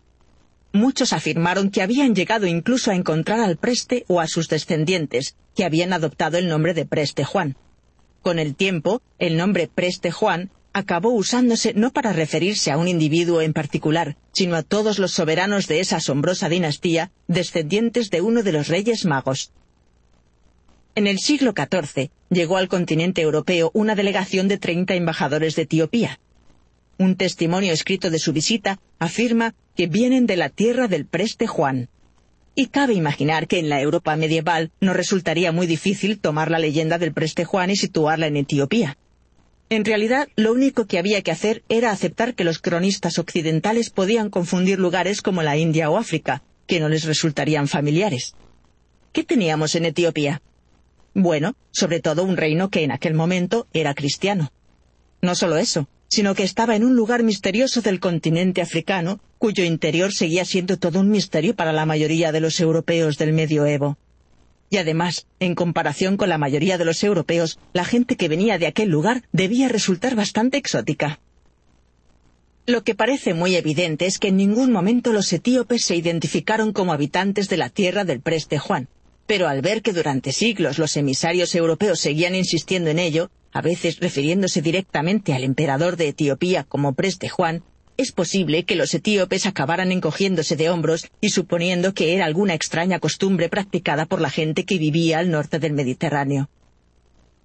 El entusiasmo suscitado por la leyenda no empezó a menguar hasta el siglo XVII, en parte porque una nueva generación de historiadores y estudiosos empezaron a examinar las evidencias medievales con mayor interés, y en combinación con lo que ya habían descubierto sobre los diversos pueblos y lugares del mundo. Su conclusión que nunca había existido ningún preste Juan. No era más que una fantasía, una especie de historia que satisfacía un deseo producto de una cultura que se encontraba en medio de una serie de crisis, tanto religiosas como políticas y militares. A los habitantes de la Europa medieval, el mito del preste Juan les proporcionaba esperanza, consuelo, distracción y entretenimiento. En las dos sesiones anteriores hemos hablado de una serie de lugares míticos que en el medioevo hicieron volar la imaginación de la gente, y de una serie de lugares reales que quizá inspiraran algunas de las historias fantásticas que encontramos en las sagas nórdicas, en diversos cuadernos de viaje, etc. Por supuesto, hemos repasado las criaturas fantásticas que se decía que poblaban algunas de aquellas tierras. Unípodos, carneros del tamaño de bueyes, pollos mágicos y muchos otros. En la próxima sesión nos fijaremos específicamente en unas cuantas criaturas míticas populares del período medieval que aparecieron en diversos medios, desde libros a tapices o pinturas, y en torno a las cuales se creó una compleja mitología. Sígame para descubrir qué hay detrás de los unicornios, ¿Qué utilidad tuvieron a la hora de enseñar conceptos morales y religiosos esos manuscritos profusamente ilustrados, conocidos como bestiarios, y todo lo que hay que saber de esas bestias míticas que conocemos con el nombre de dragones? Novena sesión. Criaturas míticas del medioevo.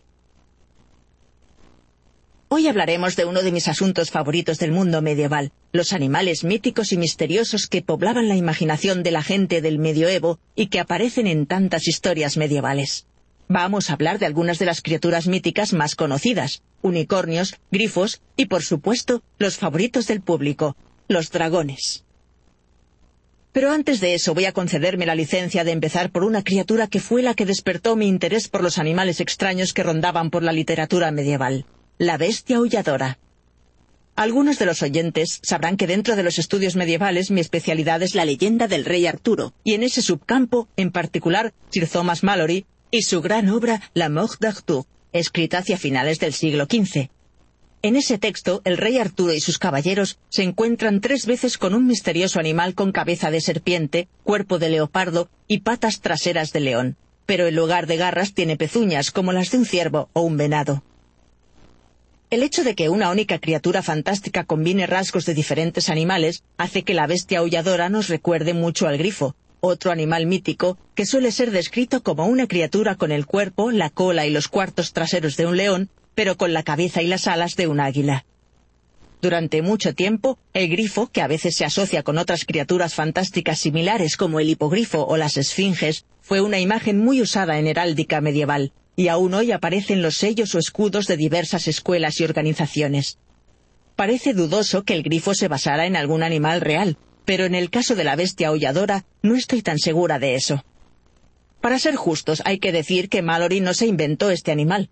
Lo encontró en uno de sus textos de referencia, y aunque Mallory no tiene en cuenta ninguno de estos detalles, tiene un extenso historial que incluye magia negra, pasiones incestuosas y falsas acusaciones de asesinato. Él separa a la bestia del contexto que explicaba su origen. Y cuando uno no conoce el trasfondo, o aunque lo conozca, yo diría que la mayoría tendemos a plantearnos si podría ser una criatura real que alguien está intentando describir, y si les parecería mágica simplemente porque no la habían visto nunca. Así que empecé a pensar, ¿hay algún animal que se le parezca? ¿Hay algo que tenga el cuello largo, manchas como las de un leopardo y pezuñas hendidas? Bueno, de hecho sí. Recuerda muchísimo a una jirafa.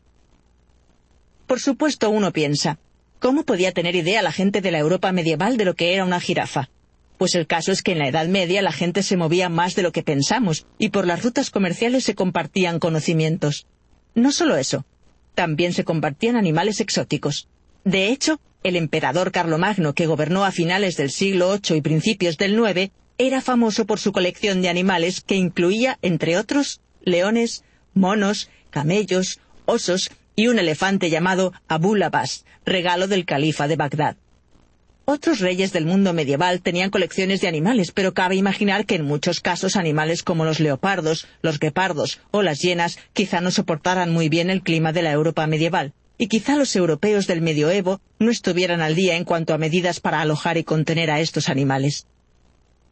Una teoría sobre la bestia aulladora que me parece fascinante es la sugerencia de que en algún lugar se pudiera escapar una jirafa de una colección de animales de la realeza. Imagínese que es un inglés de a pie y que durante un paseo por el bosque se encuentra de pronto con una jirafa. ¿Qué pensaría? ¿Cómo la describiría? Yo no puedo demostrar que la bestia aulladora se inspirará en la jirafa, pero esa posibilidad plantea preguntas sobre otros animales aparentemente míticos. Por ejemplo, pensemos en los unicornios. En la Edad Media el unicornio estaba por todas partes, desde narraciones a representaciones en los libros, pinturas y tapices. Si pensamos en cualquier medio artístico que se usara en el período medieval, lo más probable es que en algún momento se representara en él algún unicornio. Y el mito que rodeaba a los unicornios estaba bastante arraigado. El unicornio era salvaje, indomable y en ocasiones tenía poderes mágicos. Solo había un método seguro para atrapar un unicornio, Bastaba con encontrar una joven virgen, pedirle que se sentara en un claro del bosque y esperar.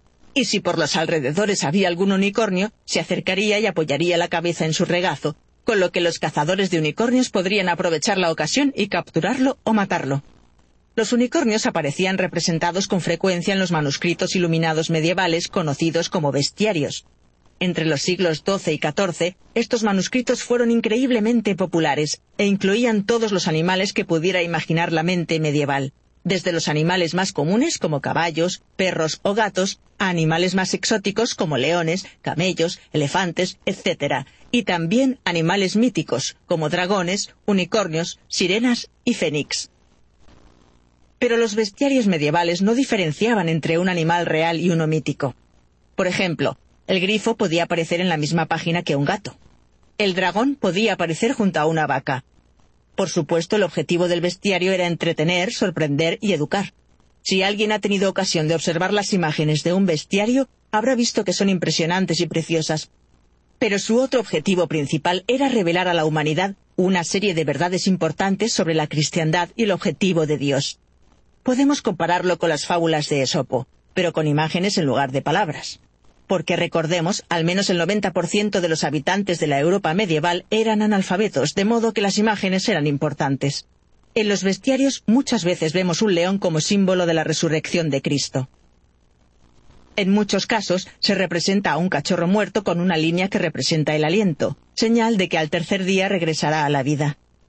Los pelícanos solían aparecer perforándose el pecho con el pico. Se creía que la sangre que brotaba de la herida era el alimento de sus crías. Una vez más queda muy clara la asociación con los conceptos de crucifixión, sangre y sacrificio personal. Y por cierto, si alguien se ha preguntado alguna vez por la cita de el rey Lear en la que Lear lamenta tener pelícanos por hijas, bueno, eso también es una referencia a la representación tradicional de los bestiarios. Con su conducta insensible y materialista, Regan y Goneril han perforado metafóricamente el pecho de su padre, hiriéndolo de gravedad y dejándolo sin sangre. Del mismo modo, los unicornios solían incluirse en los bestiarios para que el lector recordara y reflexionara en la encarnación de Jesús. El unicornio apoya la cabeza sobre el regazo de una virgen, obviamente en representación de María, y su vulnerabilidad al adoptar esa posición es una representación del momento en que el Cristo divino adopta su encarnación humana, volviéndose así vulnerable al sufrimiento y a la muerte. Pero al igual que la bestia aulladora podría ser en verdad una jirafa, la gente se ha preguntado si habría alguna criatura que existiera realmente y que pudiera inspirar aquella representación de un animal como un caballo con un solo cuerno en la cabeza. La explicación más lógica podría ser un rinoceronte. Sin duda, la gente de la Europa medieval sabía que el animal que hoy llamamos así existía en otras partes del mundo. De hecho, los griegos llamaban rinoceronte al unicornio. Así pues, es probable que eso signifique que este animal nativo del continente africano recibiera su nombre de la gente del mundo de habla griega que lo había visto, y que al pensar en cómo catalogarlo ya tenía una palabra disponible, que significaba animal con un cuerno en la nariz. Pero hay otra posibilidad. Desde hace mucho tiempo, los científicos saben que entre los animales ahora extinguidos que rondaron por el mundo hace miles o incluso cientos de miles de años, había una especie en Siberia, el Elasmocerium sibiricum, que tiene relación con el rinoceronte. Era un animal enorme y peludo que pesaría unas cuatro toneladas. Por si alguien se lo pregunta, los rinocerontes actuales pesan la mitad, y presentaba un único cuerno en medio de la frente. Hasta hace poco, la mayoría de los fósiles de esta criatura habían sido datados hace unos 200.000 o 300.000 años, pero en 2018 los científicos anunciaron que parecía ser que este animal había sobrevivido hasta hace unos 39.000 años. Y en esa época debieron coexistir con los humanos modernos y los neandertales. Precisamente, hace unos 39.000 años el clima en aquella región cambió drásticamente y se inició la edad de hielo.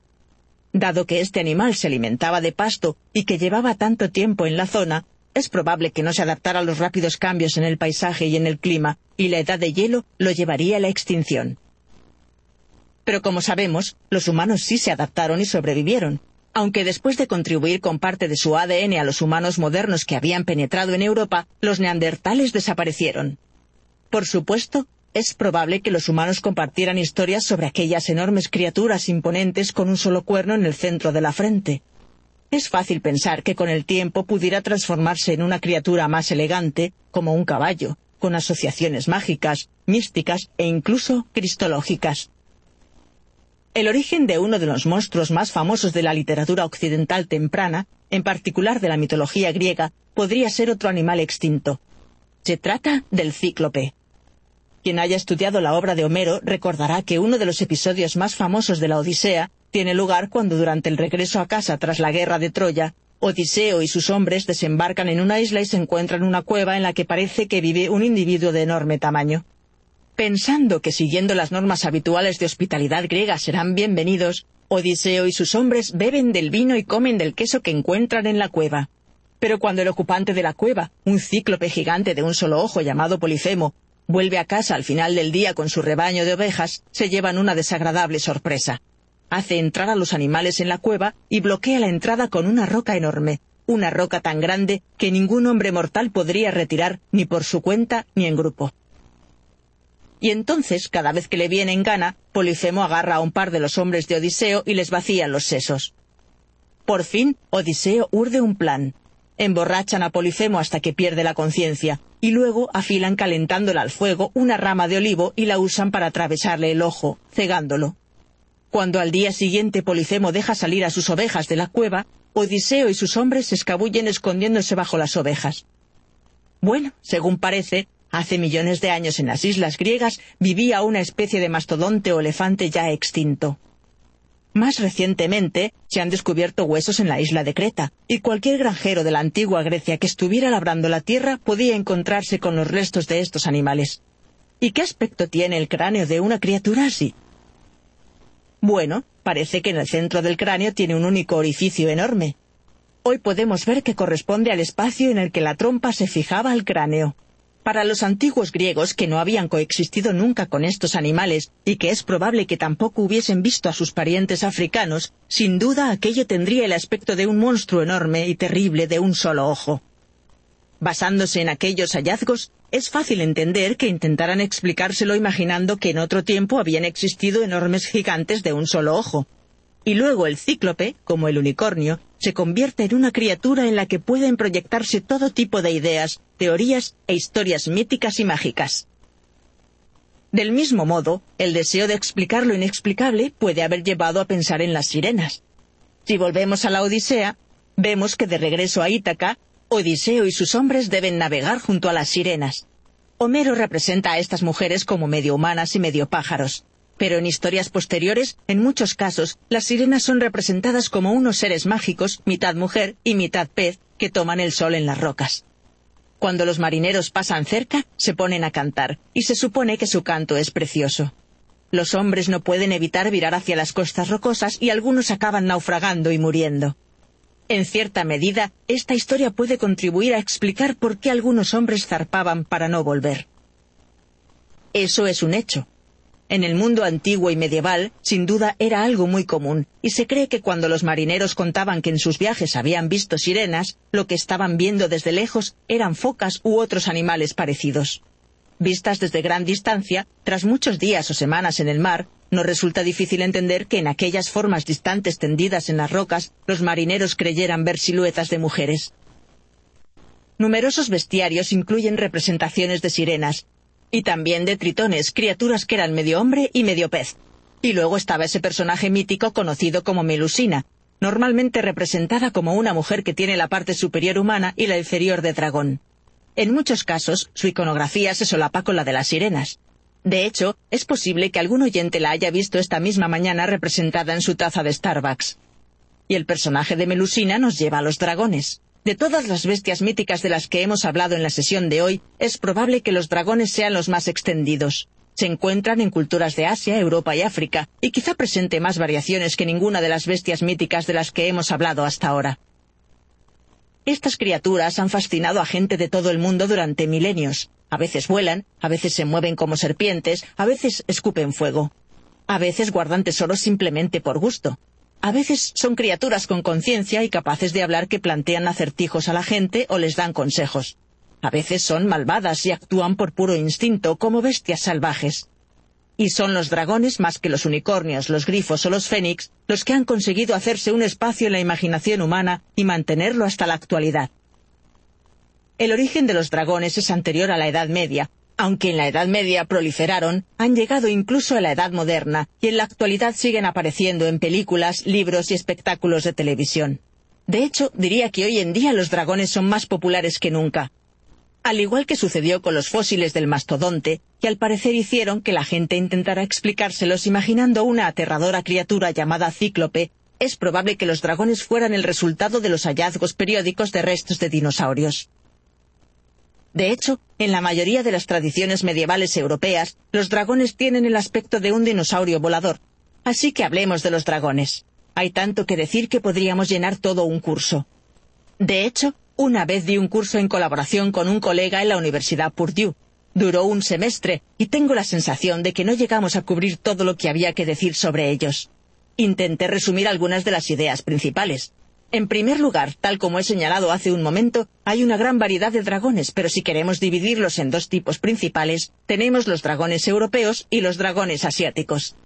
Los dragones europeos suelen ser representados como hexápodos, lo que significa que tienen cuatro patas y un par de alas, así que son como dinosaurios voladores. Los dragones asiáticos suelen representarse como cuadrúpedos, es decir, como serpientes de cuatro patas que en su origen no tenían alas. En la tradición asiática, los dragones chinos suelen tener cuatro o cinco garras en cada pata, mientras que los dragones japoneses solo tienen tres. Una tradición popular afirmaba que los dragones se habían originado en China y que a medida que iban extendiéndose desde su lugar de origen, habían ido perdiendo alguna de sus garras. Así pues, mientras los dragones chinos pueden tener cinco, los coreanos tienen cuatro y los japoneses tres. Los dragones asiáticos suelen asociarse con el poder y en muchos casos con el agua o el mal tiempo. Por su parte, los dragones europeos suelen tener cuatro patas, alas y escupen fuego. La palabra dragón viene del griego dracón, que en latín se convirtió en draco. En las lenguas germánicas, el inglés antiguo o el nórdico antiguo, a menudo se les llamaba berm o fireberm, literalmente gusano de fuego. Los dragones europeos también son famosos por su predilección por los tesoros, y con frecuencia se los representaba como seres malignos, pero en ocasiones también inteligentes y llenos de sabiduría. Entre los dragones más célebres de la tradición medieval europea está Nidhogg, de la mitología nórdica. La tradición nórdica representa el mundo como un árbol, y Nidhogg está abajo, en la raíz del árbol, royéndolo. La actividad de este dragón ayuda a explicar eventos naturales como los terremotos. El dragón roe con especial ferocidad, desestabilizando el mundo que tiene por encima. También de la tradición nórdica nos llegan historias sobre humanos que cambian de forma, adoptando la de diversos animales. Por ejemplo, los hombres lobo son hombres que pueden ponerse o quitarse un manto de lobo, o en ocasiones, cuando han adoptado una u otra forma, hombres que no pueden controlar su transformación cuando alguien les roba la ropa o el manto de lobo. En una de las más importantes historias medievales de dragones, este tipo de metamorfosis es clave, la del dragón nórdico Fafnir, en pocas palabras, un tipo llamado Odder, que tiene la capacidad de poder cambiar de forma a voluntad, ha adoptado la de Nutria y se está comiendo un salmón. Loki, el clásico personaje problemático de la mitología nórdica, le lanza una piedra y lo mata. Hreidmar, padre de Odder, exige que Loki le pague el Wergeld, que literalmente significa precio de un hombre, la compensación por haber matado a su hijo. Loki consigue el oro y se lo lleva a Hreidmar, pero entonces Regin y Fafnir, los hermanos de Odder, matan a su padre para poder quedarse con el oro. Fafnir se lleva el oro y se dirige al bosque, donde se transforma en dragón y se queda custodiando el tesoro. La moraleja de esta parte de la historia es que la codicia te puede transformar en un monstruo literalmente. El deseo de oro ha transformado a Fafnir, que deja de ser humano y se transforma en dragón. Y mientras custodia y cuenta sin cesar su oro, no hace nada más con él. En la tradición europea germánica, para los humanos los tesoros son importantes. Los pueden usar como regalos y formar vínculos de amistad y lealtad. Un hombre que se queda con su tesoro y no lo comparte, en realidad no forma parte de la comunidad, y en esencia no pertenecer a la comunidad supone no ser humano. Pero volvamos a la leyenda nórdica y a un tal Sigurd, que con el tiempo se convertiría en el famoso Sigfrido, personaje de la tradición alemana de los Nibelungos y siglos más tarde de una ópera de Wagner. Bueno, pues este tal Sigurd decide matar a Fafnir, cavando unas zanjas y situándose con su espada recién forjada en una de ellas, esperando pacientemente. Al final consigue herir de muerte a Fafnir, pero el dragón no muere enseguida. Tras recibir la herida, los dos empiezan una serie de preguntas y respuestas. En otras palabras, se enzarzan en una competición de acertijos. Tras la muerte de Fafnir, Sigurd le arranca el corazón, lo asa en la hoguera y le da un bocado. Al hacerlo obtiene poderes mágicos, entre ellos la capacidad de entender qué dicen los pájaros. Entonces se adentra en el bosque e inicia una nueva serie de aventuras. En el poema épico Beowulf, escrito en inglés antiguo y procedente de la tradición nórdico-germánica, el personaje principal libra tres grandes batallas. La última es con un dragón, y aunque consigue derrotarlo, sufre una herida mortal. Beowulf tiene que combatir con el dragón porque el dragón que llevaba siglos durmiendo sobre su tesoro se despierta y ve que alguien ha echado mano a su botín y le ha robado una copa. Y enfurecido, hay que recordar que los dragones siempre llevan el control de sus tesoros hasta la última moneda, el dragón sale volando de su guarida e inicia una campaña de destrucción escupiendo fuego por todo el reino de Beowulf. Es probable que quien esté familiarizado con la serie de libros y películas El Señor de los Anillos no se sorprenda al saber que J.R.R. Tolkien era un estudioso en la Universidad de Oxford de la tradición anglosajona y nórdica antigua. En El Hobbit, los acertijos, el tesoro y la furia del dragón Smaug están extraídos de la tradición germánica temprana, en la que los dragones pueden ser malvados, pero también albergar una gran sabiduría, y si se les escucha con atención, podemos aprender cosas muy importantes.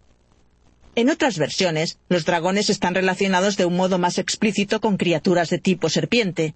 Y si pensamos en lo que decía antes de las connotaciones religiosas de los bestiarios, ¿con qué podemos asociar una serpiente? Si ha pensado en el jardín del Edén y en la serpiente que tienta a Adán y Eva para que coman del árbol prohibido, premio. En esa tradición el dragón bueno sería el dragón muerto. De hecho, San Jorge, el santo patrón de Inglaterra, es famoso por haber matado un dragón. Pero la cosa fue así. En realidad, San Jorge era un soldado romano del siglo III, y según la tradición, mató ese dragón mientras estaba en Libia. La historia dice que el bueno de Jorge iba cabalgando en su caballo y de pronto llegó a una ciudad en la que la gente se disponía a sacrificar a una doncella. En ocasiones podía ser una princesa, al dragón del lugar para que el monstruo los dejara en paz. Es evidente que la línea argumental de fondo, el sacrificio de una virgen para apaciguar a un terrible monstruo, tiene su origen en una tradición mucho más antigua. Cabría pensar de inmediato en el mito griego de Perseo y Andrómeda. Esta historia cuenta que la princesa Andrómeda iba a ser entregada en sacrificio al Kraken, que es una especie de monstruo marino o dragón.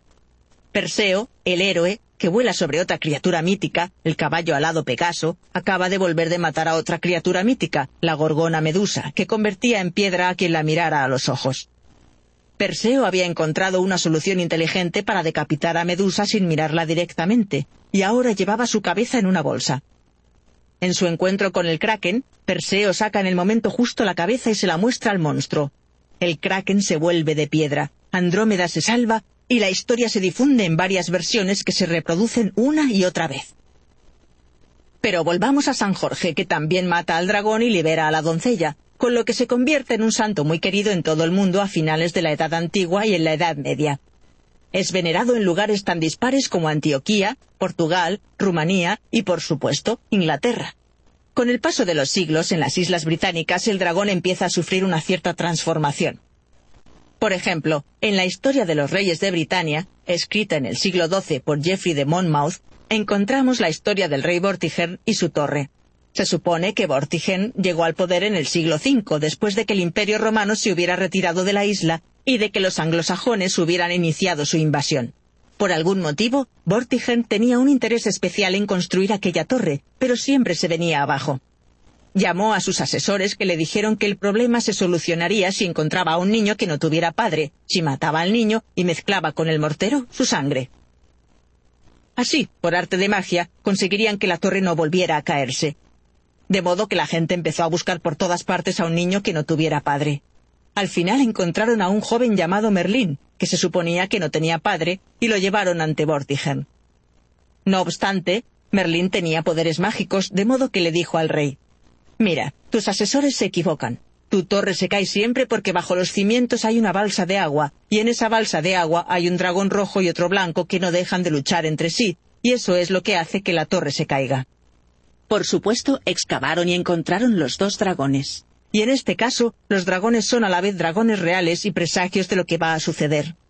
El dragón blanco representa lo que acabará siendo Inglaterra. El dragón rojo representa la región equivalente al Gales de hoy en día y el dragón rojo acaba matando al dragón blanco. Aquello resulta ser una predicción de la llegada de un nuevo rey, Uther Pendragon, que derrotará a Vortigern. El que alcanzará el poder, convertido en el rey Arturo, es el hijo de Uther. De hecho, si observamos la actual bandera nacional de Gales, veremos que tiene un dragón rojo. Para los galeses es un símbolo de poder y resistencia ante los ingleses. De modo que visto desde la perspectiva celta, no germánica, el dragón puede ser una fuerza positiva. A lo largo de la Edad Media y más allá, el dragón seguirá siendo imaginado y reimaginado repetidas veces, y según el contexto, esos dragones pueden ser bondadosos, malignos o neutrales. A veces se convierten en armas que los humanos intentan controlar. Otros provocan admiración y miedo, y son mucho más inteligentes que cualquier persona. Anne McCaffrey imaginó un planeta lejano en el que los colonos humanos criaban una especie autóctona de lagartos de fuego que acababan convirtiéndose en dragones en los que se montaban. Úrsula Le Guin desarrolló una idea llamativa, que los dragones podían ser criaturas que en el pasado habían sido humanas, y llevó esa idea al límite en el mundo de fantasía de Terramar. Y claro, tenemos el gran éxito literario y televisivo que es Juego de Tronos. La serie épica de George R. R. Martin se apoya en gran medida en los mitos y la historia medieval para crear su historia de nobles dinastías guerreras, religiones místicas, aterradores monstruos, tierras y pueblos exóticos, y por supuesto, dragones. En nuestra próxima sesión examinaremos las influencias medievales de este popular fenómeno literario y televisivo. Décima sesión. El mundo medieval y Juego de Tronos. Entre 2011 y 2019, HBO emitió la popularísima serie Juego de Tronos, basada en la serie de libros Canción de Hielo y Fuego de R. R. Martin. Por supuesto, es una obra moderna de ficción fantástica, pero yo creo que Juego de Tronos se merece nuestra atención por lo mucho que se apoya en la cultura y en los acontecimientos de la Edad Media. Bueno, algunos medievalistas se han lamentado de que la serie mezcla un montón de conceptos medievales, por decirlo así, con referencias históricas del antiguo Egipto, algunos aspectos de la cultura de los nativos americanos y elementos de fantasía completamente inventados pero a la mayoría de los medievalistas que conozco, la serie les ha resultado muy útil para enseñar a sus estudiantes. Por ejemplo, podemos darles un punto de partida para imaginar cómo se desarrolló la Guerra de las Dos Rosas en la Inglaterra del tardo medioevo, o el aspecto que podía tener una fortaleza o un bastión europeo medieval. Más bien, como Invernalia, no la Fortaleza Roja, en Desembarco del Rey. O cómo se concebían los dragones y muchas cosas más. Y luego, una vez que les hemos dado una referencia, podemos completar, corregir o analizar esos aspectos de la serie y relacionarlos con hechos, lugares, personajes y creencias específicas de la Edad Media. En otras palabras, a mí Juego de Tronos me resultó increíblemente útil como punto de partida para despertar el interés de los estudiantes por el mundo medieval. Proporciona una base estupenda que puedo editar o revisar, y además tiene otros usos pedagógicos. Recientemente, un colega que es lingüista dio con un modo muy inteligente de enseñar lingüística. La mayoría de los universitarios no se mostrarán demasiado emocionados ante la perspectiva de cursar una asignatura llamada Introducción a la Lingüística. Pero si en el listado de materias de la universidad ven una que se llame Idiomas Inventados, seguro que se apuntan. En esta clase, mi colega usaba idiomas inventados creados por lingüistas profesionales, entre ellos el Klingon de Star Trek el Navi de la película Avatar, y por supuesto el Alto Valirio y el Dothraki de Juego de Tronos. Estudiando cómo se idearon esas lenguas y las normas y elementos lingüísticos de otras lenguas reales que se aplicaron en su creación, los estudiantes aprenden conceptos básicos de la lingüística, solo que de un modo más divertido de lo que pensaban. En la sesión de hoy analizaremos algunos de los mitos y misterios medievales que usaron los productores de Juego de Tronos para crear un mundo que parece real y palpable, pero al mismo tiempo imposible y absolutamente fantástico. La línea argumental, los hechos y los personajes tienen algo de extraño e irreal y a la vez familiar. Tras cada episodio, mi teléfono solía iluminarse con mensajes de amigos que me hacían preguntas como Oye, ¿esa escena de guerra no estaba basada en parte en la batalla de Agincourt? ¿O ¿se supone que Brienne es Juana de Arco? ¿O ¿de verdad en el medioevo la gente se creía que los dragones existían? Así que vamos a empezar. Y si el oyente ha visto aunque solo sea un episodio de la serie, sabrá que los créditos de inicio empiezan con una vista aérea de un mapa que va mostrando los puntos geográficos más importantes de ese episodio o esa temporada. Un plano más abierto nos da una idea de la referencia geográfica en la que se inspiró George R. R. Martin.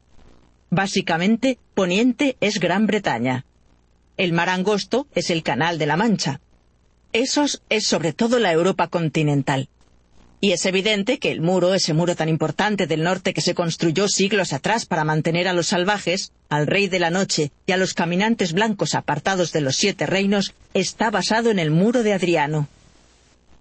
Empecemos con los conceptos más básicos. En primer lugar, tal como he señalado, en esencia poniente es la isla de Gran Bretaña y corresponde a la Britania medieval. No debemos olvidar que la sociedad de la Edad Media no es estática ni invariable, ni creer que apenas cambió a lo largo de mil años.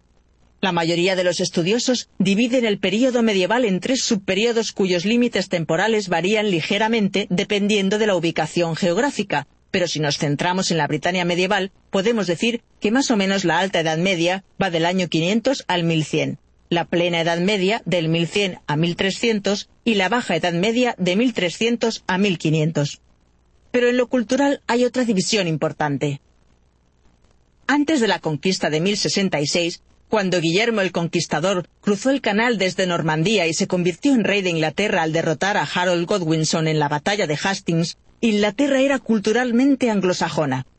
Quiere decir que en términos generales era más germánica y hasta escandinava. Básicamente la imagen es la de los vikingos y todo lo que asociamos con ellos. En cambio, tras la conquista de Guillermo, cuando los normandos se hicieron con el control de Inglaterra, se volvió más francesa. Es una idea un tanto simplista, pero para empezar no nos irá mal. En la Britania de la Alta Edad Media, vikingos germánicos. En la de la Baja Edad Media, refinados franceses. En Juego de Tronos, Martin consigue mantener elementos de ambos mundos como si coexistieran en el mismo periodo. El norte se parece mucho más a la Inglaterra anglosajona, y el sur, donde se encuentra Desembarco del Rey, se parece mucho más a la Inglaterra anglo-normanda. Al mismo tiempo, en todas las regiones conviven elementos de ambas culturas. Por ejemplo, aunque la heráldica adquirió importancia en la plena y la baja Edad Media, y aunque su lenguaje y sus normas derivan predominantemente del francés, en Juego de Tronos se nos presenta como un elemento importante de la estructura social tanto en el norte como en el sur. Hablo de los escudos, los lemas o los sellos de cada casa. El hecho de que los Stark luzcan en su escudo un lobo gigante y que su lema, ya famoso sea, se acerca el invierno. O que el de la casa Baratheon muestre un ciervo rampante con el lema Nuestra es la furia. O que la casa Lannister luzca un león con el lema Oye mi rugido. En términos generales, los emblemas de cada casa siguen más o menos las reglas específicas de la heráldica. Es decir, en la construcción de un escudo de armas familiar hay tres materiales que pueden usarse, colores, metales y forros. Y solo están permitidos ciertos colores, ciertos metales y ciertos forros. Además, cuando se construye un escudo de armas no se puede poner un color sobre otro, un metal sobre otro o un forro sobre otro.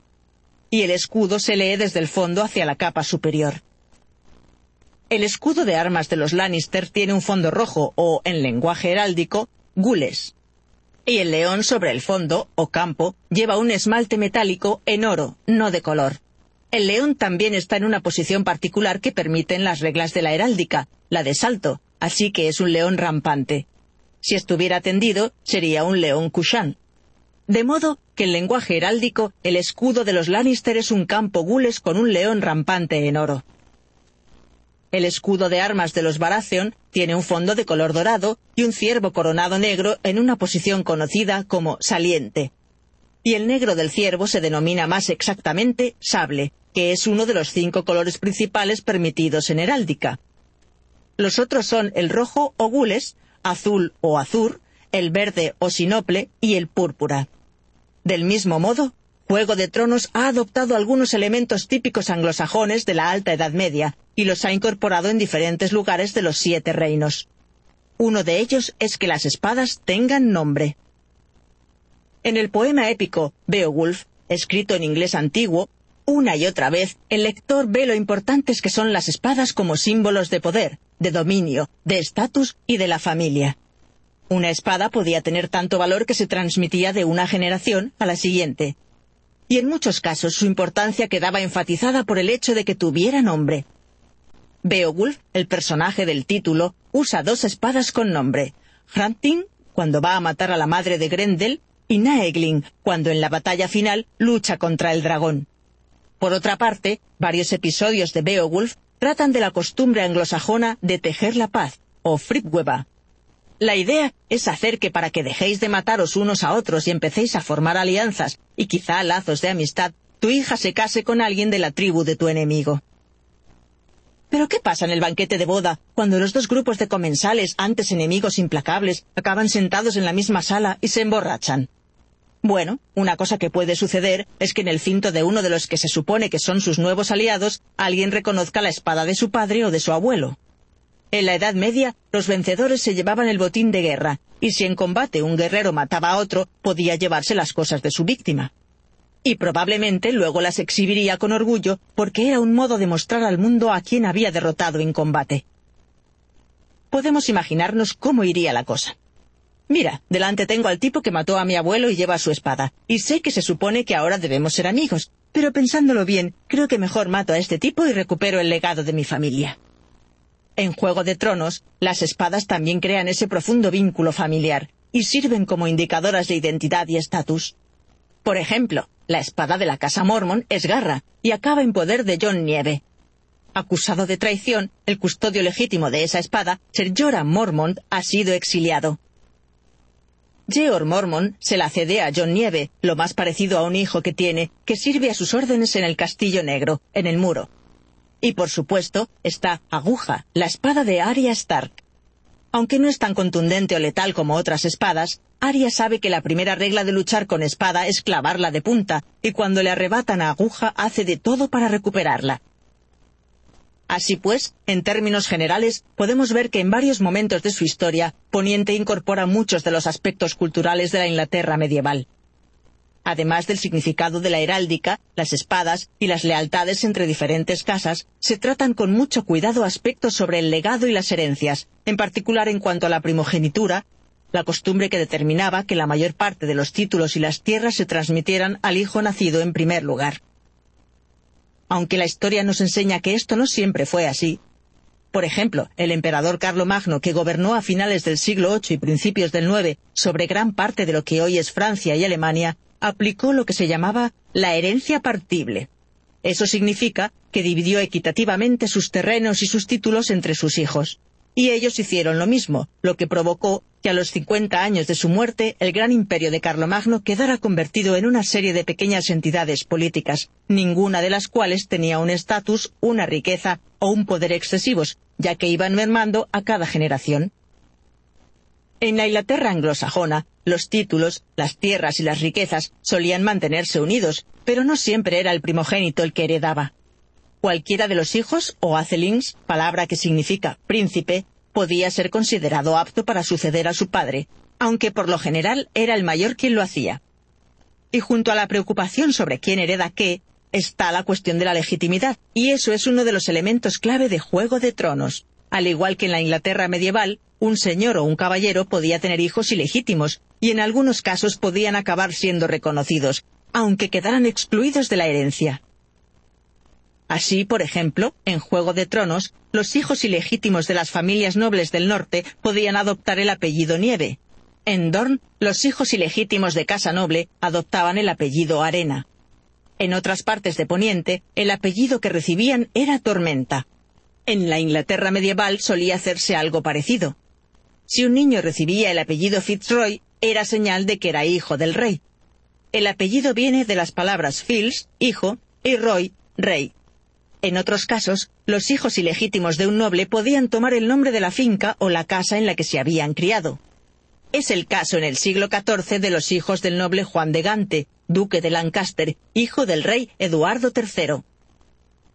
Los dos primeros matrimonios de Juan fueron políticos, y en paralelo a esos matrimonios mantuvo una larga relación con una tal Catherine Swinford, de la que nacieron hijos que recibieron el apellido Buffon por el lugar en que se criaron. Pero después de enviudar por segunda vez, Juan de Gante se casó con la madre de sus hijos. Con ello pasaron de ser ilegítimos y de estar excluidos de la línea sucesoria formal a quedar legitimados y ser candidatos a heredar de su padre. Y eso nos lleva a uno de los principales sucesos históricos que sirvió de inspiración, de trasfondo y de base para Juego de Tronos. El suceso en cuestión es la conocida como Guerra de las Dos Rosas, que creó una gran división entre las grandes familias nobles de Inglaterra de finales del siglo XV y provocó que el trono cambiara de manos varias veces entre dos ramas de la misma familia. Dependiendo de qué rama detentaba el poder en un momento determinado, los nobles podían cambiar de bando, quizá más de una vez. Un estudioso de la Edad Media ha observado que durante este periodo muchos nobles no solo cambiaron de escudo de armas, sino que para escoger según la ocasión, algunos fueron tan listos que hasta tenían más de uno. He aquí un resumen muy escueto de los antecedentes históricos que llevaron a la Guerra de las Dos Rosas. En 1377 murió el rey Eduardo III. Por desgracia, Eduardo, su hijo mayor y sucesor, conocido como el Príncipe Negro, había muerto el año anterior, en 1376. Dado que en Inglaterra imperaba la norma del primogénito, Ricardo II, el hijo del príncipe negro, se convirtió en rey a los diez años de edad. Es fácil ver que no era una situación ideal, y para Ricardo acabó mal. Fue destronado y es probable que sufriera una muerte terrible, pero aún así la gente quería que la cosa quedara en familia. De modo que en 1399 Enrique, hijo de Juan de Gante, y al igual que el joven Ricardo II, nieto del rey Eduardo III, accedió al trono como rey Enrique IV. A su vez, Enrique IV fue padre del famoso Enrique V, que en 1415 derrotaría a los franceses en la batalla de Agincourt. La línea dinástica real que desciende de Juan de Gante a través de esos dos reyes Enrique es conocida como Casa de Lancaster. Yo diría que no es casualidad que Lancaster y Lannister se parezcan tanto. Vale, pero aún tengo más malas noticias.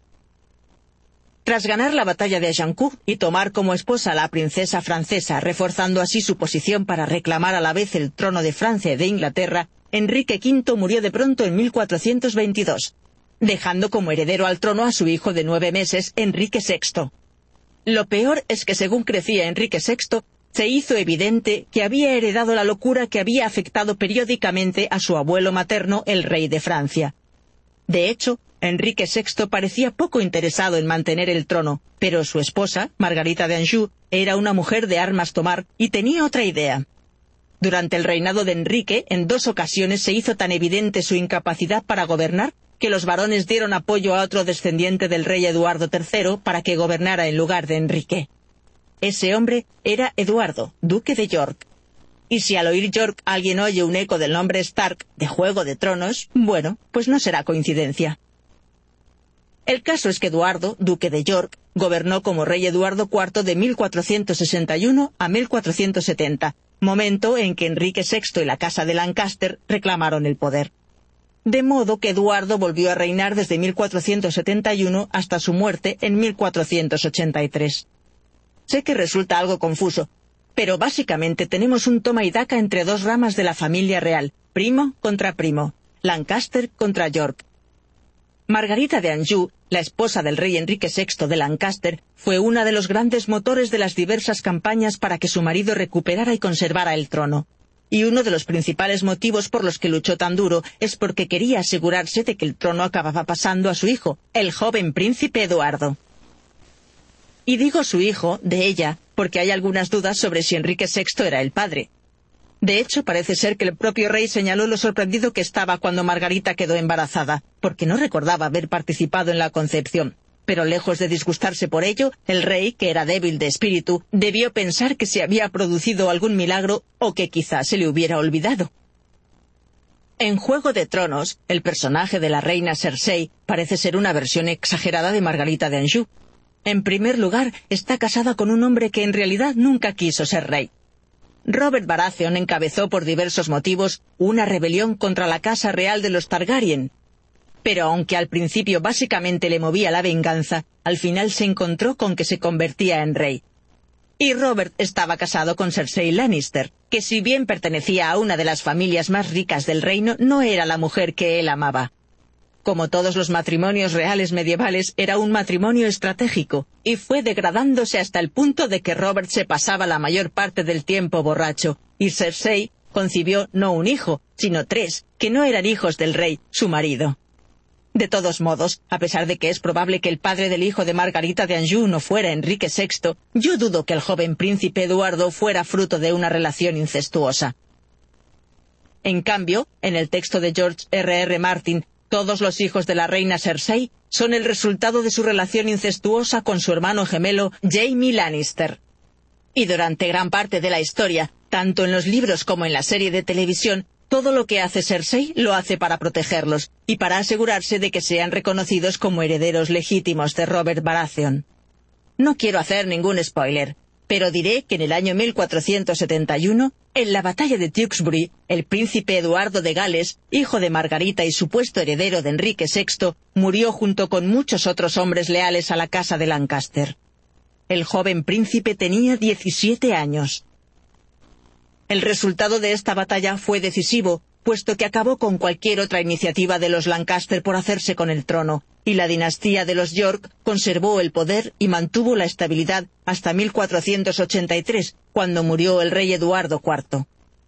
Se dice que el día de la coronación de su hijo Eduardo V, de 12 años, Eduardo y su hermano menor Ricardo, duque de York, se dirigían al salón donde iba a celebrarse acompañados de su tío Ricardo, hermano menor de Eduardo IV.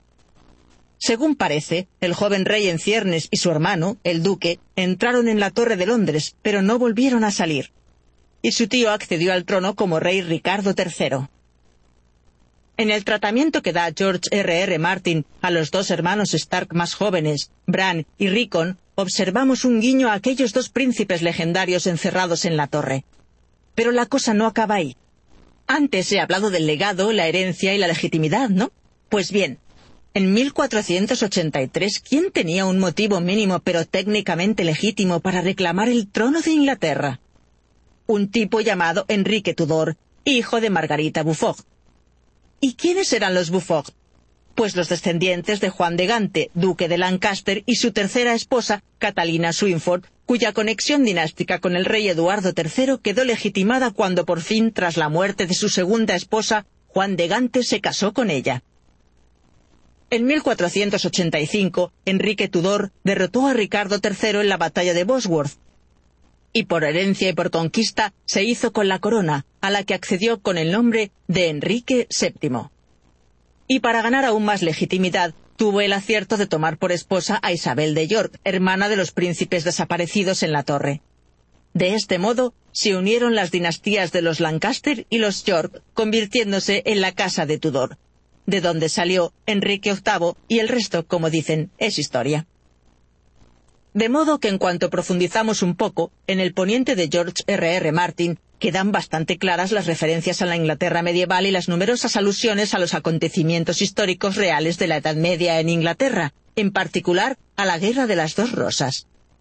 Y es evidente que otros elementos de Canción de Hielo y Fuego se inspiran en lugares, personajes y sucesos históricos del período medieval y antiguo. Pensemos en el infame muro. De 200 metros de altura y hecho de hielo, cruza el extremo norte de Poniente y marca la frontera entre la sociedad civilizada y un aterrador mundo desconocido. Está claro que se ha inspirado en el muro de Adriano, que atravesaba el norte de Britania, construido a partir del siglo II por orden del emperador romano Adriano. Apenas un siglo antes, el Imperio romano había ampliado sus fronteras hasta la isla de Britania y se había adueñado de gran parte de la isla, pero no de toda. Los romanos nunca llegaron hasta Irlanda, y aunque se plantearon incorporar toda Britania a Roma, parece ser que los pueblos del norte, en la actual Escocia, eran tan aterradores, tan rebeldes, tan buenos guerreros y tan hostiles que los romanos decidieron no meterse con ellos. Algunos de ellos eran descendientes de los celtas, que habitaban las islas británicas aproximadamente desde el año 500 a.C. Y otros pueblos del norte pertenecían al grupo de los pictos, de origen aún anterior. A los pictos los llamaron así porque cuando los romanos se enfrentaron a ellos por primera vez, vieron que iban pintados de tinte añil. En latín, la palabra picti significa pintados, y aparentemente estos tipos daban tanto miedo que los romanos pensaron, ¿sabéis qué, chicos? Ya podéis quedaros aquí en el norte, os dejaremos en paz. Mejor aún, construiremos un muro para que no se nos ocurra ir al norte y para evitar que vosotros vengáis al sur y de ahí salen los salvajes o el pueblo libre de Juego de Tronos. Pero también algo mucho más temible, los caminantes blancos, seres mágicos mantenidos a raya gracias al poder del muro y a los hombres de la Guardia de la Noche que lo defienden. Por supuesto, para complicar aún más todo este conflicto entre casas rivales en Poniente y la amenaza del norte, hay otro peligro que amenaza la estabilidad del reino. Se trata de la existencia de la dinastía de los Targaryen, Está claro que el mito de los Targaryen deriva de diversas historias antiguas y mitos, entre ellos el de la caída de Troya. Hace mucho tiempo, en el continente de Esos había una región conocida como Valiria, gobernada por grandes dinastías de jinetes de dragón. Si repasamos nuestra sesión sobre criaturas y tierras míticas, recordaremos que casi siempre los dragones procedían de Oriente. Pues bien, Valiria, al este y al sur, era la tierra de estas criaturas míticas y un lugar donde se supone que se practicaban artes mágicas y místicas. Al igual que la antigua Troya, Valiria cayó, y la mayoría de sus pobladores murieron en un episodio conocido como la maldición de Valiria. El cataclismo insinuado en la historia recuerda la histórica erupción del monte Vesubio y la destrucción de ciudades como Pompeya, o las múltiples historias sobre el reino de la Atlántida y su destrucción, que se remontan a la antigüedad, y que son objeto de innumerables documentales del Discovery Channel o de especiales de Generación Alien. Otro pueblo de Juego de Tronos, los Dothraki, tienen un modelo más claramente medieval. Los Dothraki son temibles guerreros y grandes jinetes. De hecho, toda su cultura gira en torno a los caballos. Y son itinerantes, viven en refugios con cubiertas de cuero que con facilidad pueden desmontarse, transportarse y volver a construirse, dando movilidad al grupo para que sea más sencillo encontrar pastos para sus caballos y otros animales. No hace falta ser un genio para darse cuenta de que la imagen de los Dothraki refleja una gran influencia de los mongoles. Bajo el gobierno de Genghis Khan, su líder más célebre, y de sus hijos y nietos, la gran nación mongola se convirtió en el mayor imperio que ha existido nunca en el planeta Tierra.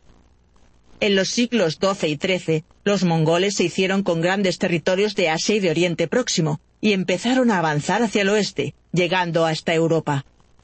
Al estar acostumbrados a pasarse horas o días seguidos montando a caballo, sobreviviendo en las condiciones más duras y espartanas, con una larga tradición de guerras entre clanes y tribus, por no hablar de las reyertas familiares, los saqueos, los pillajes y otros elementos que formaban parte de su tradición, para la población medieval los mongoles debían ser aterradores. Es fácil entender por qué desde el punto de vista del europeo del medioevo era el pueblo más aterrador al que se habían enfrentado. En su representación de los Dothraki, Juego de Tronos parte de un planteamiento similar, pero tal como aprendí durante mi estudio de los mongoles para la sesión de esta misma colección sobre el año 1215, cuando uno se toma su tiempo e intenta llegar a conocer de verdad una cultura, por extraña o foránea que pueda parecerle al principio, acaba viendo las costumbres y tradiciones de esa cultura bajo una nueva luz.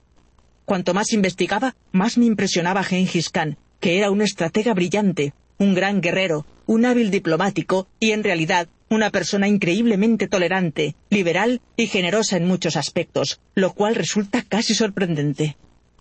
Desde luego, creo que la raza humana produce una persona así quizá una vez por milenio.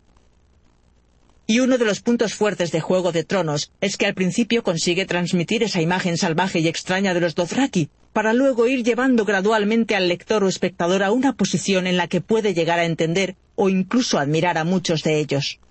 Y como no quiero hacer spoilers a nadie que no haya acabado de leer los libros o de ver la serie, creo que este es un buen momento para dejarlo. George R. R. Martin ha conseguido coger prácticas culturales medievales, sucesos históricos, personajes históricos de lugares dispares del mundo, e historias y leyendas del mundo, y combinarlo todo en unas líneas argumentales que resultan familiares pero que no por ello dejan de sorprender y asombrar. Aunque acabamos esta serie de sesiones con un análisis de Juego de Tronos, tengo que decir que siempre me han parecido un buen punto de partida las obras de ficción que toman como inspiración la Edad Media.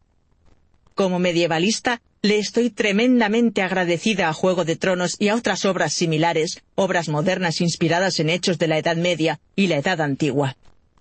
Muchas veces consiguen demostrar que el pasado puede resultar tan fascinante como la historia moderna, y en algunos casos aún más. Espero que este curso haya tenido el mismo efecto en el oyente y que le haya despertado el apetito y las ganas de descubrir otros mitos y misterios que han quedado en el tintero. Gracias por acompañarme. Esta ha sido una producción de Audible Studios de Great Courses, mitos y leyendas de la Edad Media.